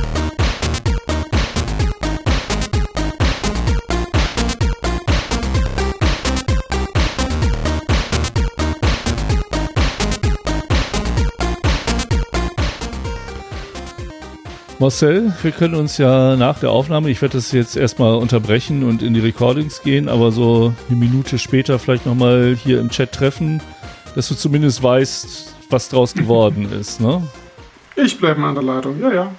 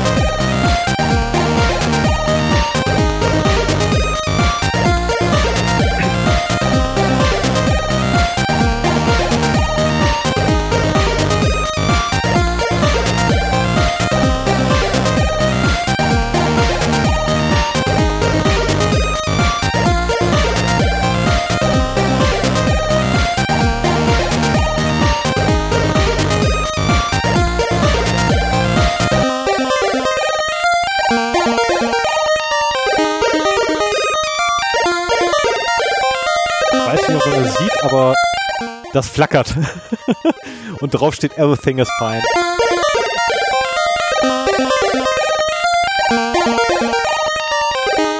Im Winter sitze ich dann immer hier. Das Leben in der Hut ist so hart. Über der LED-Flamme in der Mülleimer, äh, im Mülleimer. Eigentlich auch schade, ne? das hat mein ehemaliger Arbeitskollege weiß überhaupt nicht, was das ist, was du da in die also fürs Kamera Projekt. hältst. Äh, das ist eine, das ist eine Mülltonne. Eine brennende Mülltonne. Das ist so eine, so eine, so eine alte, genau, so eine brennende Mülltonne. Genau. Und drauf steht halt Everything is fine.